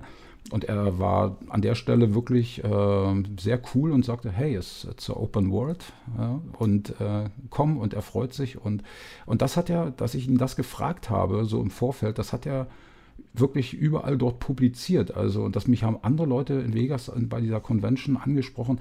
Ah, ich habe ja gehört, du hast ja mit Paul, du hast ihn ja gefragt, super Zug. Und also das, das fand ich richtig toll, dass er das im Endeffekt auch so wiedergegeben hat. Ja, ja. aber ich dachte, das bin ich nun mal und ich möchte da auch, wie gesagt, niemanden in irgendeiner Form diskreditieren oder irgendwie von irgendetwas verdrängen. Im Gegenteil, also ich hätte auch sowas, dass man sagt, der eine Spock spielt meinetwegen den, den, den normalen Spock und der andere den Kontrapart, also den, ja. den Mirror Spock, dass man sowas, genau, dass man sowas im, im Film oder wie auch immer oder ein Foto festhalten kann. Das, sowas finde ich toll, ja. Ja. Ja. ja, also ich, ich ist schon cool, dass du da gefragt hast, weil ich glaube, äh, da sind ja einige Cosplayer auch, äh, wie viele Menschen, einfach ein bisschen spezieller und äh, Fragen ähm, tut ja nicht weh. Und mhm. ähm, genau, da kann man schon mal drauf eingehen. Ja, wo ich aber wirklich auch äh, sehr überrascht war, dass ähm, natürlich wirst du in Amerika auf diesen Conventions auch nach Fotos äh, gefragt und mhm. Die, und jeder hat versucht, mir irgendwie Geld äh, zu geben für ein Foto, ob nun ein Selfie oder mit einer Kamera. Okay. Das, das war unglaublich. Also das ist anscheinend dort wirklich äh, gang und gäbe, dass das eben äh, für Fotos mit einem Cosplay bezahlt wird. Also ich habe das hier so noch nicht erlebt. Ich weiß es nicht. Kennst du das? Äh, jetzt bei Cosplays äh, ist mir das noch nicht aufgefallen. Also mhm. es, wenn man jetzt nicht unbedingt gebucht wird für irgendwelche ähm, Fotoshootings mhm. oder sonst was, ähm, ist mir nee, das nee, jetzt also, nicht weiter. Also wirklich als normaler Gast halt, ne? Das ist, ja, äh, so sind die Amis wahrscheinlich. ja. Du hast jetzt gerade schon von der Vegas-Con gequatscht äh, oder gesprochen. Ähm, da will ich gleich auch noch mal ein bisschen näher drauf eingehen, auf deine ganzen Con-Besuche, auch, auch in Deutschland, ähm, aber vorher auch vielleicht in dem Zusammenhang gleich, wie viel Zeit nimmt denn jetzt dein, äh, dein Spock ein? Wie, wie viel, äh, wie oft in der Woche normalerweise, jetzt mal außer Corona mal davon abgesehen, ähm, wie oft äh, schlüpfst du denn in die Rolle des Spock? Also du bist ja auch auf, äh, bist wie gesagt auf Conventions unterwegs, du ähm, auf anderen Veranstaltungen wirst du teilweise ja auch gebucht. Äh, mhm. Unterbrich mich, wenn ich irgendwie falsch liege, aber nee, nee, ist schon richtig, ja. und äh, du machst ja auch häufiger ähm, Cosplay-Fotos mit, mit, mit anderen Fans. Also mhm. wie, wie viel Zeit nimmt das jetzt schon in Anspruch? Also ich, es ist ein, es ist wirklich äh, ein großer Teil meines, äh, meiner 24 äh, zur Verfügung stehenden Stunden. Ähm, davon gehen, also ich will das gar nicht jetzt im Detail sagen, weil es ist auch wirklich unterschiedlich. Es ist ein, ein Riesenanteil mittlerweile. Also es ist mehr als die Hälfte meines normalen Lebens. Mhm. War es zumindest im vergangenen Jahr. Und ich kann wirklich sagen, dass ich im vergangenen Jahr, ich glaube, mehr in der Luft war, als dass ich auf dem Boden war. Durch diese, ja, wirklich, das ist, äh, das hat mich auch selber, ich habe auch dann teilweise auch Dinge absagen müssen, weil es einfach nicht funktioniert hätte, ja. Mhm. Und äh, wie gesagt, im normalen Leben habe ich ja auch einen Job, den ja. ich ja auch abdecken muss. Ja. Und ähm, so viel Urlaub, sage ich mal, kann man da einfach gar nicht, äh, ja, so viel Urlaub hat man nicht zur Verfügung. Ähm, und ich kann von Glück reden, dass ich ähm, relativ großzügigen Arbeitgeber habe, was äh, freie Zeiten betrifft. Ähm, da kann ich mich wirklich nur an der Stelle glücklich schätzen. Und mhm. äh, ja, meistenteils sind die Cons zumindest ja auch immer an den Wochenenden, wo man das auch gut eintakten kann. Und ja, ansonsten natürlich. Es gibt viele Veranstaltungen oder es gab viele Veranstaltungen letztes Jahr. Und äh, was natürlich in diesem Jahr aufgrund der Pandemie äh, komplett runtergefahren wurde. Und das betrifft ja im Endeffekt alles. Betrifft ja nicht mhm. mich oder nicht nur mich, sondern wirklich so fast jeden Bereich, wo Einschränkungen äh, ja komplett eben auf dem Tisch liegen. Und das ist äh, eine komische Zeit. Also, auf jeden Fall. Ja. Ähm, ja. ja. wem sagst du das? Ich äh, ja, fahre normal, ja. bin normalerweise auf Kreuzfahrtschiffen und sitze jetzt seit was sechs Monaten äh, zu Hause. Ei, ja, ei. seltsam. Dramatisch. Äh, auf jeden Fall. Ich habe da deine ähm, Cosplay-Fotos und Projekte angesprochen. Hm. Ähm, teilweise machst du jetzt inzwischen auch ähm, kleinere Fanfilme. Wie entwickelst du denn deine Projekte? Wie gehst du die an und ähm, machst du das alleine oder mit wem arbeitest du da zusammen? Also ich sag mal, meine Fotos, ich bin ja in, in meinem zweiten Leben äh, auch Fotograf. Von daher ah. habe ich halt auch so ein bisschen das Auge für Situationen, die man erfassen kann oder wie könnte etwas aussehen. Das ist halt, wenn man kreativ ist, dann, dann kommt einem das wirklich auch zugute, ja. Mhm. Und äh, aber sobald eben eine Idee entsteht, die teilweise auch mitten in der Nacht in einem Traum auf einmal, ich wache auf und denke, wow, was für eine Idee, das muss ich umsetzen. Und äh, aus der Erfahrung schreibe ich die dann tatsächlich nachts auch wirklich auf. Zwar nur in Stichworten, weil ich habe also auch schon erlebt, dass ich eine Idee hatte die fand ich so gut, bin wieder eingeschlafen und am nächsten Morgen war sie weg. Ich wusste nicht ja. mehr, was ich da eigentlich machen wollte. Und, äh, und so eine Ideen, sage ich mal, die versuche ich dann auch gleich irgendwie in irgendeiner Form umzusetzen. Bei Bildern ist es so, wenn ich alleine drauf bin, dann wird eben entsprechend äh, geguckt, was könnte passen, wie, ist die wie sind die Lichtverhältnisse und auch mit, sagen wir mal, mit der Software, die einem heute zur Verfügung steht, ist das ja auch wirklich äh, sehr einfach. Also für mich zumindest äh, sehr einfach, da ein aussagekräftiges Bild zu machen. Mhm. Zu Beginn waren halt auch viele Fotos, wo halt auch Fehler bei waren, wo ich auch darauf hingewiesen wurde, hey, der Schatten muss nach links gehen oder wie auch immer, da passt der, die, die Handbewegung ist irgendwie, der, der Finger sieht so und so aus. Also man beobachtet dann schon so die, die, kleinsten Details, um da irgendwas zu finden, habe ich also auch gelernt. Das, äh, aber wie gesagt, da steht man auch drüber, aber man lernt auch. Man lernt mit denen, was man da macht.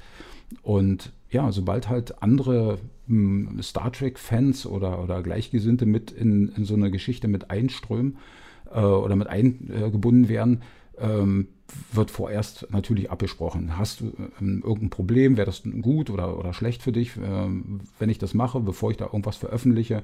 Äh, kriegt derjenige das sowieso zu sehen und dann gibt er sein Okay oder nicht halt. Ne? Dann wird das geshared und ja. Nee, ja, also das ist wie gesagt mit den Bildern und äh, bei Videos oder bei Filmen, die wir jetzt gerade, ich sage bewusst wir machen, weil ich das teilweise, also es gibt kleinere Filme, die mache ich auch alleine, habe ich eine Idee, dann weiß ich, das kann ich hier komplett alleine umsetzen in meinem kleinen, ich habe so ein Fotostudio halt. Ich wollte gerade fragen, hast du da wirklich, ja, ja. Wie, wie, viel Platz hast du da? Also das sind, weiß ich nicht, was habe ich hier, was sind 18 Quadratmeter okay. Fotostudio, also da kann man schon einiges machen mit diversen okay. Wänden und Beleuchtung und ja, ja, das ist schon. Also bist gut man, ausgestattet? Komplett, ja. Also ich denke mal, da fehlt es eigentlich an nichts. Ja, eine 8K-Kamera vielleicht noch. wer braucht das? Nein. Ja, wer, ähm, will, wer will alles wirklich in 8K sehen? Das ist ja, genau, genau. Ja, und äh, wie gesagt, äh, aufgrund der äh, Distanz, die im Endeffekt ja jetzt äh, überall herrscht zwischen den Kontinenten oder zu, überhaupt zwischen den Personen, ähm, fällt es unheimlich schwer, äh, Filme zu drehen und dadurch wird man halt plötzlich ganz kreativ. Ja, man mhm. entdeckt plötzlich den Greenscreen ganz neu, was dir auch bewusst sein dürfte. Äh, ja, mit unseren Fernfilmen. Ja, gen genau. Und wir haben jetzt innerhalb eines Monats halt zwei Filme gedreht. Wow. und genau, und der äh, letzte Film, dieser I Am Spock, genau. wo sich auch ein Adam Merlin, das ist ein Star Trek-Komponist, der sich dazu sofort bereit erklärt hat, die Musik dazu zu machen. Das hat mich komplett umgehauen.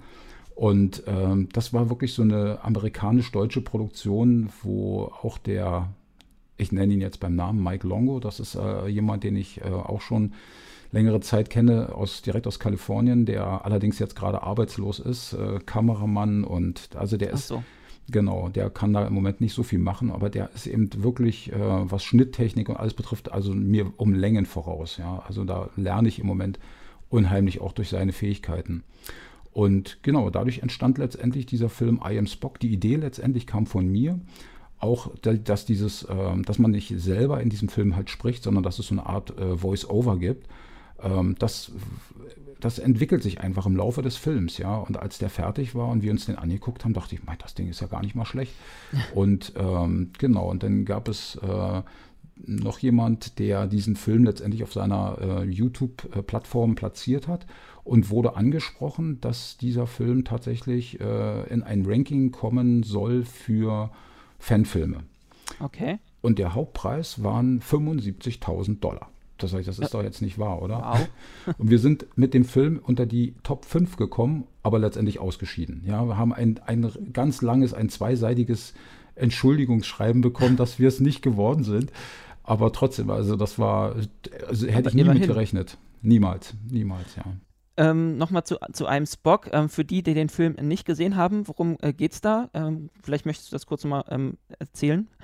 Genau, es geht äh, im Endeffekt darum, wie der Spock im Endeffekt zwischen seinen zwei Welten hin und her gerissen ist und äh, letztendlich auf seinem Heimatplaneten auch nicht wirklich akzeptiert wird und auf der Erde auch, da, äh, auch eher so als Aussätzig oder als Alien äh, verstanden wird und wie er sich im Endeffekt mit äh, seinem Wesen arrangiert, wie er gegen ja, diese Gefühle ankämpft und wie er letztendlich doch äh, seinen Heimathafen findet auf der Enterprise, wo er volle Akzeptanz gewinnt. Und es ist ein kurzer Film. Er ist wirklich kurz, so aber zwei ich Minuten denke, oder zwei, zweieinhalb Minuten, Minuten, genau. genau. Ja, wenn man, wenn man den Abspann noch mitguckt, sind wir bei zweieinhalb Minuten. Aber ich denke, das, das sagt alles aus. Also für mich war das echt ein Lebenstraum, diesen Film sowas in der Form zu machen. Und mit den Möglichkeiten, die wir halt letztendlich technisch haben, ähm, war das, ist das vollkommen okay. Bin ich Vor echt zufrieden. Ähm, ich habe ihn ja auch gesehen und ich finde ihn auch ähm, sehr cool und ähm, durchaus bewegend. Für die, die ihn jetzt, die sich das so nicht vorstellen können, aber man, man, man sieht ja nur dich. Also das ist ja wirklich nur ja. so ein, ja, mhm. du. Und den Captain, den Arm des Captains. Genau.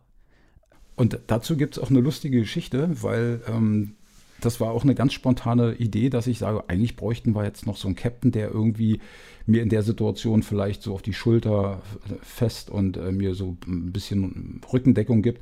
Und ich hatte dann in dem Moment, weil das musste schnell gehen, meinen Sohn kontaktiert und der hat gesagt, ja, natürlich, mache ich.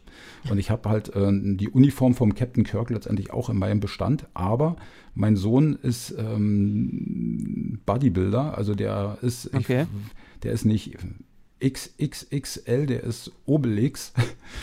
Und äh, von daher war das erstmal schon der erste Gag, wie das Shirt, äh, das gelbe von dem Herrn Kirk, plötzlich knirschte und knarrte und sich ausdehnte. Und ähm, ja, und ähm, letztendlich haben wir, glaube ich, eine halbe Stunde gebraucht, weil das war ja auch sehr warm in dem Studio an dem Tag.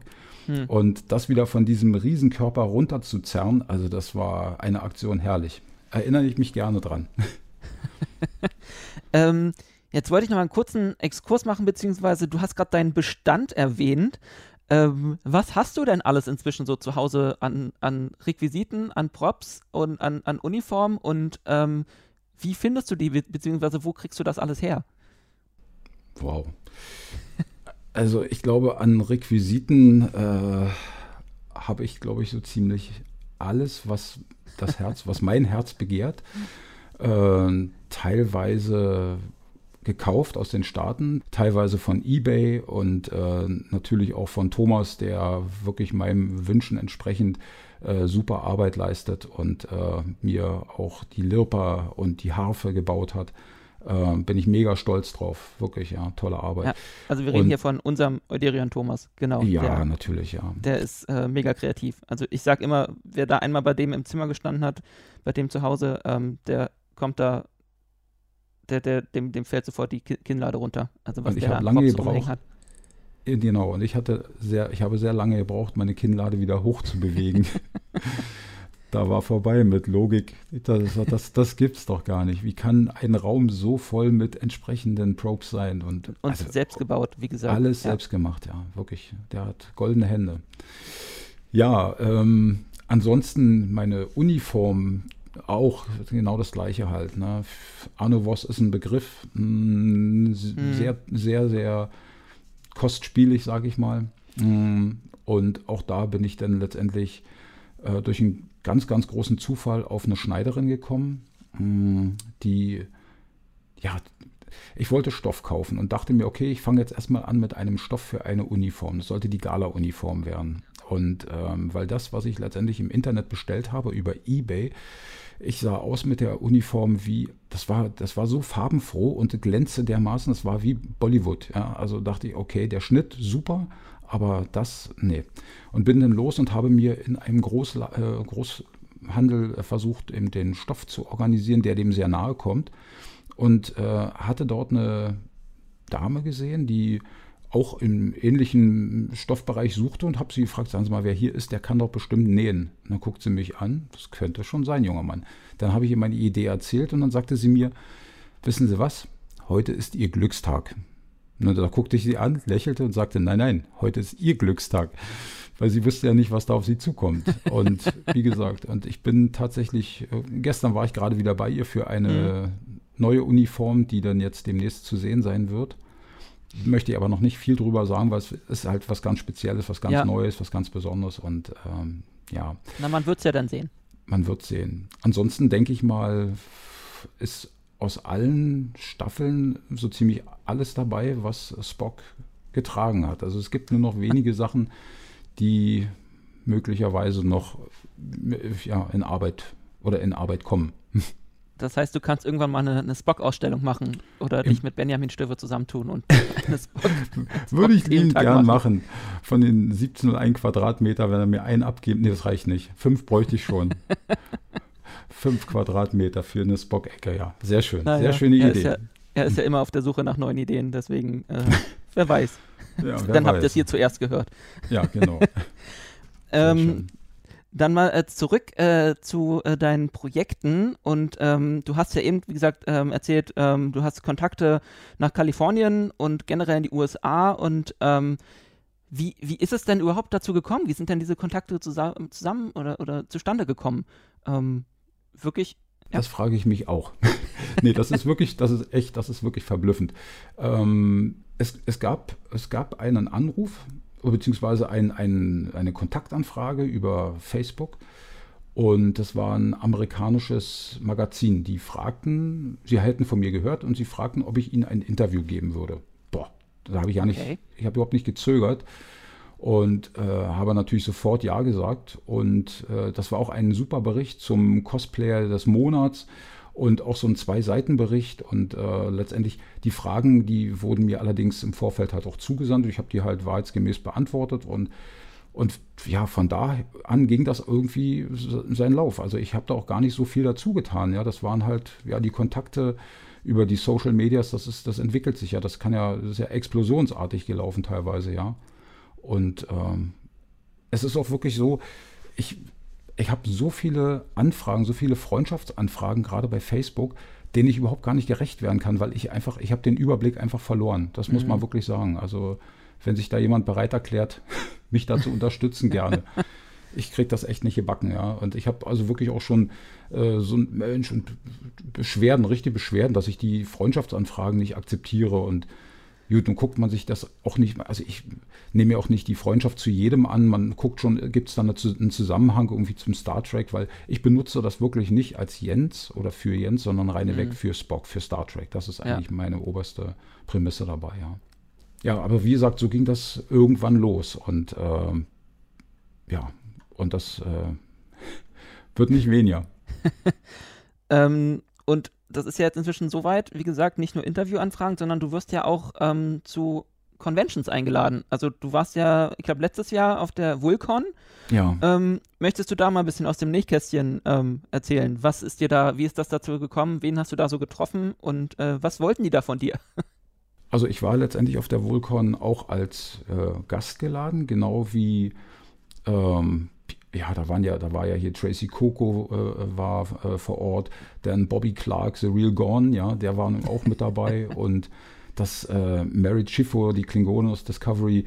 Und wir vier, sage ich mal, ähm, haben im Endeffekt ähm, den Menschen oder den, den, den, äh, den Vulkan-Fans, äh, weil der Ort heißt auch tatsächlich Vulkan, ja, das muss man sich mal vorstellen. Kanada, ne? In Kanada, ja. Genau. Die Convention hieß Vulkan in Vulkan. Also unfassbar. Und der ganze Ort ist tatsächlich wirklich auf Star Trek ausgelegt, ja. Also alles, was du da siehst, und, und äh, wenn du irgendwo essen gehst, es gibt Gerichte à la Scotty und äh, weiß ich was, auch, auch à la Spock und äh, faszinierend. Die Zebrastreifen sind mit Star Trek-Logos besetzt und oben auf den normalen Straßenlaternen hast du nicht eine normale Lampe, nein, da sind Enterprise-Raumschiffe drauf. Sehr cool. Das ist äh, wirklich, ja, und äh, das war, wie gesagt, das war äh, so ein Dreitages-Event und ähm, mit einer Riesenparade und einer Party und das war grandios. Wie gesagt, und ich habe halt äh, ja, ähnlich wie hier jetzt, ähm, ein bisschen was über mein Leben erzählt, wie ich zu Star Trek gekommen bin.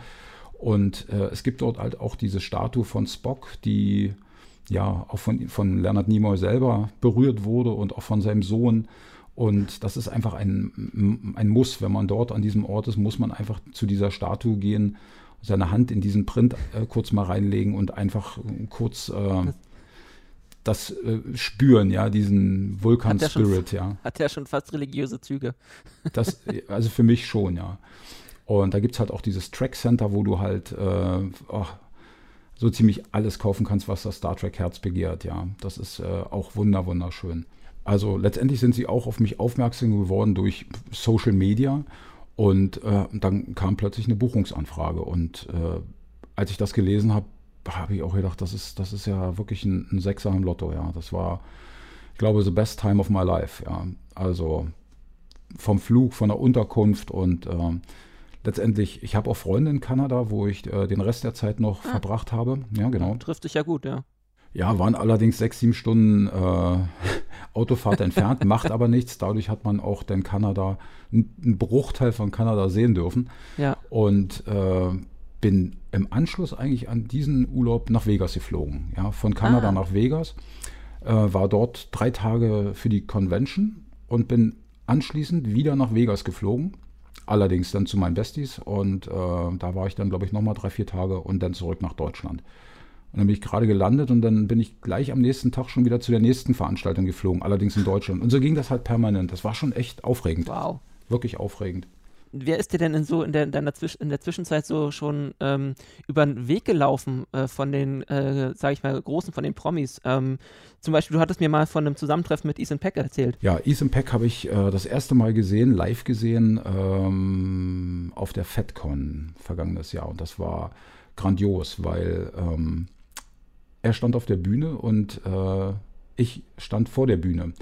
Und er schwenkte seinen Blick und sah mich und war ganz verdutzt, guckte, hob die Hand zum Vulkansalut und das habe ich natürlich im Affekt sofort auch getan, war auch echt erschrocken, dass er wirklich mich in dem Moment meinte. Ja. Und das war toll. Da habe ich gedacht, okay, mehr geht ja nicht. Ne? Jetzt hast du einfach mal Blickkontakt zu diesem äh, Mensch gehabt und äh, das hat mich echt stolz gemacht. Und na, wie das halt so ist, auf einer FedCon hat man halt auch abends äh, mit Gleichgesinnten noch einen schönen ausklingenden Abend und äh, ich war halt mit ein, zwei Kumpels an der Bar und wir hatten Getränke ähm, zusammengeholt und ähm, dann tippte mir jemand auf die Schulter und ich drehte mich um und da stand er, Ethan Peck. Das passiert wirklich nur auf der FedCon. er, er guckt mich an, lächelt mich an und fragt, wer ich bin. Er sagt, er, hat, er hätte sowas noch nie gesehen, so eine Ähnlichkeit und ob er mir die Hand schütteln dürfte es gibt dafür echten Zeugen, ja. Also ich habe gesagt, bitte stirb, stirb nie vor mir, ja. dass ich immer beweisen kann, dass die Situation wirklich so war. Ja, und äh, daraufhin haben wir, äh, gab es erst einen kleinen Smalltalk und dann hat er mich also auch zu sich in diese Lounge gebeten, wo halt der Rest der Crew war. Und wow. das, das war dann also einfach nur nett. Das war einfach so eine Ehre. Und ähm, ja, das war das erste Zusammentreffen. Wahnsinn. Denn ja, dann, dann, gab es halt weitere und das letzte war jetzt auch in Vegas letztes Jahr. Da hatten wir uns dann auch nochmal gesehen und da hatten wir auch ein längeres Gespräch zu weiteren Projekten bei ihm und ja, super Typ. Auf jeden Fall ein ganz, ganz toller Mensch, so wie man ihn kennenlernt. Vor allen ja, Dingen habe ihn. Vor allen hm? Dingen ist er ein Mensch. Ja, ähm, ich hatte ihn, wie gesagt, ich habe habe gesagt, ich bin öfter mal mit äh, Kreuzfahrtschiffen unterwegs. Ich hatte ihn vor zwei Jahren in Montreal, lagen wir zurzeit zur, zur Comic-Con Montreal im Hafen und äh, über Nacht auch. Und da hatte ich dann das Glück, da irgendwie mal zwei Tage rüber flitzen zu können und habe ihn auch getroffen. Und ähm, Anson Mount auch. Ja. Und die beiden sind einfach großartig. Ja, ja, also für die 30 Sekunden, die man denn da kurz äh, am Autogrammstand mit denen hat und kurz Smalltalk reden, reden kann. Aber die sind schon cool. Mhm. Ja.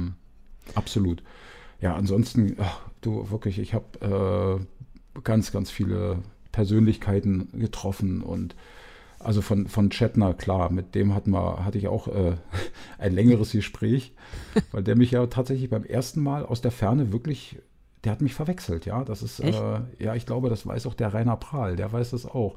Der hat wirklich, äh, ich bin aus der Ferne letztendlich, also eigentlich sollte Leonard Nimoy an dem Tag ja auch oder zu dieser Convention erscheinen, ja. aber sein Management hat kurzfristig diesen Termin abgesagt und somit war er nur live auf der Leinwand sozusagen zu sehen und als ich dann aber mein Fotoshooting mit Shatner hatte, bin ich auf ihn zugegangen und das sind ja auch ein paar Meter und dann mhm. schrie er da, warum bist du hier? Ich denke, du bist krank.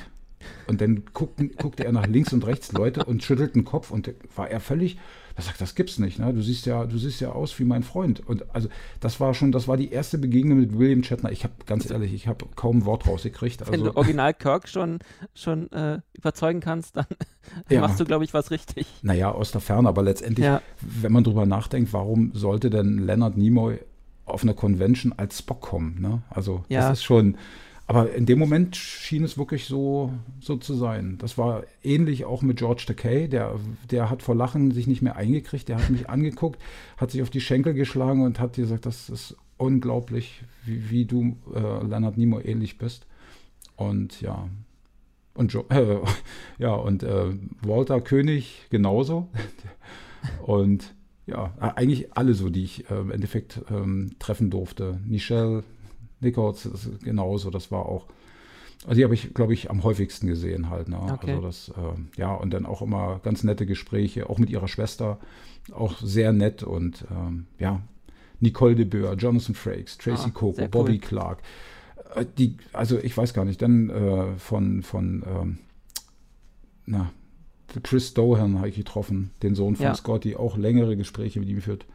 Nemecek, Michael Specht, sehr interessant, Vic McNonner also ich weiß gar nicht, ich lasse bestimmt auch welche aus. Ich, die ganze Riege. Ja. Die ganze Riege, Wahnsinn. ja. ja. Naja, aber Und ich denke mal, wenn, wenn du die Originale ähm, überzeugt hast, dann hast du den Titel Deutscher Spock schon verdient, glaube ich. ich. Ja. Wie gesagt, und äh, was mich auch besonders stolz macht, im Zuge dessen habe ich tatsächlich auch äh, Wegbegleiter von Leonard Nimoy kennengelernt, ja, und die kann ich inzwischen wirklich als Freunde bezeichnen, die okay allerdings nicht im Scheinwerferlicht stehen, aber ihn ja bis zum Ende sozusagen auch begleitet haben. Mhm. Und das sind so wirklich Zusammentreffen, da hätte ich im Leben nicht mit gerechnet, dass ich das mal so, dass ich, obwohl ich ihn nie gesehen habe, dass trotzdem so eine Nähe entsteht. Ja, also ich habe auch Gegenstände von ihm bekommen, die in seinem Besitz waren. Das, das ist äh, unglaublich. Ja. Echt? Wow. Ja, ja, ja, ganz. Das ist wirklich äh, was ganz Persönliches halt. Ne? Das glaube ich. Und dann gab es auch eine Zusammenkunft, die äh, so verblüffend war, ähm, eher durch einen Zufall, weil ich jemand bei Facebook einen Gefallen getan habe.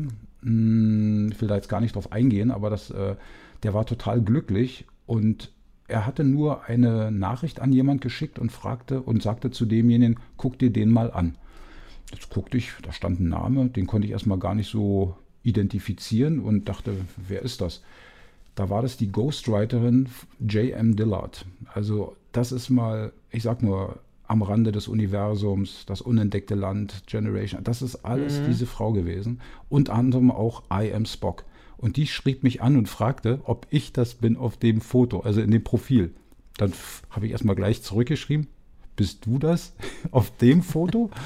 Und dann machte sie nur so ein Smile hinterher. Also, also unglaublich, dass man, dass man so eine Menschen halt einfach mal auch wenn es nur ein Bruchteil von Sekunden ist, aber dass man einfach mal in seinem Leben die Chance hat, so einen Mensch zu treffen, ja. Zu treffen, genau. Mhm. Ja. Wahnsinn, Wahnsinns, ja. Äh, Wahnsinnsgesch Wahnsinnsgeschichten. Ähm, mhm. Mal schauen, was da noch so kommt. Ähm, hast du ähm, überhaupt noch auf dem Plan, beziehungsweise so im Kopf, auf wie vielen Conventions du jetzt in den letzten äh, sechs Jahren warst? Mhm. Oder Veranstaltungen? Mhm. Also da, da, muss ich aufhören. Also da muss ich wirklich den Terminkalender durchgehen und äh, viele, ganz, ganz viele, ganz viele. Es waren noch ganz, ganz viele kleine dabei. Und äh, es war noch eine Menge Wohltätigkeits-, äh, so Charity-Veranstaltungen mit dabei. Und, Ach, äh, das machst du auch, cool. Ja, das ist äh, natürlich, das ist ganz, ganz wichtig halt. Ne? Und äh, ich sag mal, wenn man mit seiner Figur, die man darstellt, ähm, anderen Menschen eine Freude machen kann, ist das, ist das total, dann hat man doch alles erreicht. Also das ist ja. äh, für mich so, weißt du, wenn du ein Kind siehst, wo du, wo das Kind oder die Eltern wissen, das Kind hat eine ganz niedrige Lebenserwartung und der größte Wunsch von diesem Kind ist einfach, äh, seinem Idol irgendwie nahe zu kommen. Wenn das mhm. Kind in dem Moment mich zumindest so annähernd so wahrnimmt und, und äh, weint oder wie auch immer, das, das habe ich echt erlebt, ja. Das ist, äh, ne, ne, das erwärmt das Herz und das ist einfach wunder, wunderschön ein schönes Gefühl gibt mir das einfach. Ne?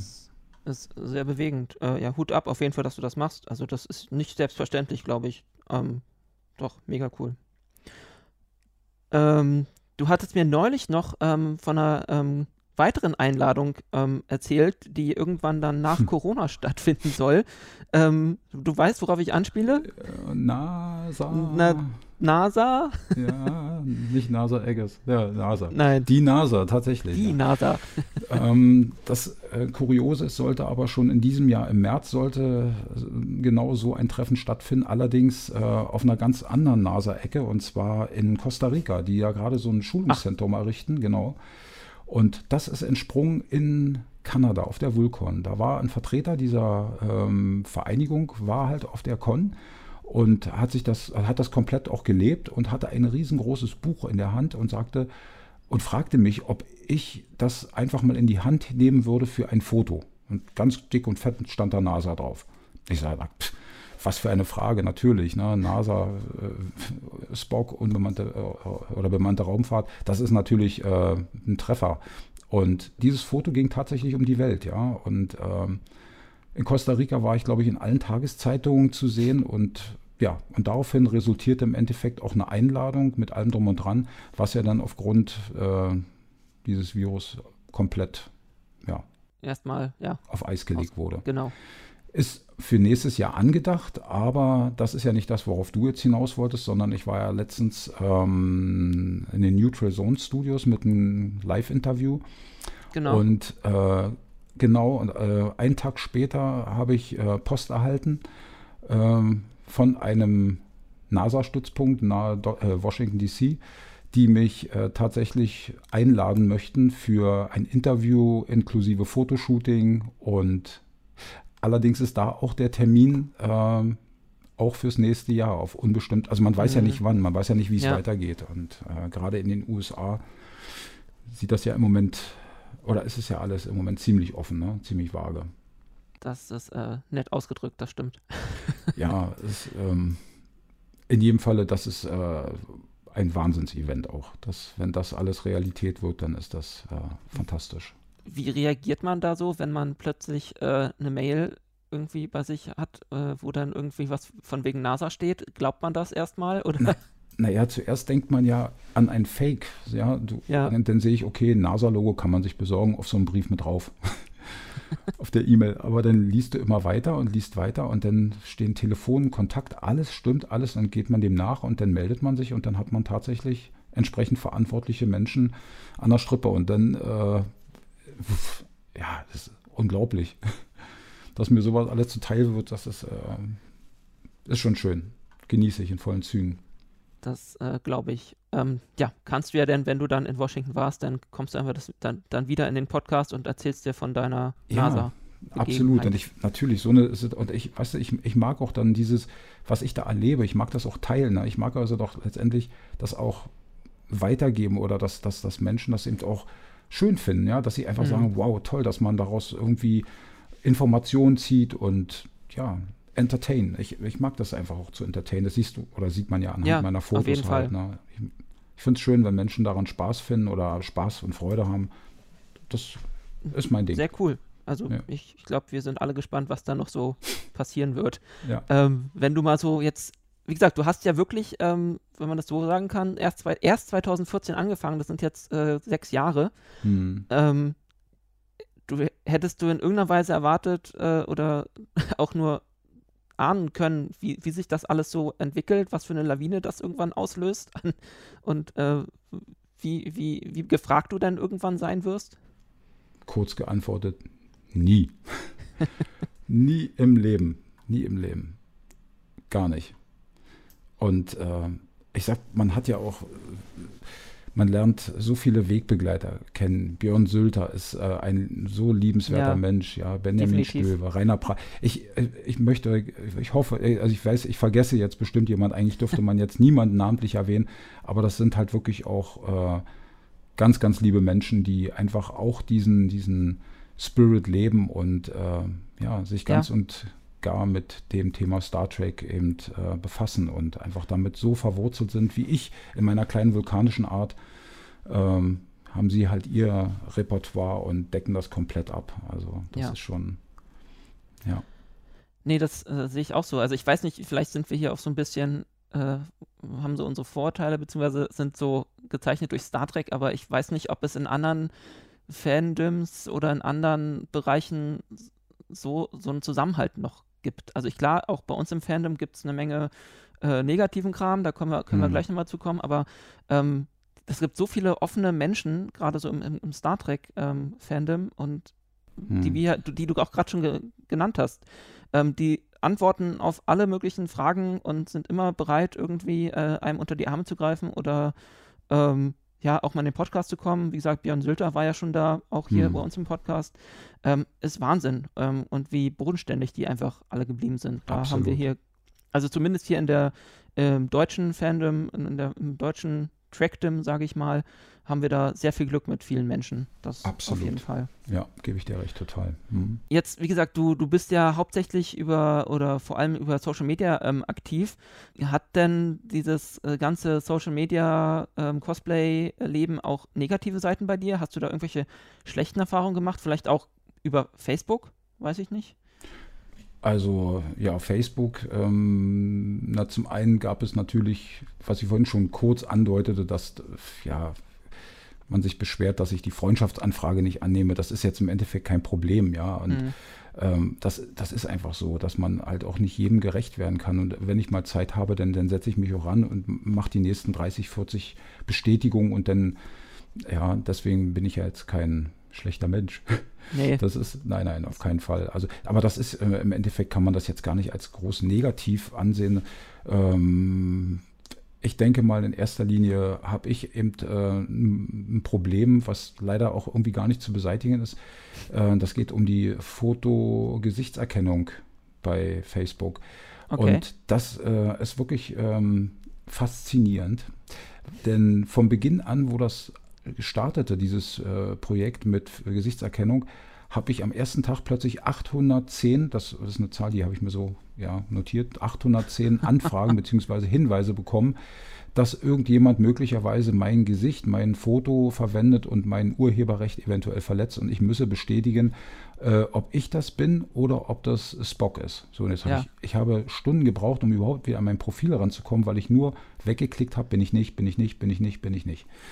Und das passiert tatsächlich, obwohl ich die Gesichtserkennung abgeschaltet habe, passiert das immer noch. Das heißt also, jeder, der ein Foto mit Spock drauf in irgendeiner Form, ob als kleine äh, Stofffigur, als Bild auf dem Pullover drauf, auf einer Tasse, überall, wo dieses Gesicht von Spock mhm. erscheint, äh, verbindet automatisch Facebook mein Gesicht.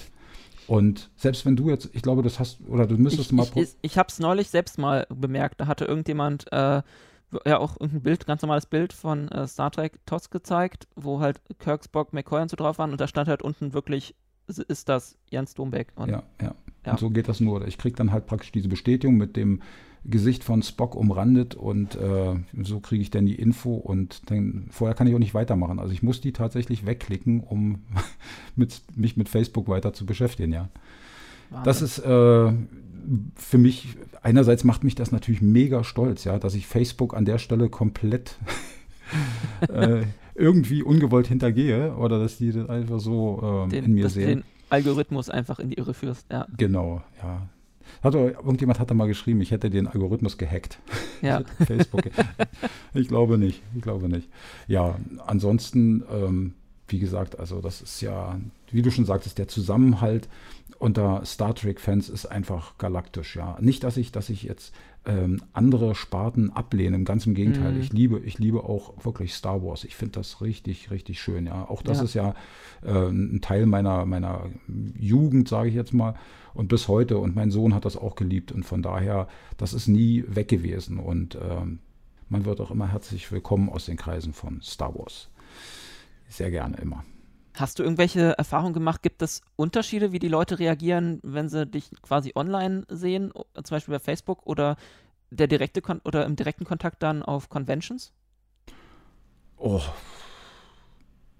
da bin ich jetzt gar nicht drauf vorbereitet auf die Frage.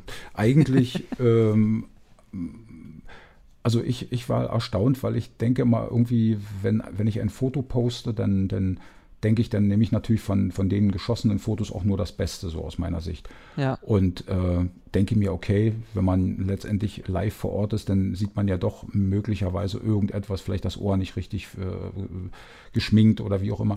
Aber das, wenn Menschen dann sagen, in Live Natur sehe ich viel besser, viel echter noch aus, viel authentischer, dann finde ich das natürlich extrem gut, ja. Ja. Und ähm, ja, Nee, also das ist, äh, wie war die Frage nochmal? glaub, Ob du Unterschiede zwischen on und äh, online und quasi, äh, ja, von den, von den Fans bemerkst, ähm, online und ähm, direkt im direkten Kontakt mit Fans auf Conventions oder Veranstaltungen. Ähm, natürlich gibt es auch, das ist ganz klar, da gibt es Unterschiede. Ne? Das ist ja einfach die Nähe. Du, du siehst die Mimik, die Gestik, du, die, die Tonlage. Das ist ja im Endeffekt etwas ganz anderes, als wenn du äh, online mit jemand chattest oder das, mhm. das, das ist ja, sagen wir mal, viel anonymer. Ja, wenn du die Person kennst, dann ist das was anderes. Aber alleine durch diese Kunst, dass man halt gemeinsam eben äh, den, ja, diesen, diesen Geist von Star Trek eben äh, lebt und das physikalisch, das ist was, was ganz anderes, ja, als wenn man sich halt nur an der Mattscheibe gegenüber sitzt. Ja. ja. Aber das ist ja für den jetzigen Zeitraum ist es die einzige Möglichkeit, halt um Kontakt mit Gleichgesinnten zu haben. Und Gott sei Dank mhm. gibt es das, ja. Es wäre ja. schrecklich, wenn so etwas passiert, oder wenn man überhaupt nicht die technischen Möglichkeiten hätte. Ja. Das wäre ja. schrecklich. Wenn jeder für sich selbst irgendwie. Hm. Ja, kommen wir langsam äh, zum Ende. Wir quatschen schon fast, doch schon über eine Stunde. Nee, wirklich? die Zeit verfliegt. So, so zum Ende hin, ähm, du hast jetzt wirklich schon äh, viel erzählt über das, was bisher war. Äh, wo geht, geht denn die Reise hin? Wo willst du mit deinem Cosplay noch hin? Was willst du erreichen? Welche Projekte sind so geplant und wo kann man dich irgendwann mal wieder sehen? Ist da auch schon irgendwas geplant? Ja, ja, ja, ja. Also Planungen gibt es genügend. äh, gibt es wirklich. Äh, es, sind, es ist ein Filmprojekt, also ich sag mal ein Filmprojekt, was äh, jetzt abgedreht wurde, befindet sich gerade im Schnitt. Hm. Ähm, zu einem weiteren größeren Pro Projekt habe ich jetzt gerade Anfang der Woche ein Skript zugeschickt bekommen und das ist extrem viel Text für einen Vulkanier und kompliziert. Und Englisch und oder Deutsch? Englisch. Das ja, auch das noch. Ist, ja, genau. Ähm, da, ich würde mich auch freuen, wenn ich mal in Deutsch spielen dürfte. Ja, das ist, äh, das ist bei den eigenen Produktionen ist das so. Äh, aber das meiste, was jetzt tatsächlich an Angeboten kommt, ist einfach nicht in der Mutter, nicht in meiner Muttersprache. Ja, ja dann äh, kleiner Hinweis. Äh, wir arbeiten dran. Nur mal so viel sei gesagt. Ach schön. Dich irgendwie mit, mal mit reinzubringen einzubauen. Aber, Aber irgendwann, äh, irgendwann, ist der Spock zu alt, ne? Irgendwann ist er zu alt. Na, das Gute ist, bei, bei Spock äh, gibt es ja dann bei Next Generation auch noch einen alten Part. Also von daher. Aber so lange möchte ich denn doch nicht warten, oder? Dann gibst du die Ohren quasi ab. Oh Gott, no, oh Gott. Nein, das lassen wir mal. Aber ich habe so viele Ohren, ich weiß gar nicht, nee. Ähm, Quatsch. Ähm, ja, es sind, es sind auf jeden Fall ganz, ganz viele Projekte sind in Planung und äh, unter anderem halt äh, zweimal Costa, also einmal Costa Rica, NASA und mhm. einmal tatsächlich der andere äh, NASA-Hotspot, den wir jetzt gerade dort haben. Leider nicht so schön, aber wenn das letztendlich sich alles in irgendeiner Form verflüchtigt, dann bin ich auch da. Ja. Neutral Zone Studios gibt es auch einen Film. Da habe ich also auch schon die Zusage bekommen, dass ich da eine Rolle bekleide. Also das ist äh, das ist eigentlich, denke ich mal, der Weg, wo ich mich hinbewege. Ich, ich merke einfach, dass ich das liebe, als Spock zu agieren und ich, ich fühle mich dann halt letztendlich auch als Spock. Ja. Und ganz ehrlich, ähm, als die erste Anfrage zu dem Synchronisieren eines äh, Fanfilms kam, bin Ach, ich tatsächlich. Das hast du auch gemacht. Hast du noch ja, gar nicht erzählt. Ich habe ja genau so Holly Think ne, das habe ich gemacht, da habe ich den Spock gesprochen und bin tatsächlich in das Studio als Spock gegangen. Ich habe gesagt, ich, ich, ich, muss einfach, wenn ich das sehe und wenn ich das spreche, muss ich das Gefühl haben, äh, dass ich letztendlich dann in dem Moment auch in der Rolle bin. Das hat zwei, dreimal mhm. gedauert, aber dann war es in Ordnung. Dann, dann, hat das funktioniert und äh, letztendlich habe ich äh, die restlichen zwei Tage, wo ich das noch mit eingesprochen habe, ganz normal als Jens eingesprochen. Ja. Das war perfekt. Also für, aus meiner Sicht ist es gut gelaufen und aber man merkt schon, was so ein richtiger, echter Synchronsprecher leisten muss. Also wirklich, ähm, ich habe am Abend gesprochen, nach dem ersten Tag wirklich wie eine Maus und äh, am nächsten Morgen sollte ich halt wirklich früh um acht wieder da sein und ich konnte nicht mal an der Stelle ansetzen, wo wir aufgehört haben, weil, mhm. wie gesagt, das waren Welten zwischen den Stimmen. Also musste ich die letzten Text des ersten Tages komplett nochmal neu einsprechen. Aber wie gesagt, Hut ab für Synchronsprecher, ja, die das einfach gelernt haben von Ja. der Pike auf, ja. Definitiv. Ähm, Ja. den, den Fanfilm, ähm, den findet man online, nehme ich an. Genau, den findet man online, ja. Das ist so The Holy Think, nennt er sich. Okay. Ähm, ja, da werden wir den, den Link auch mal raussuchen. Ja. Ah, von New Voyages, ja, die kennt man. Die haben ja sehr viel TOS gemacht. Hm. Ähm, ja, nee, da, äh, das werde ich mir dann auch mal zu Gemüte führen. Mal gucken, wie sich das so Mhm. anhört. jetzt äh, zum Ende, wie, äh, wo findet man dich denn jetzt im Netz für die Leute, die dich, warum auch immer, noch nicht im online gesehen haben sollten?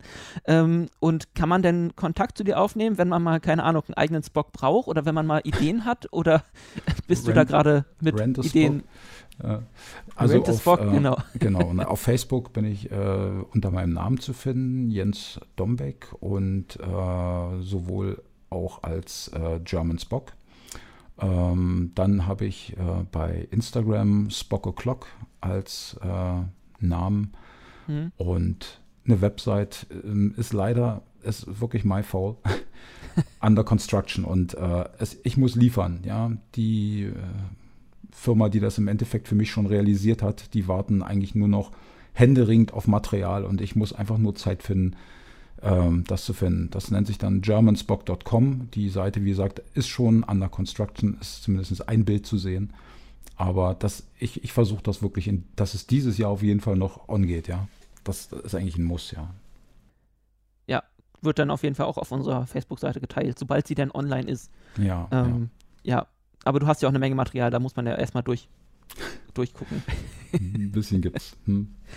Ähm, ja, ähm, Jens, dann äh, danke ich dir schon mal. Ähm, es war ein sehr, sehr ähm, schönes und interessantes Gespräch mit dir. Das können wir gerne mal wiederholen.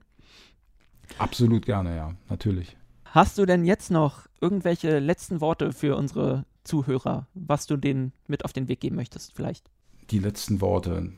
Ich würde mich freuen, wenn wir uns im kommenden Jahr wiedersehen, gesund und munter, möglicherweise auch dieses Virus bekämpft haben und ja, dass dieser Stillstand für uns alle passé ist und dass wir wieder ein halbwegs normales Leben führen können. Passt bitte alle gut auf euch auf da draußen, bleibt gesund und lebt lang und in Frieden. Euer Jens.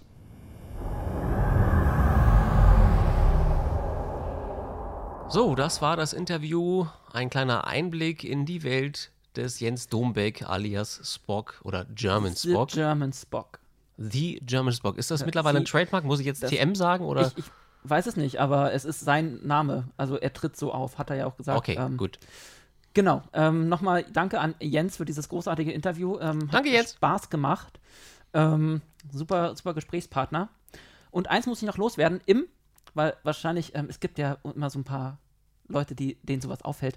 Ähm, wir haben ja drüber, ich habe gesagt, dass ja neben Leonard Nimoy, also in diesem Interview, ähm, dass neben Leonard Nimoy auch bisher zwei andere Schauspieler äh, schon den Spock gespielt haben. Es waren natürlich noch viel mehr. Sepp. Ja. Vielleicht hat Sepp die Güte, das unten mal in den Kommentaren aufzuzählen, wer das alles Ich war. habe mal Muss er gegoogelt. aber nicht. Es sind wirklich insgesamt neun Schauspieler laut Google gewesen, Ach, die krass. bisher Spock gespielt haben. Und der TAS-Sprecher war noch nicht mal dabei. Das es Junge. gab einen eigenen Tass. Ach so, von dem jungen jungen Spock. Den kindlichen. Und deswegen sind es auch so viele, weil bei Google waren alle Spocks aufgezählt, die bei Star Trek 3 man- in dieser ähm, Regenerationsgeschichte zu sehen waren. Richtig. Also man denke auch an die Abrams-Verfilmungen. Da haben wir ja auch ähm, Jugendlichen. einen, jungen, einen jungen Spock sozusagen. Also einen T-Nager-Spock. ja. ja. Ja, und deswegen, äh, da klar, da kommt, die, kommt dann die Zahlen einfach zustande, Eben. logischerweise. Also eigentlich wollte ich vorhin sagen, ja, wir haben ja noch drei mehr, aber dann habe ich wirklich mal gegoogelt und dann echt so viele. Also man glaubt das gar nicht. Aber ähm, so viel sei gesagt, ähm, das ähm, gab einiges Box.